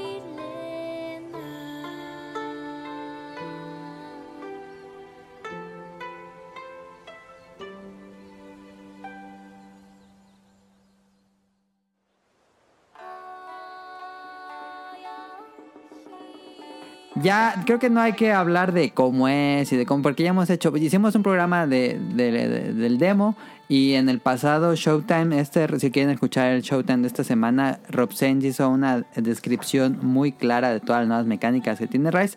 Entonces, más que describir, yo creo que cuáles son sus opiniones de lo que llevan de Rise. Que, digo, este Rion Jun, no mames, Rion Jun se, se obsesionó con Rise. Yo no llevo tanto, yo llevo 40 horas. Esta semana le metí 40 horas, bueno, la primera semana. Pero no, Rion Jun lleva el doble. Yo ahorita debo de llevar como, si tal vez posiblemente ahorita ahí ando en las 100 más o menos, algo así. este, de entrada, Monster Hunter Rise tiene 61 monstruos, de los cuales 35 son grandes, 26 pequeños. Para que se den una idea, porque obviamente mucho de lo que voy a comentar va en torno al contenido, eh, Monster Hunter World de lanzamiento tuvo 54. O sea, estamos hablando de que Rise tendría más. O sea, estamos hablando de 7 monstruos más. Pero los monstruos grandes, World tiene más que Rise. Ah, ya. Entonces, o sea, ahorita como que Rise eh, abundan bastante los monstruos pequeños. Estamos hablando de World tenía 18 pequeños contra Rise que tiene 26. Eh. Este Rise es un juego, me gustó mucho, creo que eh, explota perfectamente bien eh, las capacidades que tienes en Switch. Eh, visualmente me, me llama mucho la atención, me gustó muchísimo el estilo japonés que le dieron, cómo tratan de imprimir el arte Sumi en, en, en estos nuevos iconos de los monstruos, me fascinó. Habíamos perdido en Monster Hunter World los Ecologies. De hecho, no sé si desde Ah, sí. Generation ya los habíamos perdido. Pero habíamos perdido, digamos, estos videos introductorios de los monstruos. Aquí no son, no regresan como tal los Ecologies, o más bien, esta es la nueva versión de los Ecologies de los monstruos. Entonces, regresan eh, como que con cantos de, de, de kabuki o de, de, poses- de procesiones eh, religiosas Ajá, ajá. japonesas, muy, muy interesante. Eh, eh, digamos, toda la dirección artística del juego está impecable. Les quedó bastante bien. Utilizan un nuevo motor, como ya nos había dicho este Mili. En Word adoptaron el MT Framework, eh, Sí. se llama así. Aquí eh, utilizan, si no mal recuerdo, el motor de Resident Evil. Ajá, el Es- RE Engine. Eh, entonces, yo creo que explotaron bastante bien el, el juego.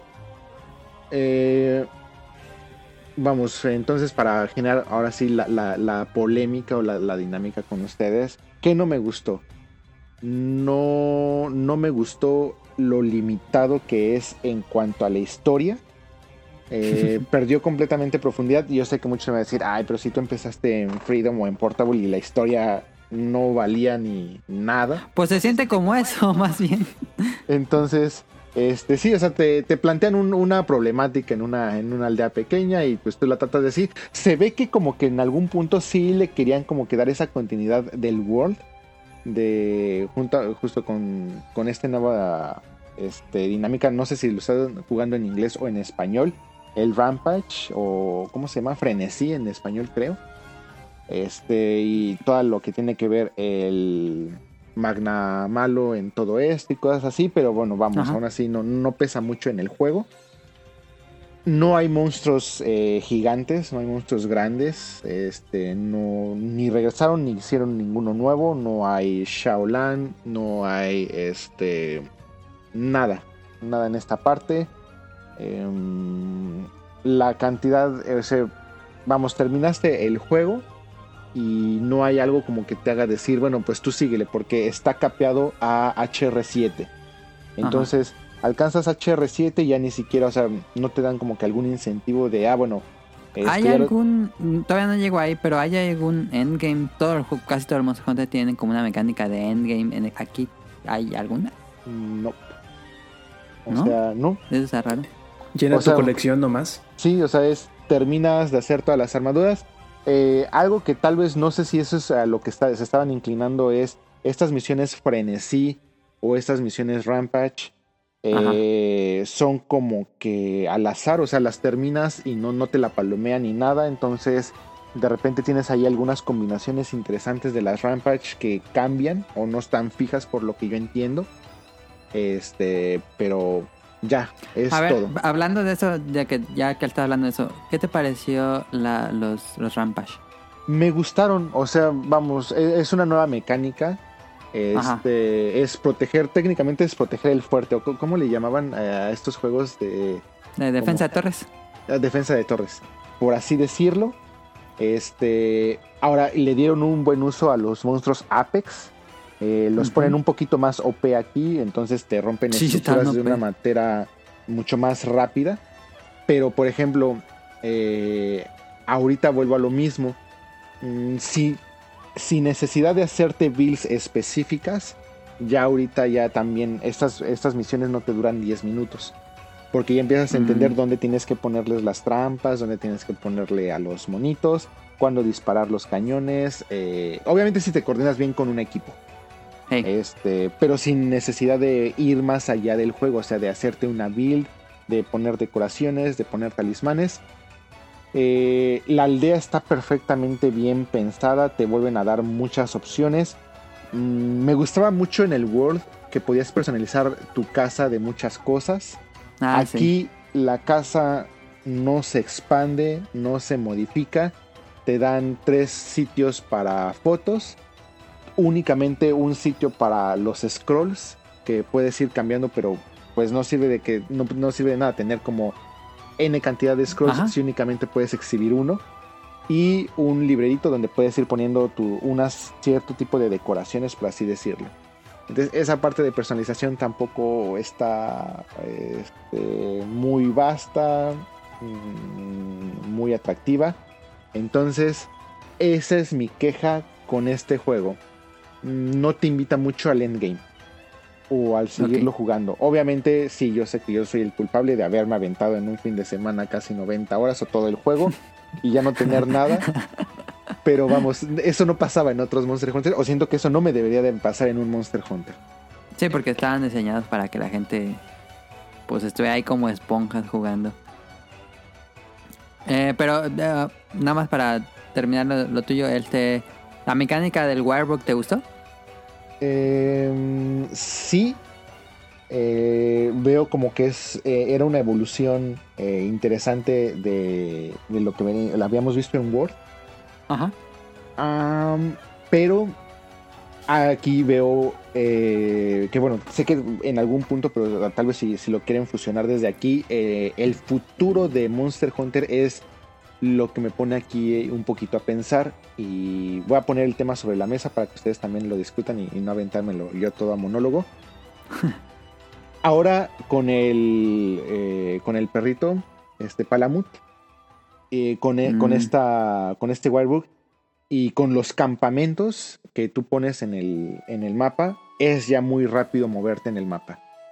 Rob Sí. lo mencionó muy bien en algún punto de, de toda esta conversación, donde decía, bueno, sí, en algún punto ya mejor concéntrate en ya no hacer toda una simulación de la cacería, ya mejor directamente ve y mata.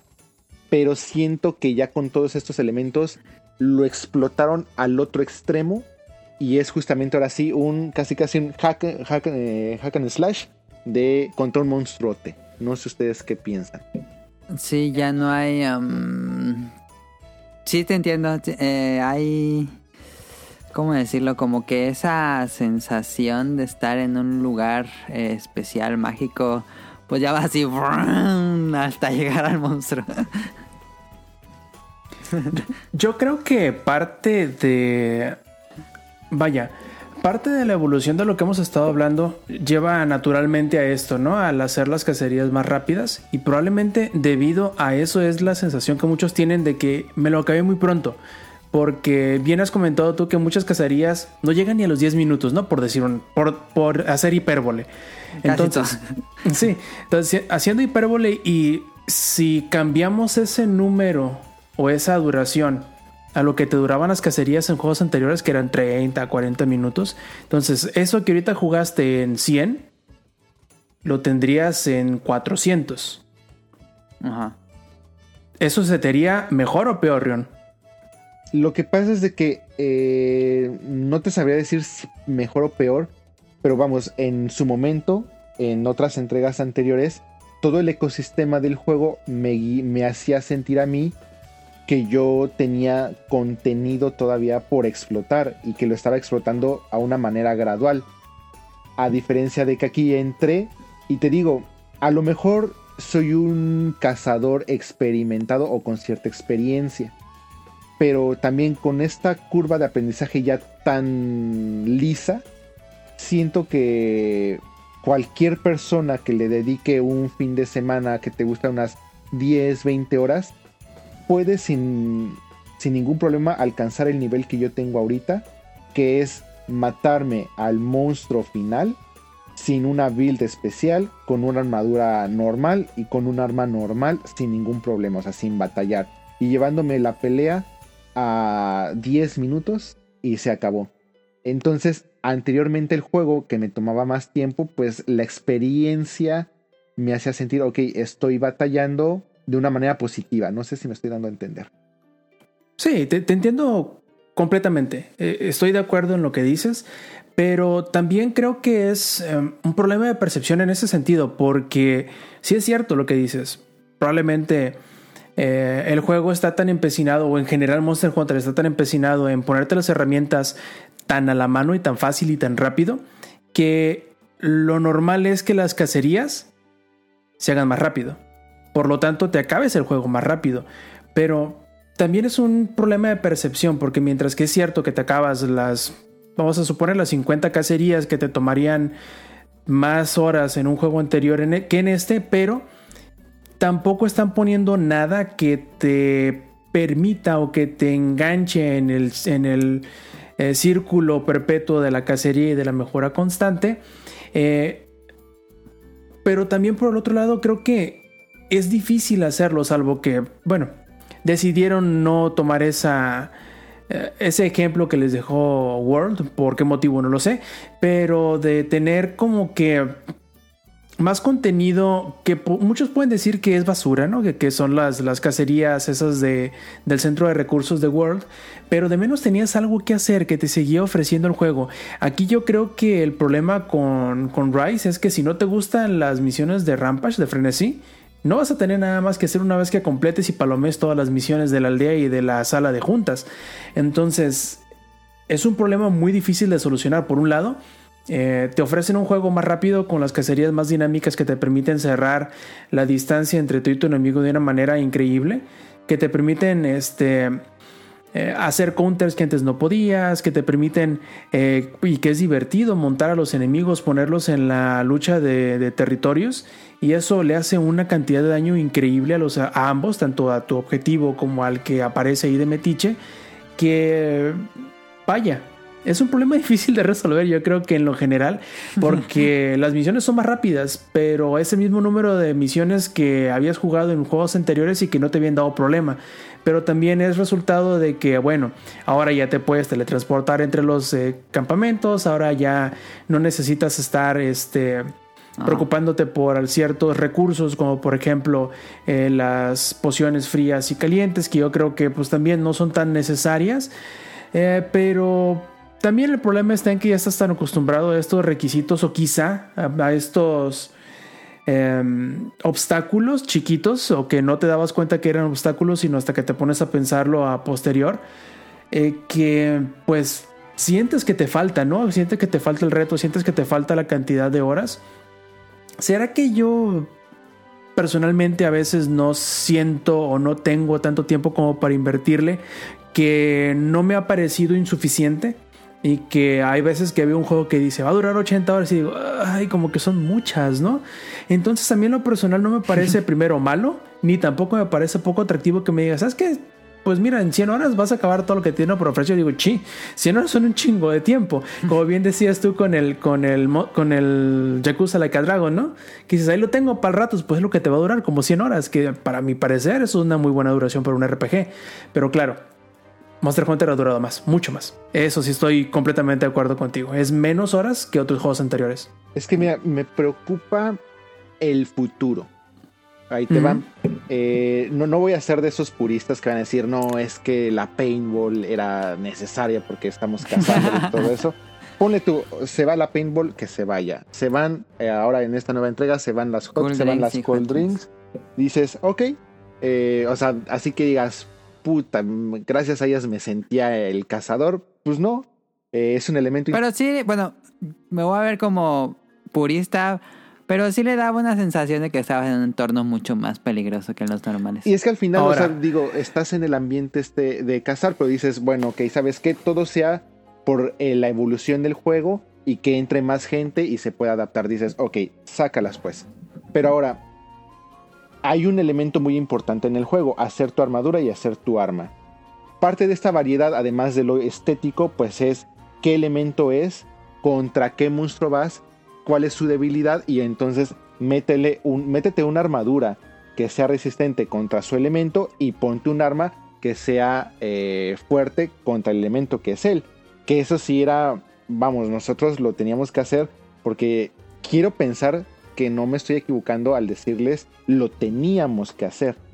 Ahora yo en verdad no te miento y no no no me creo que no que yo sea muy bueno o que mi habilidad en Monster Hunter sea muy buena. Creo que soy un jugador completamente promedio con mucho tiempo libre. Pero no tengo la necesidad en todo el juego ni de cambiarme el arma ni de cambiarme la armadura. Y mm. Y te digo, o sea, no creo que sea por mi habilidad y definitivamente no es por habilidad. Entonces, siento que a la larga se están facilitando muchas mecánicas que digo, ok, ya está hecho, esto ya no lo podemos cambiar. Pero entonces, ¿a dónde va Monster Hunter en la próxima entrega? o sea, porque pues ya no tiene caso entonces cambiarte la armadura, salvo de lo estético, el arma, que en Word lo seguía siendo necesario. Seguía siendo necesario hacerte tu build, las decoraciones, eh, las skills, todo eso. Y aquí no lo es. Entonces, un Monster Hunter donde ya tantos elementos, o sea, digo, la paintball va, hot drink, cold drink, órale. Pero ya está la arma, la armadura. Ustedes, cuando lleguen ya también a, ese punto, porque entiendo también, eh, oye, ¿sabes que Yo lo quiero ir disfrutando, quiero llegar del trabajo y ponerme a cazar una hora nada más al día. Ah, perfecto, está increíble. Pero aún así, cuando ustedes también lleguen a ese contenido y se topen con esa situación, ¿no van a tener ese mismo sentimiento tal vez? ¿Qué, mm, puede ser. El, detalle está en que yo soy un... Nuevamente, soy un cazador muy simple. que yo siempre hago los mismos tres conjuntos. El conjunto del veneno, el conjunto de la parálisis y luego el conjunto este, genérico que me sirve para podérselo poner a cualquier enemigo que se me ponga insolente y que necesite el elemento, ¿no? Por lo general, ahorita solamente he hecho el de parálisis y me ha funcionado de maravilla con todos los que me he enfrentado. Pero tiene razón, yo creo que por un lado es cierto que el juego se hace más rápido, pero también, como te digo, les hizo falta eso, hacerle más necesario o más vital el hecho de tenerte que adaptar más al enemigo, que solamente se centraron al menos en Rise en hacerlo más rápido. Porque comparto contigo, el hecho de que la cacería dure 10 minutos o menos, creo que es más un síntoma de un problema que a lo mejor una bendición este, escondida, ¿no? Yo creo que a lo mejor eh, porque le estamos descontando todo el tiempo que te toma el, o que te resta o te ahorra el llevarte enemigos para que, para que se peleen entre sí y hacerles un montón de daño. Y luego lo que te ahorras al subirte al perro y poder este, curarte y afilar el arma y todo eso. Entonces todo le resta o todo le suma dependiendo cómo lo, cómo lo veas. Pero sí es cierto en el hecho de que si no te si no te ponen ese reto que te vaya a requerir el hacerte un poquito de diversificación en cuanto al conjunto, probablemente sea porque les hizo falta pensar en eso por estarse concentrando en otra cosa. Pero tienes razón. Aunque yo creo que el hecho de solamente centrarse en la cantidad de horas que te tome el terminarte el contenido probablemente no sea la métrica correcta, al menos no creo. Más bien como tú lo dices, creo que el detalle es que no te requiere diversificarte para poder terminar ese contenido. A lo mejor si te hubiese requerido el tener que hacer más conjuntos diferentes, fuera la misma cantidad de misiones únicas que necesitas, pero tendrías que repetir algunas de las que hiciste debido a que estás buscando X material para tu mejora, para tu armadura, para tu este adorno, etcétera. No, Esperemos que a futuro puedan corregirlo, ¿no? Que metan enemigos que sí te requieran forzosamente porque te pegan de cierta manera o porque resisten de cierta manera, que te diversifiques y que te vayas adaptando a ellos y no, al, no tú al entorno nada más y a la velocidad del juego. No, tienes toda la razón, o sea, y esto es para toda la gente que nos escucha, o sea, la métrica nunca tiene que ser el tiempo. Este, porque además, o sea, también estamos hablando de que en un ecosistema normal de un juego, o sea, estamos hablando de una persona que trabaja, que va a la escuela y que pues realmente entre un sistema de entre semana pues le puedan dedicar al juego una hora, dos horas. Y qué mejor, o sea, tal vez hasta esa fue la, la, mentalidad. Qué mejor que esa hora que le pueden dedicar al juego al día, pues se pudieran concentrar un poco más en cazar y no tanto en ir para recoger los 20 materiales que necesitas y estar pensando cuál es la suma de skills que tienes que hacer para nada más ir a matar a un monstruo. Entonces, e, eso podría ser. El problema es de que este juego no me está ofreciendo algún otro sistema, alguna nueva mecánica que me ayude a seguirle metiendo al juego, a seguirle poniendo un contrapeso. Eh, por ejemplo, Word te decía, ¿sabes qué? Aviéntate las misiones, ahí a tu modo, tú decides cómo, pero para los hardcore ahí les van los curtidos. Y para los todavía más hardcore, ahí te van los archicurtidos. Y para todos, ahí te va Fatalis y ahí te va este. Ya está. Digo, no, este. Ahí te buen nombre. Ahorita bien. Alatreon, Alatreon, Alatreon. Entonces, y, y, y, piénsale y métele coco. Y no solamente es el skill y todo eso, sino la mecánica, porque todos tenían un one hit co que lo cargaba y por ejemplo el, esta colaboración con Final Fantasy XIV del el eh, este era métete atrás de la piedra y eras primero pues eh, estudialos o sea fácil te aventabas que dos tres hasta cinco quests perdidas pero porque era aprender el monstruo y aprender sus mecánicas y todo eso. Y aquí no tengo algo que mm, alguna mecánica que me ayude a como que a darle contrapeso a esa gran apertura que le han dado al juego. Así em, es. Pero sí, definitivamente tienes toda la razón. Nunca debe ser la métrica el tiempo.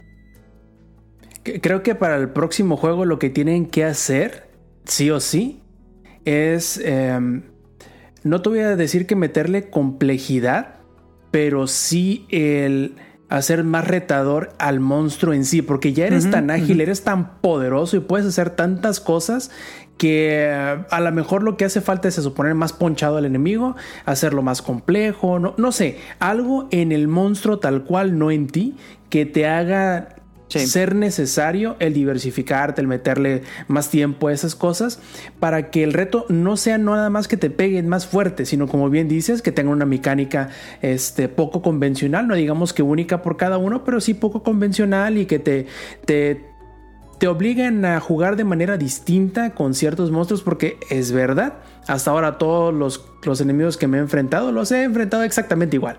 Agárralos a chingazos hasta que se paralicen, pégales un poquito más y etcétera, etcétera. No te voy a decir que es muy monótono, pero sí se parecen demasiado todas las cacerías entre sí, que sería bueno a futuro ver eso, diversificarse, ver, aprovechar la potencia que tienen las nuevas consolas y que van a tener las consolas en futuro para poder hacer enemigos, aparte de más inteligentes, más complejos. Sí. Mecánicas más individuales o una mecánica que le dé más individualidad a cada monstruo o al menos algunos. Así es.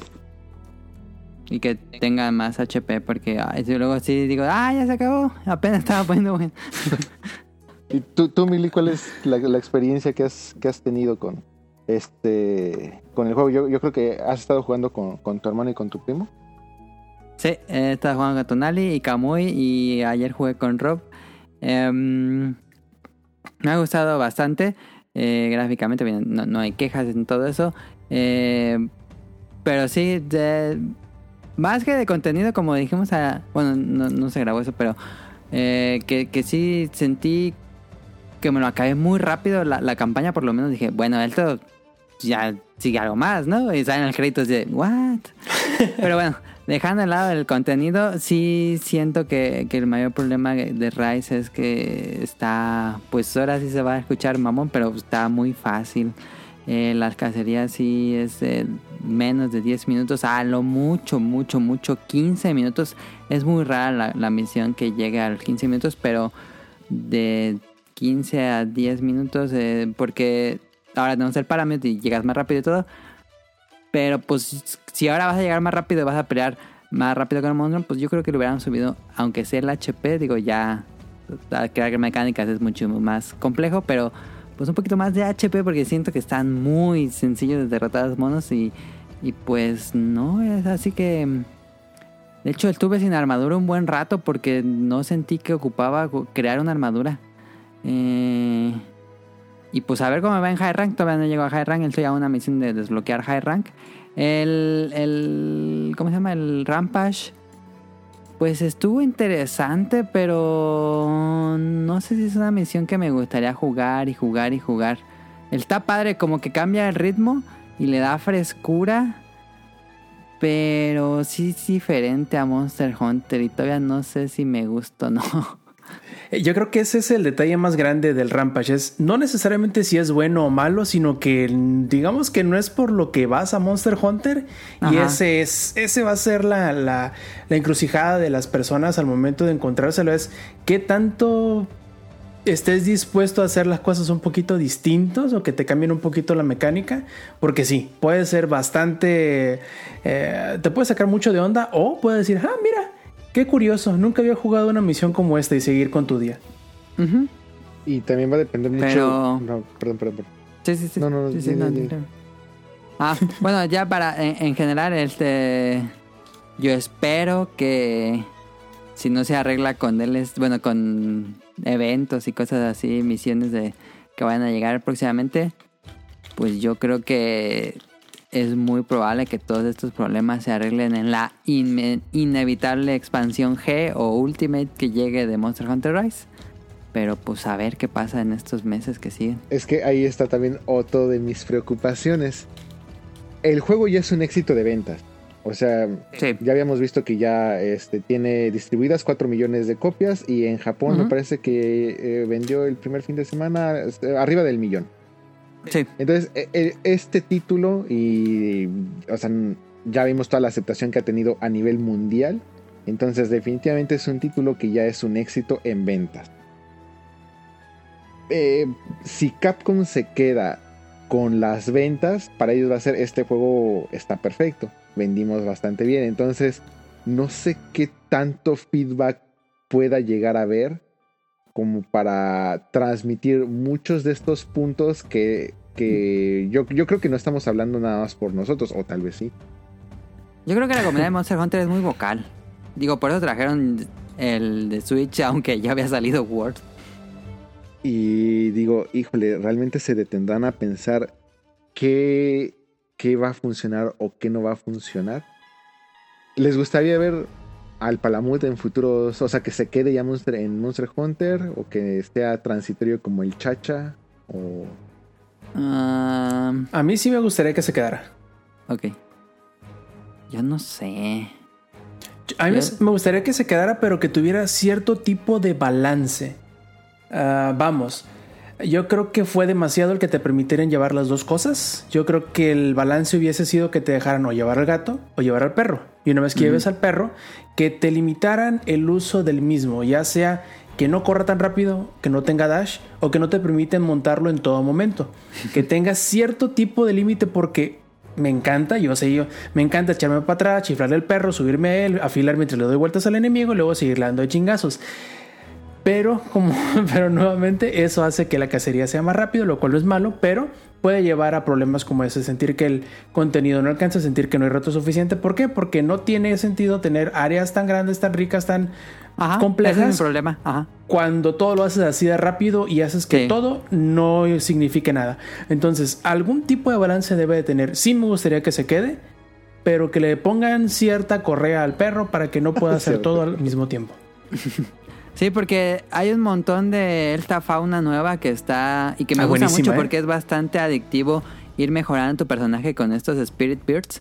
Pero con el perro vas y, sales de turana, y llegas al, al monstruo y ya te perdiste de todos esos Spirit Birds porque creo que dices, pues voy a acabar la, la cacería bien rápido, entonces ¿para qué me detengo a agarrar estos monitos? Entonces ya te vas directo con el perro. Eh, eso es algo interesante. En World metieron toda esta parte de la fauna. Este. En World no, no, no te ayudaban. Según yo, no hay ninguna fauna que te ayudara en particular.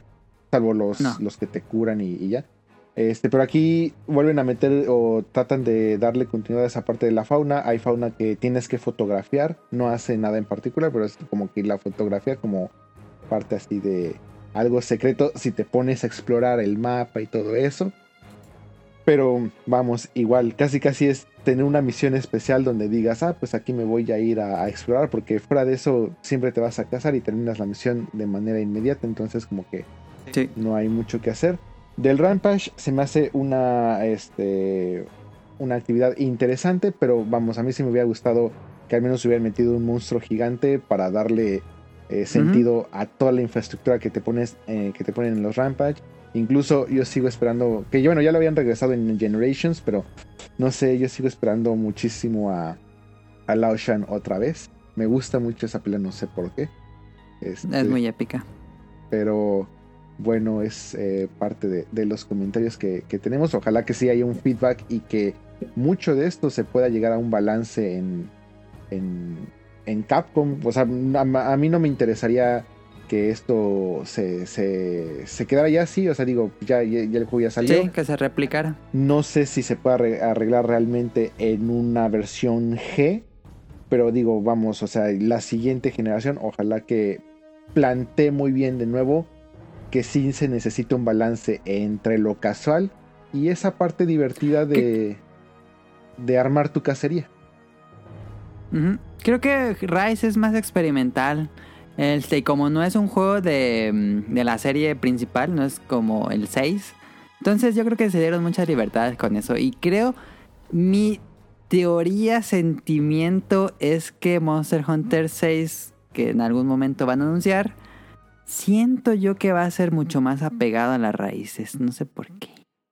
Y falta ver también el equipo de desarrollo, porque tengo entendido que World siempre estuvo un poquito separado.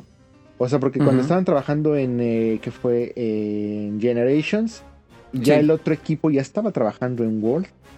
Sí, ya tenía tiempo trabajando. Y mientras ya se estaba trabajando en Iceborne, ya estaba el equipo trabajando en esto que es Rise. Ujú, entonces- Sí, son dos equipos separados. Eh, pues también falta ver quién va a ser el equipo encargado de trabajar esa sexta generación, para qué consola va a salir.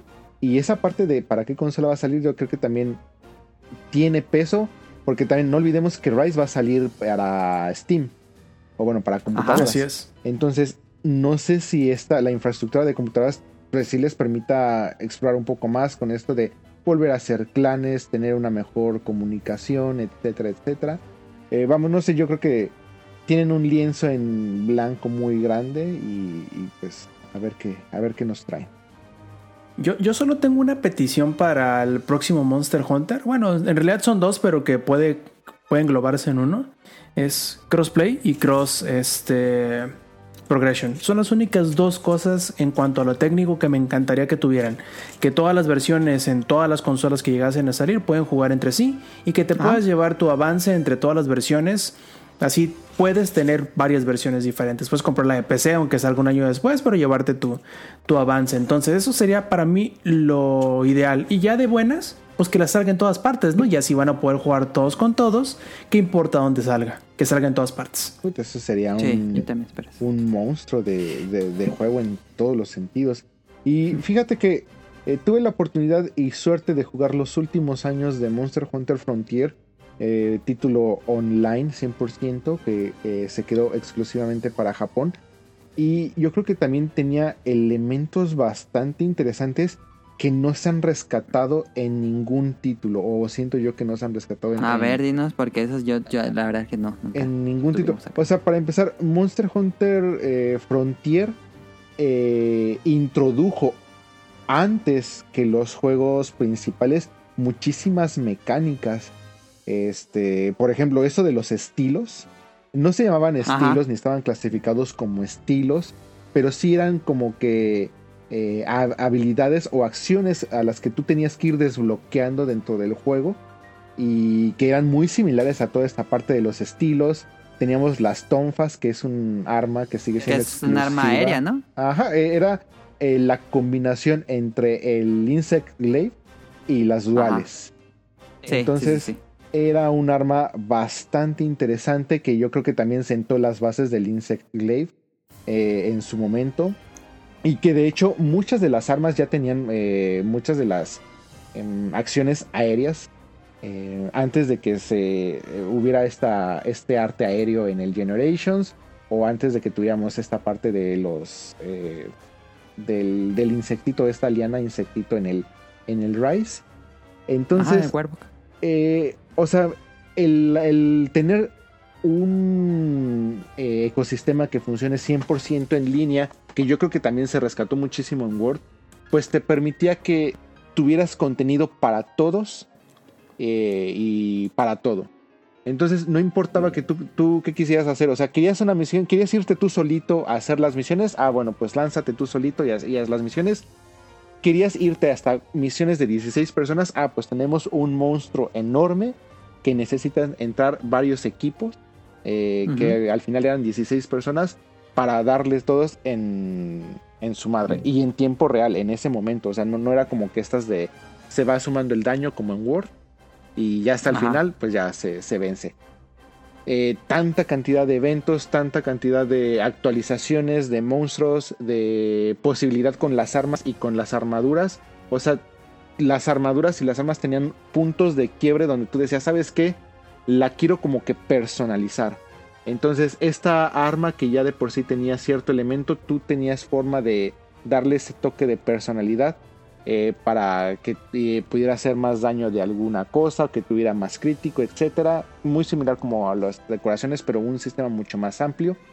Eh, muchas áreas este, dentro del juego para hacer muchísimas cosas, para la comunicación, etcétera. Entonces, yo creo que era todo un sistema bastante bien diseñado que nunca han explotado o que bueno en el World más o menos se intentó eh, para dar eh, o sea es que siento que Monster Hunter se presta para un juego así masivo en línea y con, eh, actualizaciones constantes tienes ya un listado de más de 200 monstruos entre los Frontier y entre las series originales o sea son más de 200 monstruos grandes este, tantos rangos que puedas hacer. Ahí sí le puedes dar libertad a todos. O sea, oye, yo nada más quiero jugar de manera casual. Ah, pues perfecto. Tienes lobbies para esa parte.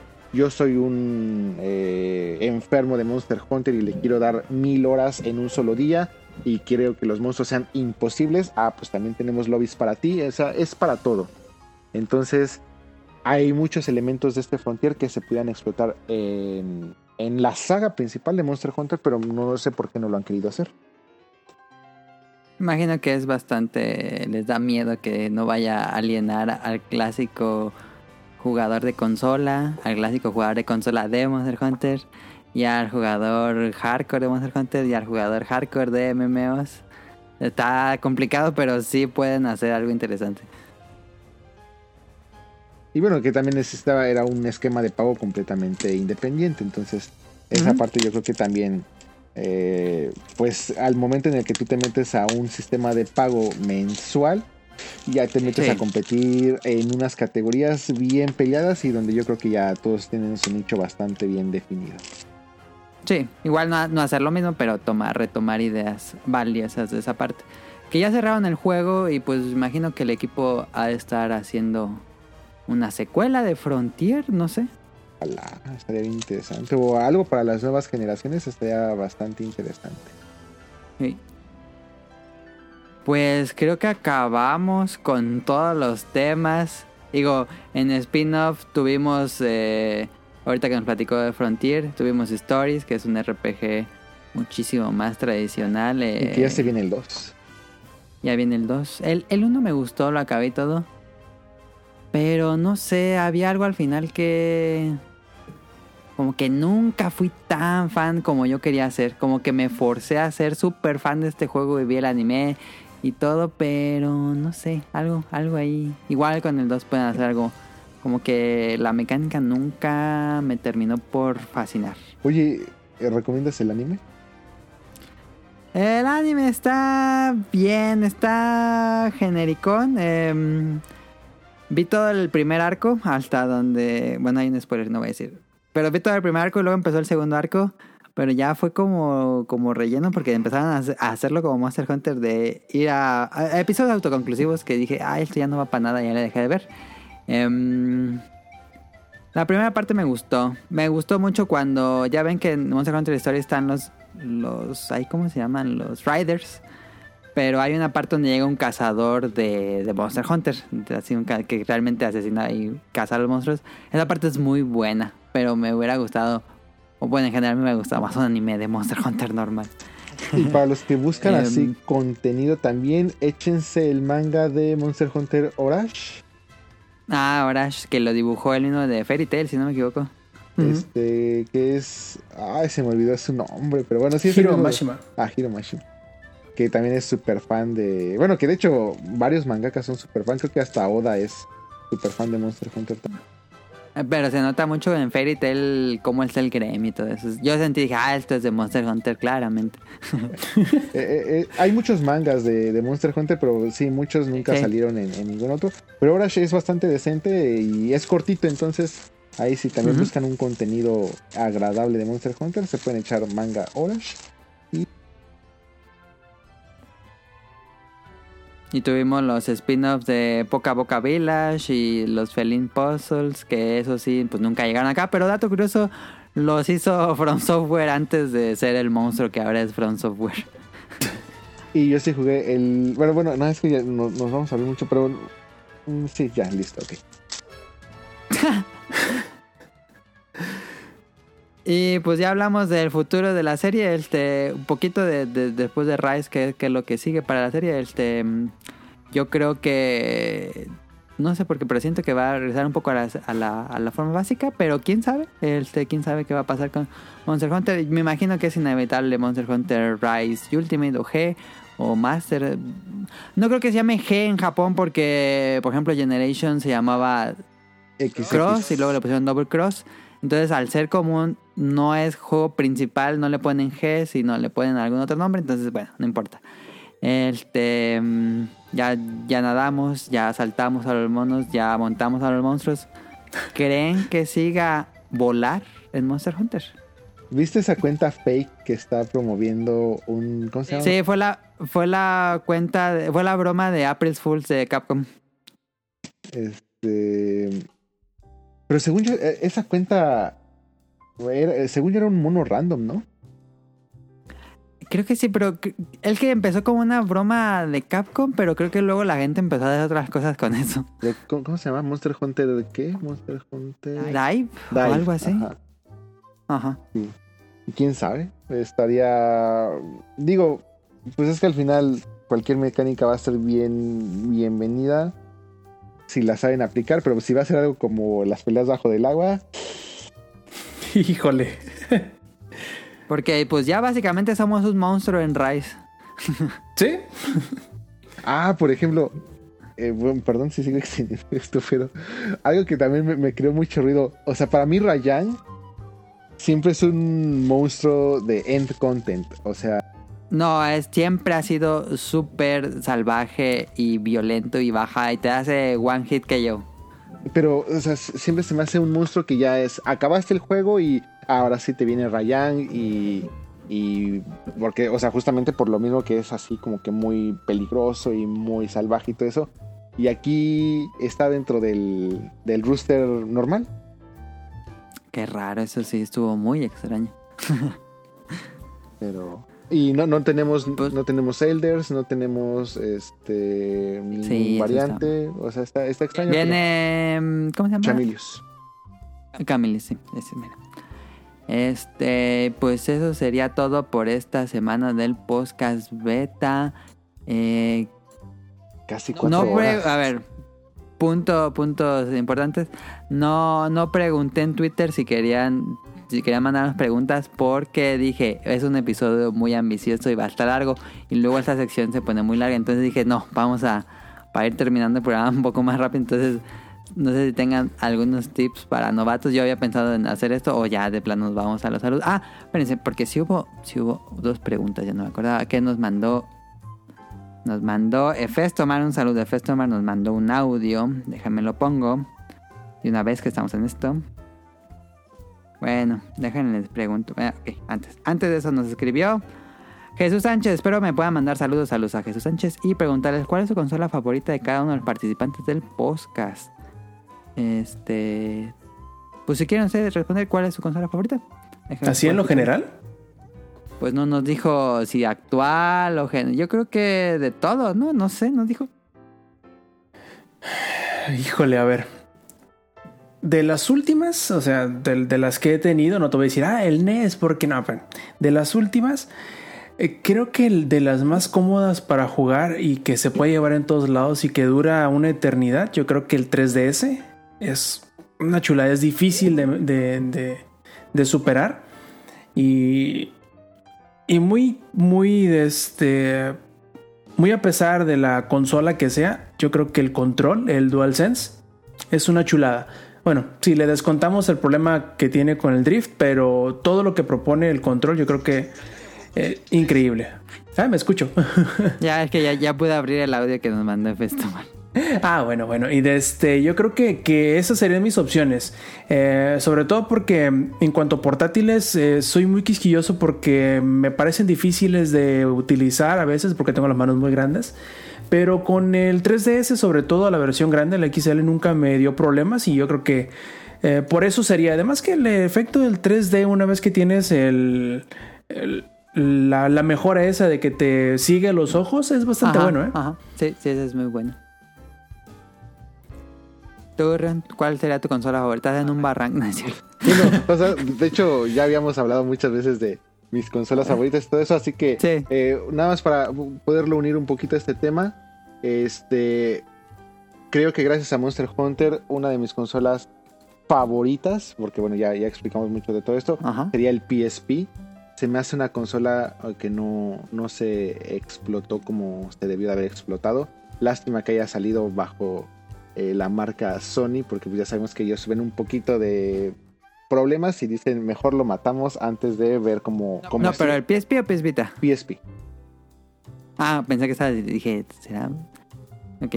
No, o sea, es que, es que creo que podía, pudo haber hecho mucho más, o sea, y más en América, Ajá. o sea, en América pues casi casi nació muerto. Este, por no, no, no, o sea, yo sé que no, pero no, no fue como la aceptación que le dio en Japón. Pero estéticamente se me hace una consola muy bonita. Y más, Muy elegante. si me la enseñas en color blanco, puta, me, se, se me hace una consola hermosa. Sí. Sí, sí, sí. Y listo. Ah, yo no me acuerdo cuál habrá dicho en mi cuando hicimos el programa de consolas. Pero creo que dije Super Nintendo y creo que sigo diciendo que el Super Nintendo me gusta muchísimo. A ver, dejen pongo el audio de Festomar. Ahí va.